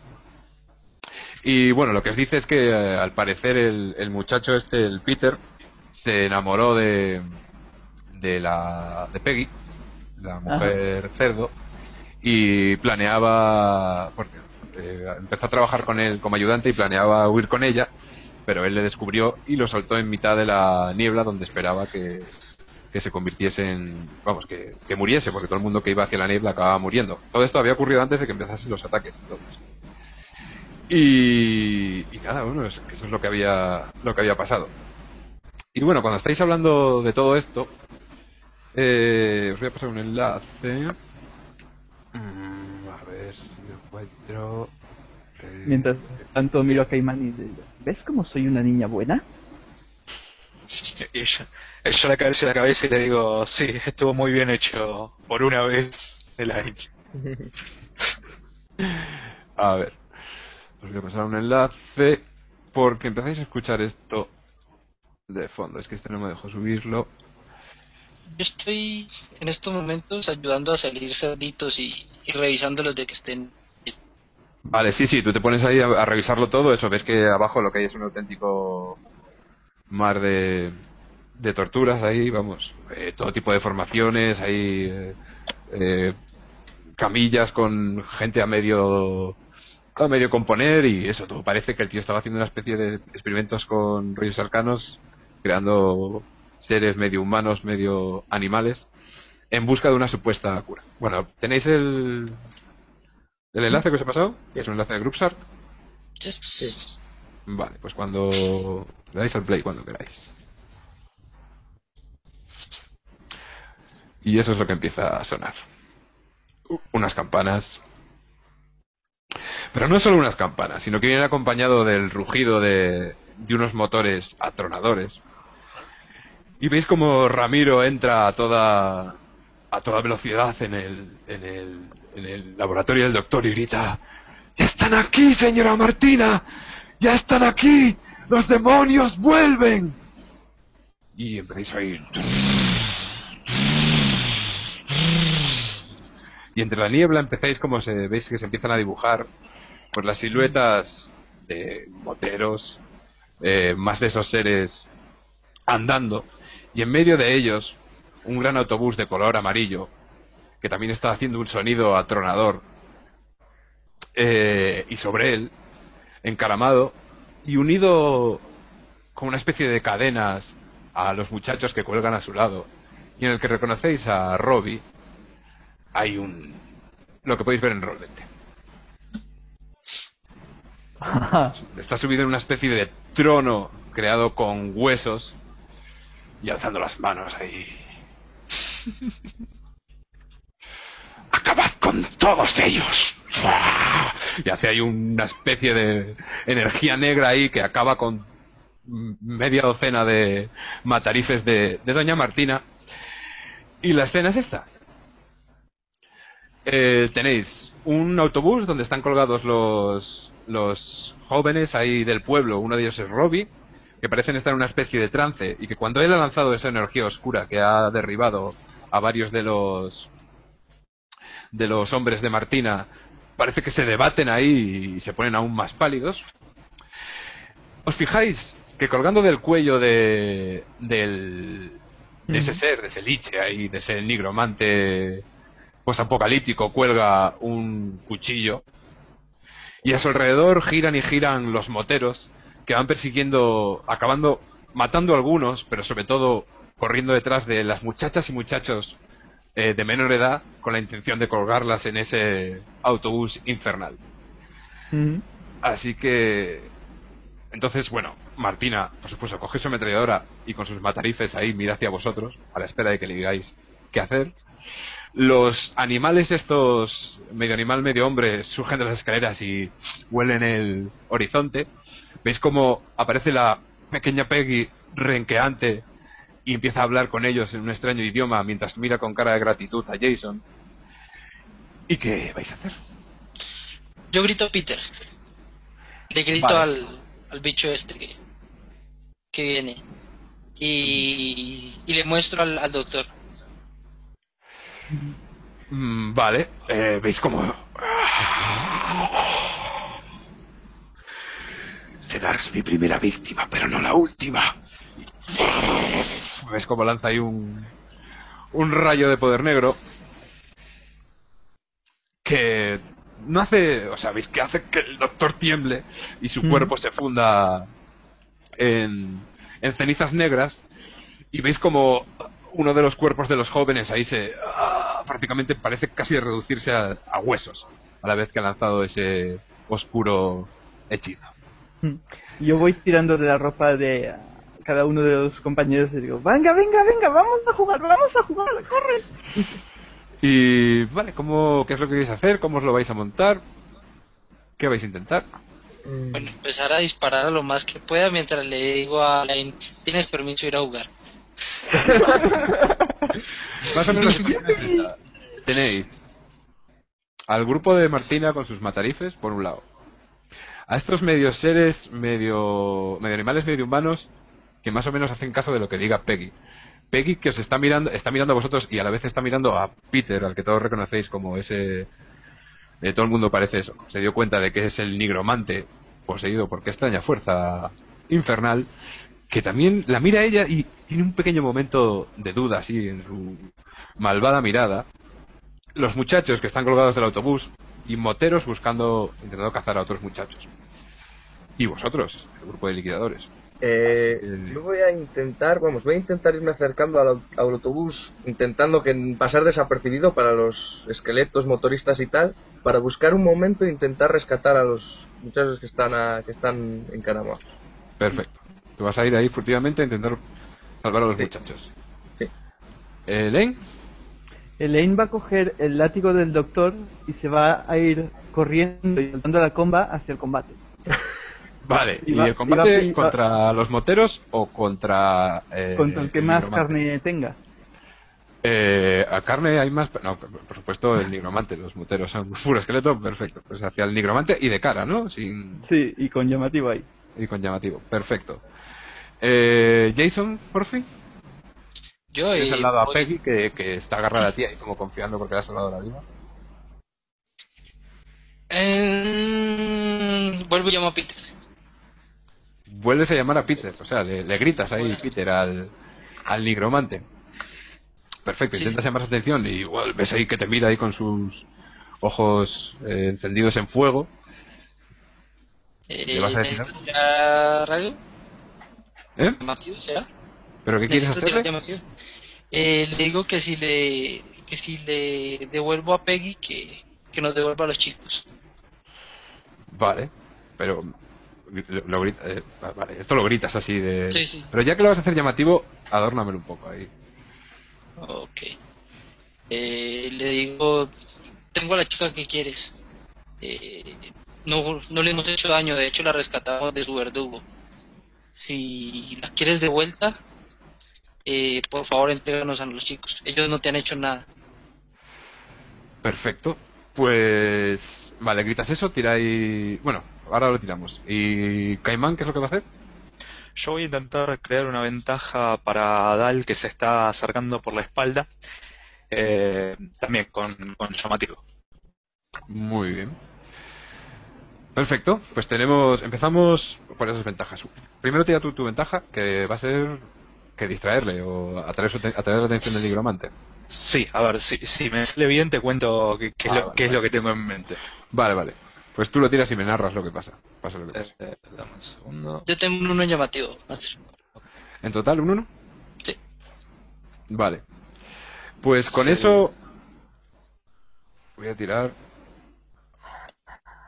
Puedes usar el aspecto de, Pe- de Peggy gastando un punto de Fate, que la tienes al lado. Si gastas un punto de Eh. Fate tendrías un más 2. Sí, dale. Vale, Vale. sí, sí. Pues sería un 3 y ahora vamos a tirar un, un vigoroso del... Vale, el, la- el un menos 3. Por supuesto, nada, nada. De hecho, le, le pones... ¿Ves como su, su cara empieza ahí a, a temblar? Y, y- y por un momento se, se cae ahí esa mirada que viene de, de otro mundo. Peggy, Peggy, él me obliga. Y... Pero sí que consigues crear, hay una, hay una, está también distraído. Tiene otro aspe- otra invocación gratuita de, de eh, el amor, el amor lucha contra la sangre. Mm. Ok. Que se está debatiendo entre luchar. Parece que hay dos espíritus dentro de Peter y parece que Peter está intentando luchar para no hacer daño a Peggy. Entonces tiene una invocación gratuita ahí. Eh, Caimán consigue hacer lo que quiere. Sí, tengo un 2 en los dados, un 2 en llamativo y voy a utilizar un aspecto, porque es en realidad un poco más, más complicado lo que quiero hacer, eh, que es el vestuario y la pose lo son todo en este negocio. Perfecto. Y te narro el cera tal cual, porque mi intención es llamar la atención de, de, en general, ya sea tanto de los enemigos como de la gente presente. Empiezan a escuchar de fondo este tema de que les acabo de pasar el link Perfecto.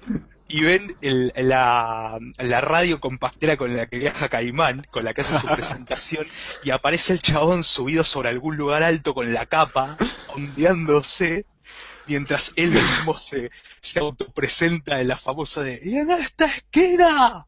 pesando tantos kilos, el Caimán, y el chabón mismo alentándose, haciendo poses, Perfecto, perfecto, perfecto. intentando Ves llamar la atención de todos. Perfecto. De hecho, ves como varios de los eh, hombres cerdo te cogen y te elevan con sus bajo sus su- sobre sus hombros y empiezan a acercarse hacia el hacia el nigromante y es eso, es él en su autobús, tú encima de dos hombres cerdo, tú preparando tu pose para la toma de nucas y el nigromante ahí agarrándose la cara para intentar sacar ahí la verdadera fuerza y preparando ahí su rayo mortal y mientras teníamos a, a bueno a un Elaine a un Elaine que cómo se une a ese festival aprovecha todas esas distracciones para atacar directamente al, al nigromante o qué es lo que hace no, voy, a voy a buscar otra ventaja. Eh, esto sería un 2, pero voy a usar, a invocar el aspecto, a ver.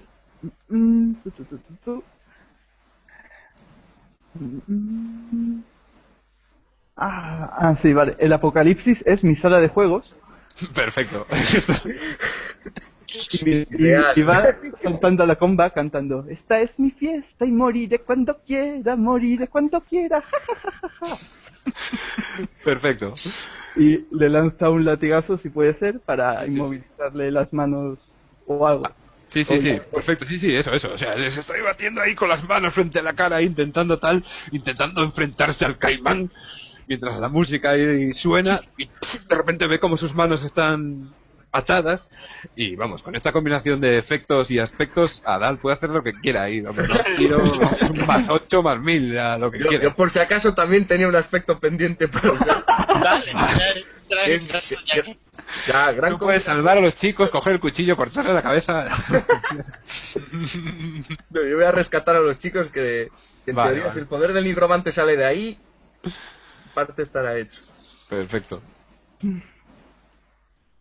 Que, que eso, si me tiras tú, si Ah, quieres, sí, perdón, tiro, perdón. si ya tenemos muchos bonos, Sí, sí, esto, vamos.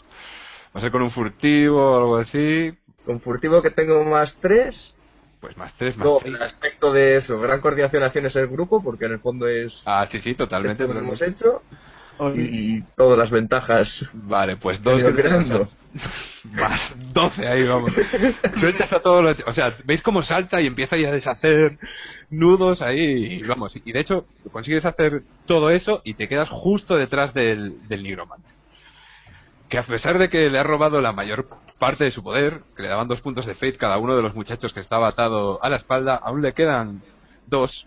Y va a intentar eh, hacer un, un último ataque. Y se lo va a hacer a quien si no. Cai- yo creo que el Caimán, ¿no? Pero por supuesto, ¿a quién más? A si no, ¿no? Me cago en Dios. Por Vale, pues ves, co- ves como él alarga las manos ahí, ves como se alargan ahí como garras, intentan agarrarte a la garganta mientras tú te preparas. Y él tiene un más dos a su ataque de vigoroso y otro más tres, por su- o sí, otro más dos por su hechizo, o sea que tiene un más cuatro. Y lo voy a tirar aquí. En el último intento. A ver. Pues es un 0 más 4, 4. Ok. ¿Y tú? Caimán. Y tengo un 3 más Hombre. vigoroso, otro 3, 6. Vale. Toma ya. Pues nada, eso, él alarga las manos, pero tú se las agarras ahí. Y de hecho, las agarras con tal fuerza que estáis ya justo al lado y aprovechas para hacer la, tu maniobra inmovilizadora. Sí, Le das la vuelta, super doble caimán invertida. Lo- le haces el caimán invertido, entonces lo dejas así como haciendo un pino hacia arriba. Y entonces Adal ve claramente como el cuchillo brilla en el cuello del nigromante y solo queda sino agarrarlo y traspasar el corazón del malvado y acabar con eso. Efectivamente. Vamos. Tira y. Tírame tú. Es que no se acordó. ya, ya, ya, perdón, perdón, que nunca me acuerdo. Nada. Estábamos Y- emocionados. y saca un más uno, pero vamos, está totalmente Sí, inmovilizado. Sigo con la, proeza, con la proeza esa de, no sé si comenta como distraído, pero Sí, sí, vamos. la- así Está, que está dis- distraído porque tiene a un titán del ring eh, eh, doblegándole y tú le clavas en medio del corazón el, el cuchillo y con un gran estertor y grito donde niebla negra se arremolina y forma la, la forma de, de un pajarraco parecido al que visteis en el casino se pierde ahí en, y huye y, o sea, y desaparece en el, en el viento y el nigromante vuelve a tomar la forma de el joven Peter, que veis que es un chavalín de 14 años vestido de heavy con el pelo rubio por aquí, súper escuálido ahí, nerd, ochentero, buen chaval. Está ahí como medio desangrándose y veis cómo se acerca hasta él, Peggy. Peter, Peter. Y, él, "Ah". Y se funden en un abrazo. Y bueno, los liquidadores, una vez más, han logrado acabar con las fuerzas oscuras que se esconden tras la radiación arcana. Y Robbie, aunque un poco desmejorado, sin Mm. problema podéis devolverlo al señor Steele, que os colmará con todo tipo de, de regalos y, y Wilsons para vuestro disfrute. Y hasta aquí ha llegado Radiación Arcana Flotante. Perdón, antes, antes de cerrar, yo quiero... Sí, sí, salvo todo lo que queráis hacer ahí. Sí, lo, lo último. Cuando llegamos hasta ahí, le digo a Elaine, te tengo una pequeña sorpresa. ¿Viste que este lugar te gustó bastante? Ajá, sí. Bueno, te vas a poder quedar a vivir una temporada. Es lo que yo arreglé. Es mi regalo de vos para mí. Oh, gracias. Y le doy un abrazo. Muy fuerte. y la cámara se aleja con ese abrazo de, de Elaine Antes, y brilla ahí. antes de antes de irnos, Sí, sí, ¿Peggy sí. se puede ir con nosotros? Peggy se puede ir con vosotros, sí, sí, sí. Ok. Sí, sí, cada uno podéis decir ahora vuestro epílogo. Esto era ahí la historia final. Te llevas a, a Peggy Bueno, bien. y, y quizás Entonces- sea una- Peggy Sí. empieza a viajar con nosotros, con los, con los tres que quedamos y... Y yo me acerco al Caimán y le digo, ¿estás seguro que esta gente va a estar bien con, con el game? No, pero creo que merece lo mejor. No vale, no, no, no está de más intentar que tenga una vida de una chica normal de su edad. Por mí está bien. Perfecto. Y bueno, Adal sube de nivel. Eso es lo primero, por haber matado al monstruo final. Salvaje, salvaje de nivel 2. y supongo que no sé, sigue sus aventuras con los liquidadores. Sí, yo sigo con los liquidadores, con mi reticencia a la tecnología, pero sigo, sigo con ellos. Poco a poco integrándome en la sociedad. Perfecto, chavales. Pues nada, eso. Hasta aquí hemos llegado. Ha sido ahí un poco caótica, la verdad, la tenía ahí un poco así, pero voy.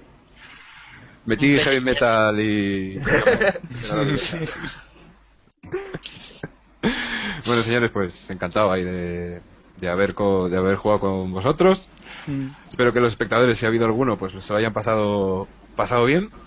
Y seguro que también habrá más aventuras en, en este mundo de radiación arcana flotante, porque tengo por ahí esas cosas. Muy genial, hombre. Muchas gracias. Bueno, señores, pues eso. Bueno. Nos vemos.